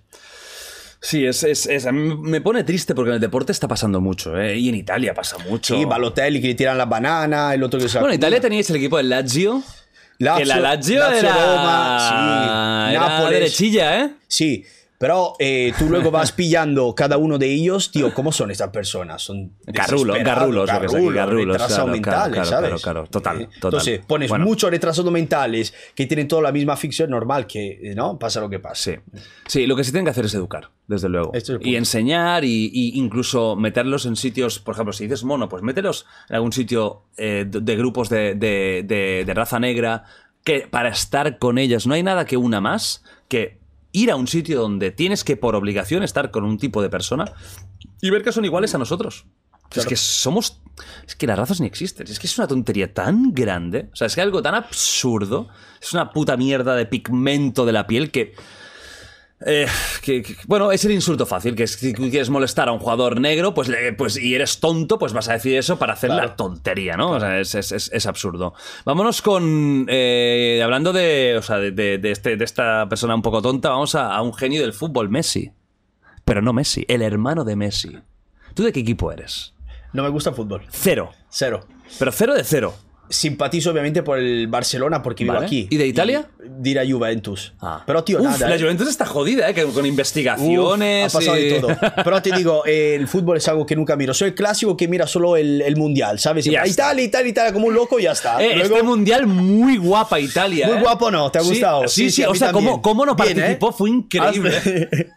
Qué- No, los absurdos que hemos ganado los europeos y dos Qué años fuerte después. no. lo de Italia. Sí. me parece Sí, sí, una bestialidad. También te digo, yo creo que el ganador de un, de un europeo tendría que entrar como por vía, li- por ¿Sí? vía directa. En plan, ya tienes el pase. Tío, hostia, es el europeo. O sea, el de la Copa América y el europeo, yo les daría el pase. Eh, pero has visto que en dos años pueden empeorar tanto que ni si, si califican, ¿sabes? Ni no, pueden- te- eh, no tiene lógica. eh, pero ha pasado. Entonces, sí, para sí. evitar eso, está bien que no tenga ningún pase especial, entre comillas. Bueno. porque pueden pasar cosas en poco tiempo. Ya, pero si Italia llega a ganar uno de los que perdió por poco, ese claro, es que es, es todo tan relativo, pero bueno, Italia muy bien este mundial, vuestra mejor clasificación, Gracias, gran- sí, grande Roberto Baggio. pues el hermano de Messi estaba en un canal de streaming del hijo, Del hijo de, de- de- bueno, de Matías, ¿no? De su hijo. Y estaban tranquilamente ahí en streaming y en streaming la gente se suelta, claro, es directo, ahí no puedes decir, no puedes esconderte, ¿no? Te sueltas y ya está. Como por ejemplo lo que tú has dicho de tu nivel de perversión, esto ya queda grabado, porque no es directo, pero casi. Pero no directo. Nacho, ayúdame. Tienes No, 24 horas para sobornar a Nacho. No, no, o sea, Nacho la, la semana pasada reconoció que se hace payaringas con animales, por lo tanto, a partir de aquí todo vale. Yo lo vale invito a cenar hoy, ¿eh? Estás invitado a cenar, Nacho. Vale todo. Bueno, pues dijo que el Barcelona se empezó a conocer por Messi, que no conocía a nadie el Barça, que entras al museo del Barça y el museo es Messi, que los catalanes somos unos traidores por no salir a bancar o hacer una marcha cuando Messi se fue del Barça. Y que Laporta se fuera cuando no renovó. Bueno, lo primero que dijo es, le preguntaron, oye, ¿Messi volvería? Es su hermano, ¿eh? Y dijo, bueno, si volviera que no, haríamos una limpieza brutal, empezando por Joan Laporta. Fuera. Pero flipado. Luego el día siguiente Joder, se tiene que reconocer poco, que ¿no? pidió perdón. O sea, pidió perdón Ah, al día O sea, siguiente. pues, eh, Una marcha, consciente que... Pero dijo lo Chile. que pensó. Sí. Es lo que piensa. No es Messi, también es importante, es el hermano. Pero yo me huelo que ahí pues, quizás puede haber un poco esa, esa, esa- esa idea, ¿no? En la familia de. O sea, el Barça lo hemos hecho nosotros. Mira, es cierto que el Messi es el mejor de la historia, para mí no hay duda, lo siento. Quien piense que no, se equivoca. Messi es el mejor jugador de la historia del fútbol. Es Dios, es una puta maravilla. Lo adoro. Pero el Barça no es Messi, no lo será nunca. No, tío. El, Barça es mucha cosa. Mucho. Y eso més, d'un- més que un club y una historia eh, mucho más allá del fútbol. Y joder, la época del Dream Team, Messi estaba en la guardería. No, y la, y la época de Rijkaard, cuando ya el Barça empezó a ganar las nuevas Champions, que tenía solo la de Wembley, y empezó a volver a ser bueno, ahí Messi ni estaba o era un niño, ¿no? Ese Barça de Ronaldinho, eso es el Barça de Ronaldinho. Ahí empezó un poco la revolución esta del Barça de ser un equipo top en el mundo. Pero igualmente, antes de eso, el Barça ya era un equipo famoso en todo el mundo. Había niños en África con camisetas del Barça, en Asia, en eh, Latinoamérica, que, es, que Messi le dio la propulsión total. Evidentemente, o sea, Messi para mí, ya te digo, es Dios. Pero bueno, eh, relajemos un poco porque ni el Barça necesita Messi, ni Messi necesita al Barça. Se han complementado, perfecto. Pero cada uno tiene identidad propia como para sobrevivir. Y mira ahora, Messi está triunfando en su historia. Bueno, el PSG está bastante mal, pero está triunfando con el Mundial y tal. Y el Barça lidera 11 puntos de momento del Madrid. Está como recuperando un poco sensaciones. Pero puede ser que le damos mucha importancia a algo que ha dicho él así, en plan, ¿sabes? Para, para charlar un poco y, y punto. Además, cuando tu son hermano... heavies, ¿eh? Cuando declaraciones son heavies, ¿eh? pero tu hermano es el mejor de la puta historia, tío. Puede ser que te se va un poco la Lo de los cabeza y catalanes que- somos unos traidores. Que, ah, y que ya le dijeron que ya, ya le echaríamos así como a Ronaldinho, no sé Pero qué. eso es como si es que se, creyera en el salón de su casa con su amigo y se le olvidó que estaba en un puto Exacto, stream. exacto. Pero que lo piensen, aunque, aunque sea en Yo me lo creo ¿eh? que se lo piensa, ¿eh? Claro. Cuando Yo- es tu hermano, yo creo que te lo piensas de verdad. Pues, tío, joder. Sí. Estás, de verdad, tu Estás un hermano es poco Dios. cegado, sesgado porque tú... Sí, sí. Claro, es muchas emociones. No, no, ya no razona con la cabeza, ya no ves todo el historial de que has hablado tú de Barcelona. Es, es mi hermano y es el puto mejor de la historia, punto. Ya está. Y él hace todos los equipos donde va. Es el que lo cambia todo. No sé, es que yo no sé la historia del antes y después del Barcelona. ¿Tú has visto cambiar mucho desde que está Messi? Sí, hombre, la época Por de ejemplo, Messi- las ventas a tope, todo Sí. lo... Pues entonces un mínimo de, de, de verdad Claro, no, no, no, frase, ¿no? que te digo que Messi ha sido para el Barça importantísimo. Vale, de hecho, vale. es el jugador más importante de la historia del Barça. Vale, vale, Pero eso no significa que antes de él y después de él el Barça desaparezca. claro. Tío, claro, pero claro. que el Barça era súper importante antes también. O sea, que no, que yo no estoy. Mira que soy una no futbolera total, pero sí- yo igual he disfrutado más del Barça. Pero bueno. ver, yo me acuerdo del Barça, la primera Champions nueva, la de Rijkaard, las calles cómo estaban. Pero, pero locura, o sea, la gente en la calle llorando con, con- con esa primera Champions de Super Ronaldinho. ¿Te acuerdas, Nacho, o no? Hombre. ¿Disfrutaste o no esa primera Champions de Rijkaard? Me, me bañé en la fuente. ¿En Canaletas? ¿De verdad? No, no, coño. ¿En la Castelló de la Plana? Claro, la de Castalia. De Castalia. Ah, buenísima. Esa es mi fuente favorita de España. Bueno, ya verás ya. ¿Tú te bañarás? ya me, me bañaré. Disfrutaste, ¿no? Ese, ese, ese, ese partidazo. Total, total. ¿Fue contra el Manchester United la primera de... Contra Arsenal. Contra Arsenal fue... Guau, eh, que Víctor Valdés, qué grande, eh. Arsenal de Enrique. Qué grande Víctor Valdés. Qué porterazo salvó el Barça. Total, total. Qué grande, tío. Qué época. Bueno, fue maravilloso. Bueno, pero que aquí el Barça ya era Dios. Y Messi se han complementado muy bien. Uno no sería el otro sin, sin ambos. Pero ya está, eh, hermano de Messi, Matías, creo que se llama. Tranqui, men. No pasa nada, tío. Ya está. ¿Estamos bien? ¿Ok? Messi volverá al Barça un día y no volverá como jugador, pero volverá como directivo del no sé qué, como ¿Tú sí embajador. Sí, mil por cien. No puede no pasar. Messi tiene que acabar en su casa, el Barça. Messi viene de la cantera del Barça. Messi era un niñito. El Barça le pagó un tratamiento importante, la De- salud. de crecimiento, De- sí. Hormona del. Y, y lo hizo evidentemente porque creía que tenía futuro, no por ONG, pero que eh, Messi y Barça van cogiditos de la mano, no pueden separarse tantos años. Ya está, o sea, muy bien, terminará en el PSG o en América, donde sea. Ok, pero va a volver Messi y tanto, y aquí lo vamos a, reco- a, a- a- a- a recoger como si fuera Dios, porque la gente piensa eso, pero tampoco nos pasemos. No sobreestimemos un ser humano, porque es un ser humano. Y ya está.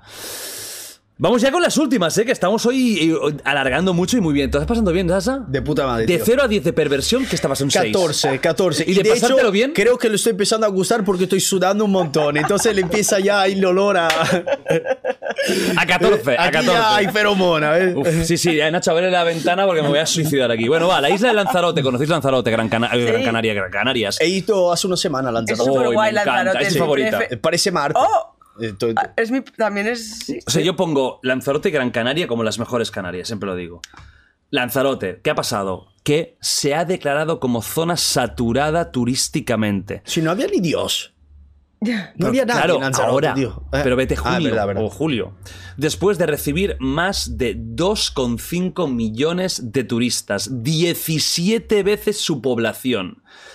Este paso previo se hace para iniciar una, una fase de decrecimiento del turismo, donde lo que se buscará es ofrecer un turismo más de excelencia. Ah, Que cobren Yo más por turista. Yo, sinceramente, ya lo he dicho muchas veces, he sido turista toda mi vida, sigo siendo turista, pero odio el turismo. Sí. Odio la sobreexplotación turística, me da pena, me da tristeza, me da asco ver según qué zonas petadas. Y entiendo que estén petadas porque somos así, pero me da pena. No puedo hacer nada con ello. Me alegro que hagan esto. Porque ir a Lanzarote y estar donde sea, en el Timanf Timanfaya es Lanzarote, Sí. diría que sí, Timanfaya es Lanzarote.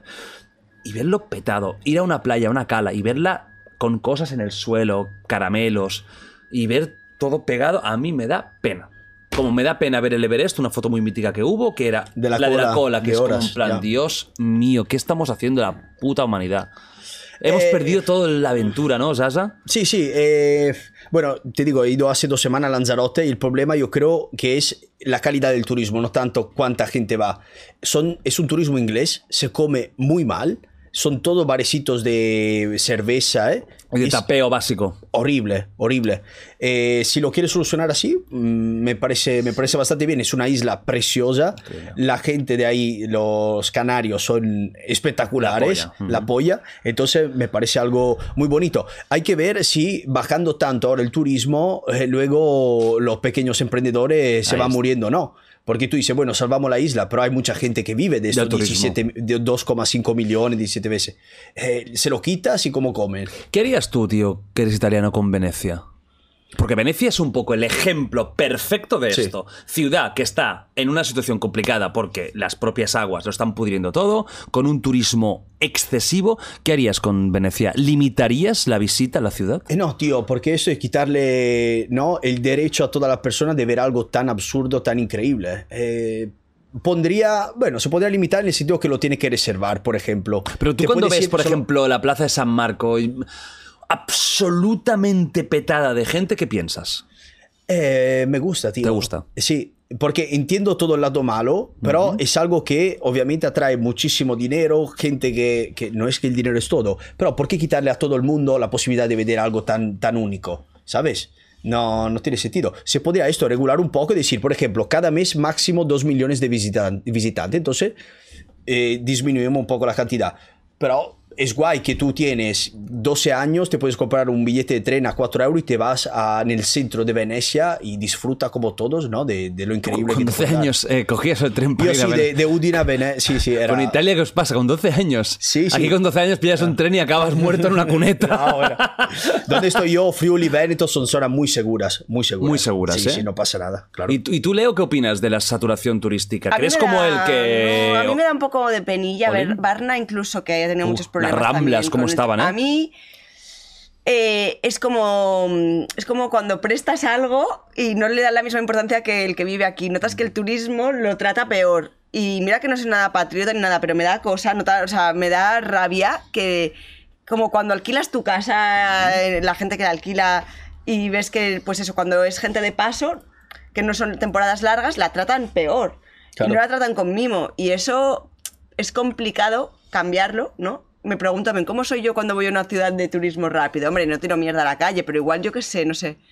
Eh, yo creo que limitarlo, no, no tengo la, la fórmula mágica, pero limitar la- las visitas, a mí no me parece mal lo de que pongan un poco más caro, que se centren en, en cambiar ese turismo cerdil a lo lloret, ¿sabes? Sí.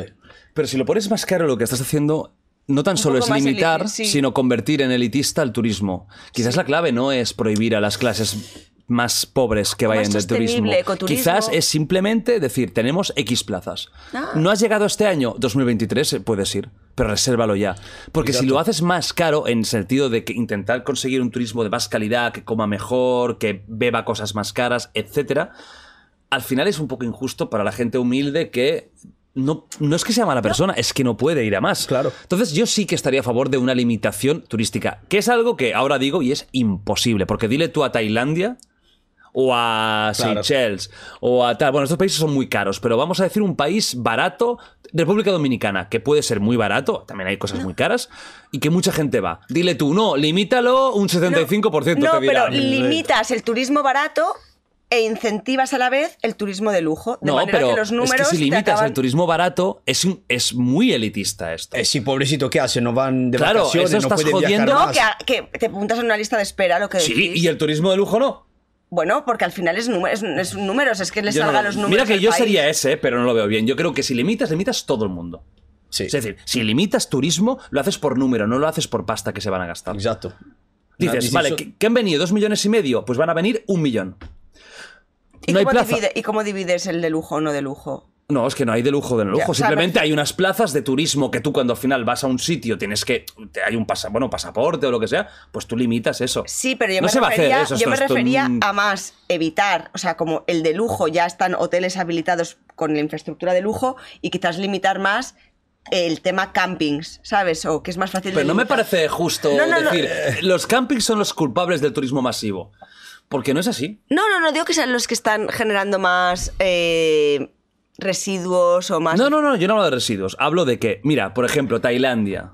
Tailandia es un país que me parece un ejemplo maravilloso porque yo estuve hace unos años y me iba a algunas playas que daba todo el puto asco, me daba gerna estar en una playa paradisíaca, aguas azules, con 149 personas, de las cuales unas 100 serían japoneses, de más pasta que tú y yo y que nosotros. Pero tú eres parte de la culpa. Total. Tú estabas en esta Total. 149, ¿sabes? Pero eso me abrió un poco los ojos, ¿eh? Porque yo nunca lo había vivido eso, de en plan, hostia, estoy en una playa de película con 350 personas, con eh, pantalón, haciendo fotos en la playa y me sentí ridículo. Dije, guau, tío, es que esto es ridículo. O sea, no estoy disfrutando. Para mí esto es feo. Qué guay que vivieras eso y eso te hiciera igual de repente darte más Y cuenta. también, ahora vamos a la parte B. Yo soy un privilegiado total que me puedo permitir ir donde quiera, cuando quiera. Y eso es, por desgracia, algo que muy poca gente puede hacer. Porque mucha gente solo tiene julio y agosto y se puede permitir ir a Menorca o a Mallorca. Y ahí va a estar petado. Y no tiene otro sitio para ir. O se va a ir a Cadaqués, o se va a ir a, a Y seguramente hay mucha gente que le gusta estar en una playa muy petada, Exacto. ¿sabes? También. Pues yo- Sí, bueno, no sé si esto es un... Yo conocí a una, una Que le señora, flipaba. no viaja- quería estar ahí. En Benidorm, 8, 12 en horas. Con la, con la sombrilla a las 8 clavada. Claro, Me encanta, que llevas ahí, ¿no? La, es- yo soy fan. la neverita y todo. y claro, te hace la barbacoa y, No, y ¿sabes? son gente que acaba marrón. O sea, Exacto, en, en exacto, julio ya exacto. está marrón. Exacto. "Hostia", y sin filtro, ¿eh? Exacto. O sea, ma- marrón auténtico. No, tenéis razón en lo de que eh, no se que es muy injusto capar la posibilidad de que otras pers- de que personas con menos mm, capacidad visiten y que además eh, no tiene por qué, o sea, pueden, claro, yo me lo estaba mirando más de rollo Lloret. que sea sostenible, sí. Pues que Lloret es lo que tendría que hacer Lloret. No es prohibir ese turismo. Lo que tendría que haber es mucha más policía. Y a la primera que la lía uno en la calle. Pero que es un business, porque ellos hacen, si su marketing es ven con tus amigos a, a desnucarte en- en la Pues noche de entonces no te quejes cuando hay un apuñalado, dos asesinados, porque Lloret es como. Yo he estado cada año en Lloret, ¿eh? Y cada año voy. Pues no te quejes tú. Porque Josebas tiene casa ahí, dormimos Se ahí. hacen, el- creo que el propio hotel hace eh, charters, ¿no? Sí. Desde Inglaterra Sí, para... sí, sí, eh, Pero es lo que hay. Yo creo que si van a hacer algo así de limitar el turismo, va a ser una revuelta, tío. Todos los, los emprendedores de la zona les van. Yo creo que va a ser muy poco, además. ¿eh? Yo no lo sé, pero creo que va a ser poquito. Van a tocar Hombre, yo, me- yo tengo un negocio y me están limitando la gente que me Eh, está dando de joder, comer. Pero sois conscientes ¿Sabes? de lo que es ya a nivel de infraestructura, algo que está preparado para esto, que de repente 17 veces lo que está preparado esté ahí, es que estás destruyendo la calidad de vida de la gente que vive en esa isla. Es que le estás jodiendo la vida por el puto turismo. O sea, es que estás perjudicando a tus habitantes. A tus trabajadores, a los que simplemente jodido, quieren ir ¿eh? al supermercado a comprar y que tienen que hacer cola porque está petado de coches estás perjudicando a tus votantes incluso. Algo, alguna limitación tiene que haber, tío. Alguna. Y yo es que yo lo he dicho muchas veces. Para mí, además que yo lo, eso es algo que es... Entiendo que mucha gente no esté de acuerdo, pero para mí viajar está sobrevaloradísimo. Lo he dicho mil veces. Sobre todo como viajamos. Cómo mucha viajamos, porque viajar quedándote un tiempo es la hostia. Sí, pero el tipo de viaje que mucha gente hace, cuando va de turismo va como un puto autómata, a lo que toca. eh, no disfrutan realmente donde están porque hacen la misma vida en Egipto que en, en Saguda Calafell. Y entonces es para eso, tío, quédate en tu casa, que es más barato y no, y no das por culo. Mira, hablando de autómatas, la siguiente noticia es brutal. ¿Sabéis quién es LeBron James? Sí, pues acaba de convertir en el jugador que ha hecho más puntos de la historia. Y hay una imagen que me parece brutal justo del momento en el que lanzaba para, pues para hacer ese básquet, ¿no? Esta es la, esta es la, la, la Del imagen. récord. Este es el momento en el que LeBron James lanza para convertirse en el jugador de toda la historia de la NBA que más puntos ha hecho superando a Karim Abdul-Jabbar. ¿Os mola la imagen? No hay ni uno mirando. Zaza, vas a venir mucho aquí porque estás ahí en la onda. En realidad, el abuelo sí. Todos los demás Ahí son está. solo móviles. Eso es lo que yo quiero destacar. Además de que LeBron es una bestia increíble. Después de Michael Jordan, viene él. Pero fíjate esto. Todo el mundo, literalmente, pena, menos ¿eh? los que trabajan, Sí. Todo el mundo, todo Sí. el puto. Bueno, y esta, esta que trabaje la van a echar. Pero todo el mundo, todo, todo, menos este señor que tiene pinta de ser un jefazo, o sea, Sí, un crack sí, total. Todo el mundo con el móvil. Hasta Bueno, los jugadores, menos ¿eh? Todos. Pero. Hasta los. me, es- que, me que estuvieran estos también. Sí, ¿eh? sí. O sea, todo el mundo con el móvil, como putos autómatas para publicar algo que absolutamente todo el mundo va a publicar Claro, también. la vas a tener mucha mejor calidad en internet. Te la, la busca como esta foto y ya la tienes ahí. Yo en los conciertos nunca saco el móvil o lo señor. saco dos veces. Porque momento me- para- estoy viviendo la experiencia. Y te sientes capullo y dices, ¿qué hago? A veces que te- tienes la tentación de sacarlo y captarlo y dices, pero que seré gilipollas. Es que tiene la foto, además, muy lejos, que se ve muy mal de X cantando cuando eso, en internet tiene 40.000 del mismo concierto, el mismo evento. Y solo lo hacen para hacer el puto stories de rigor de yo estoy aquí, tío. Eh, ¿Y qué? Ya. ¿Y O, qué? eh, pero no lo sé, la verdad. Puede ser que si estuviera ahí. Yo no lo hubiera sacado. yo Igual, tengo no lo sé, ¿eh? No lo sé. Mira que yo algún concierto, lo típico, lo pones porque te hace ilusión un momento, en plan, "Mira, yo estoy aquí, además yo también siento quién soy, pues si puedo ayudar a la banda. Sí, sí, en sí, el sí. sentido de que, mira, pues que sepáis que, porque yo voy a conciertos raros de grupos de metal Vale. y tal, pues mira, este grupo me mola mucho.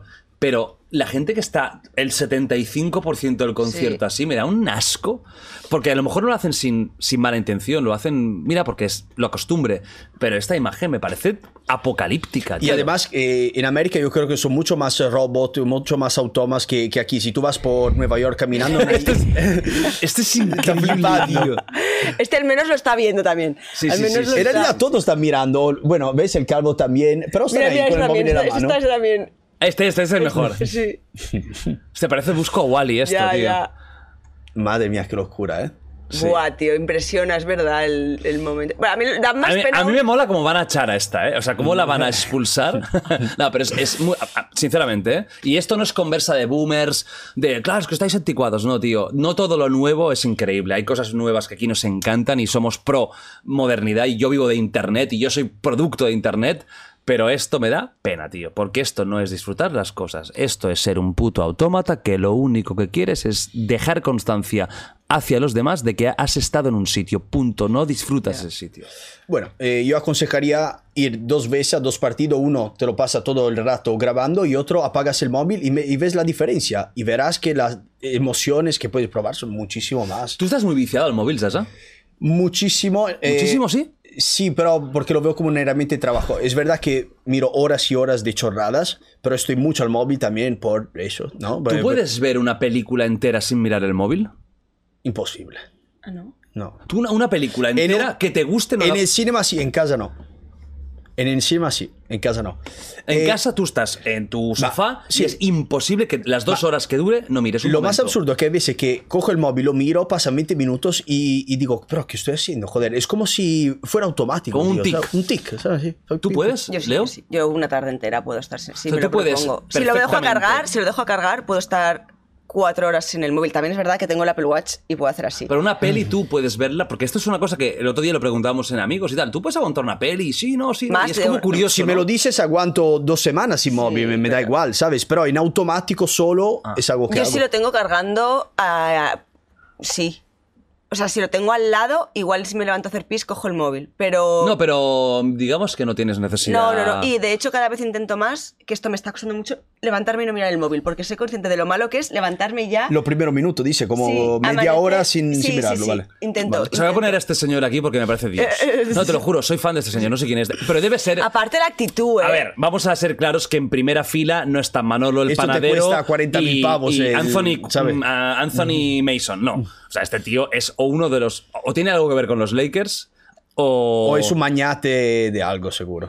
Ma tiene pinta además, ¿eh? Sí. Tiene la ropa de George Armani clásico, ¿sabes? Que va Pero, eh, así. tiene pinta un poco de italoamericano, ¿no? ¿Sí o no? ¿De Sí, sí, sí, sí. Tiene- De- la actitud, zumeale, zumeale la actitud. Es No, que. vacilón. Sí. No, él estaba pensando, ya lo sabía que ahora, y ahora entraba. O sea, claro, porque aquí piensa que están todos. Mira, vamos a pensar en eso.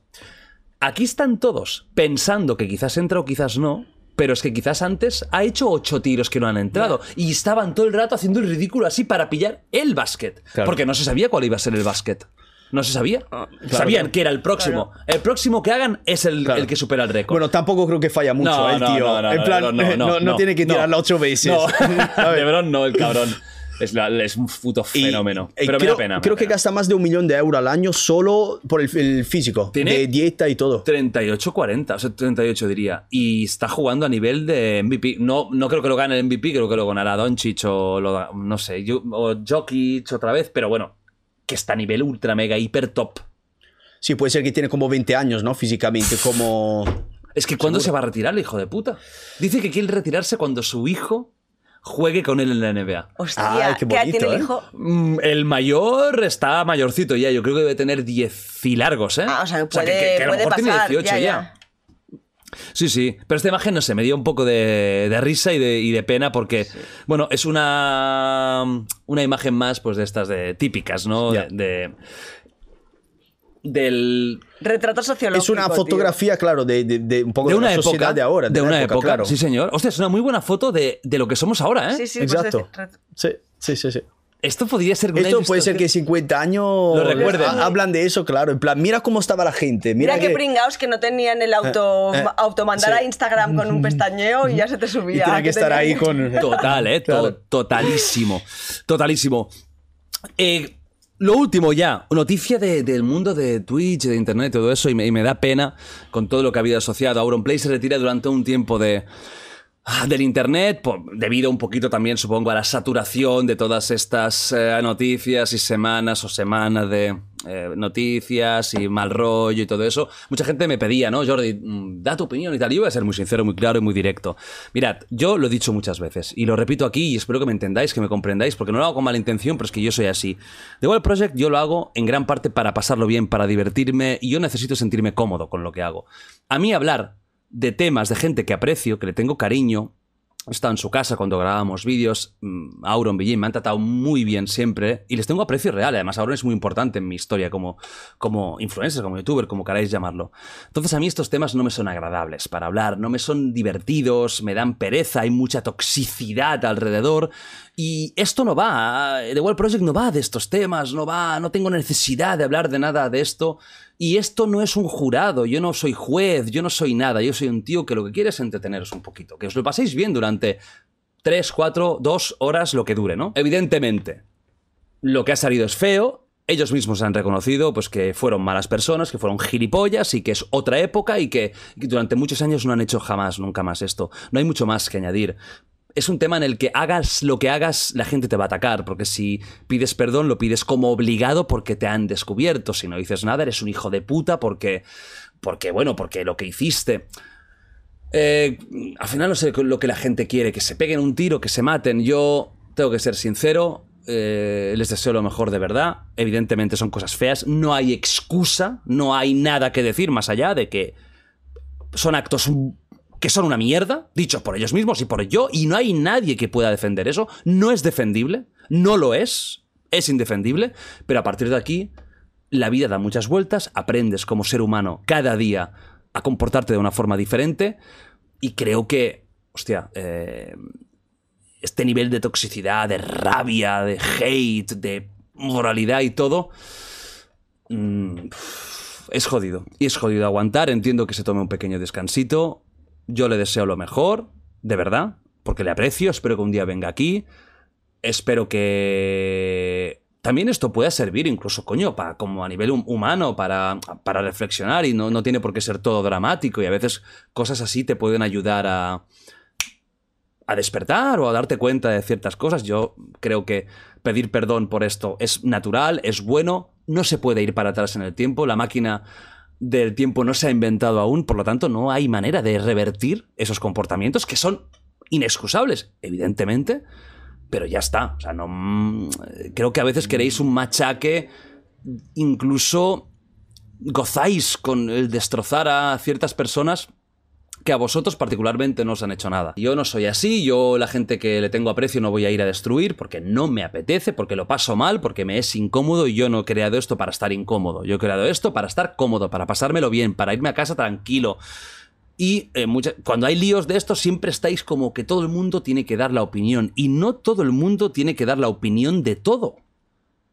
Puede no apetecerte darte la opinión de X tema. Y tenemos derecho a dar la opinión de todo esto. No somos una especie de jurado popular en la que obligatoriamente, ya no hablo tan solo de este, de este tema, de mil temas.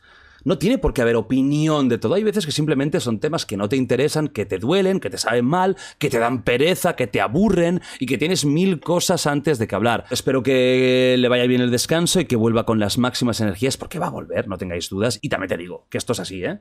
Semana máxima, dos semanas, de aquí un mes nadie se acuerda. Bueno, se acuerdan, pero no importa.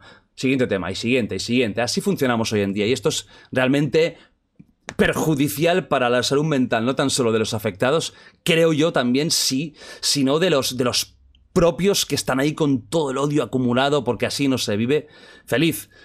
Tú eres también de los míos en el sentido de que tú eres un tío que está en internet y, y, mira, te ha pasado con los gitanos y te pasará con una cosa y el otro le pasará con otra. Incluso tú también habrás tenido, Leo, tus hates y tus historias y no aporta nada porque este hate no es constructivo, es destructivo. Es mm, superficial, es para hacer daño y dura poco porque importa poco realmente. Porque a la gente que se queja tanto le importa una mierda. Este tema, el otro y el otro. No, tiene ninguna base. No, siempre dicen que cuando pasa algo así, ¿no? Que te plantees cuánto va, a durar esto en 10 minutos, en 10 días y en 10 años, ¿no? ¿Quién se va a acordar de esto? Y seguramente... Muy poca gente. yo creo que sí, a lo mejor se acuerdan, pero no les importa. Entonces o sea, es como ¿qué algo que está ahí, pero, no, Perdón, ¿qué pero no te importa. No te importa. Muy heavy. Yo, eh, obviamente, no soy ni un grano en el culo de Auron, pero hay veces que me despierto, hay muchos mensajes de gente que no le gusta lo que hago, etcétera, etcétera. Y es, es jodido. Eh, Pensar que te pasa esto a sus números, a sus niveles, por tanto tiempo es una locura. No sé cómo ha aguantado tanto hasta ahora, este es el punto. Entonces se merece todo el descanso del mundo y que vuelva cuando quiere volver y punto. Evidentemente. Hace muy bien. O sea, a ver, que la gente no, no confunda eso con, con aceptación de todo lo malo que hemos hecho, porque hay cosas que son malas Claro. y que se hicieron en su momento y están mal. No hay más. Pero también es cierto que tú hablabas, ¿no? Del, de- de- de la- del cambio de la gente y, de, y de, oye, de, cómo los años pueden cambiar a incluso a, a gente que ha hecho cosas muy peores, que están en la Claro, cárcel por claro. asesinato, por robo, por eh, eh, pegar, por mil historias. Es que de hecho, afortunadamente, la gente cambia. O sea, es por suerte. es- Sí, claro. Sabemos cambiar. El único que no cambia es Nacho. Nacho. Nacho lleva. Sigue igual. Nacho. No. Él ha nacido así, O sea, ¿eh? Con te digo una y todo. cosa No. buena. Ah, vale, vale. Que no cambias y ya estás pillando. Bueno, es que seguro que vas a decir uno de No. Nacho, ¿tú naciste con barba? Yo era. Yo tengo poca. No, nací imberbe. Inver. ¿Tú naciste con tu edad ya? Me aquí. Ya, ya Es verdad que es un. Es, ah, que es verdad, es el homúnculo. El El homúnculo de Igual, de Igual Project. Bueno, y aquí termina ya la historia. Ya está, ¿te lo has pasado bien? Súper bien, muchas En gracias. tu de estreno como tertuliano. Ahora ya sabes lo que es tertuliano. Sí, ¿eh? sí, sí, sí, sí. Eh, soy, soy parte de eso. Ah. ya, soy, ya soy tertuliano Has como disfrutado, título. ¿eh? Brutal, brutal. Muchas gracias. Leo. Súper, me lo he pasado.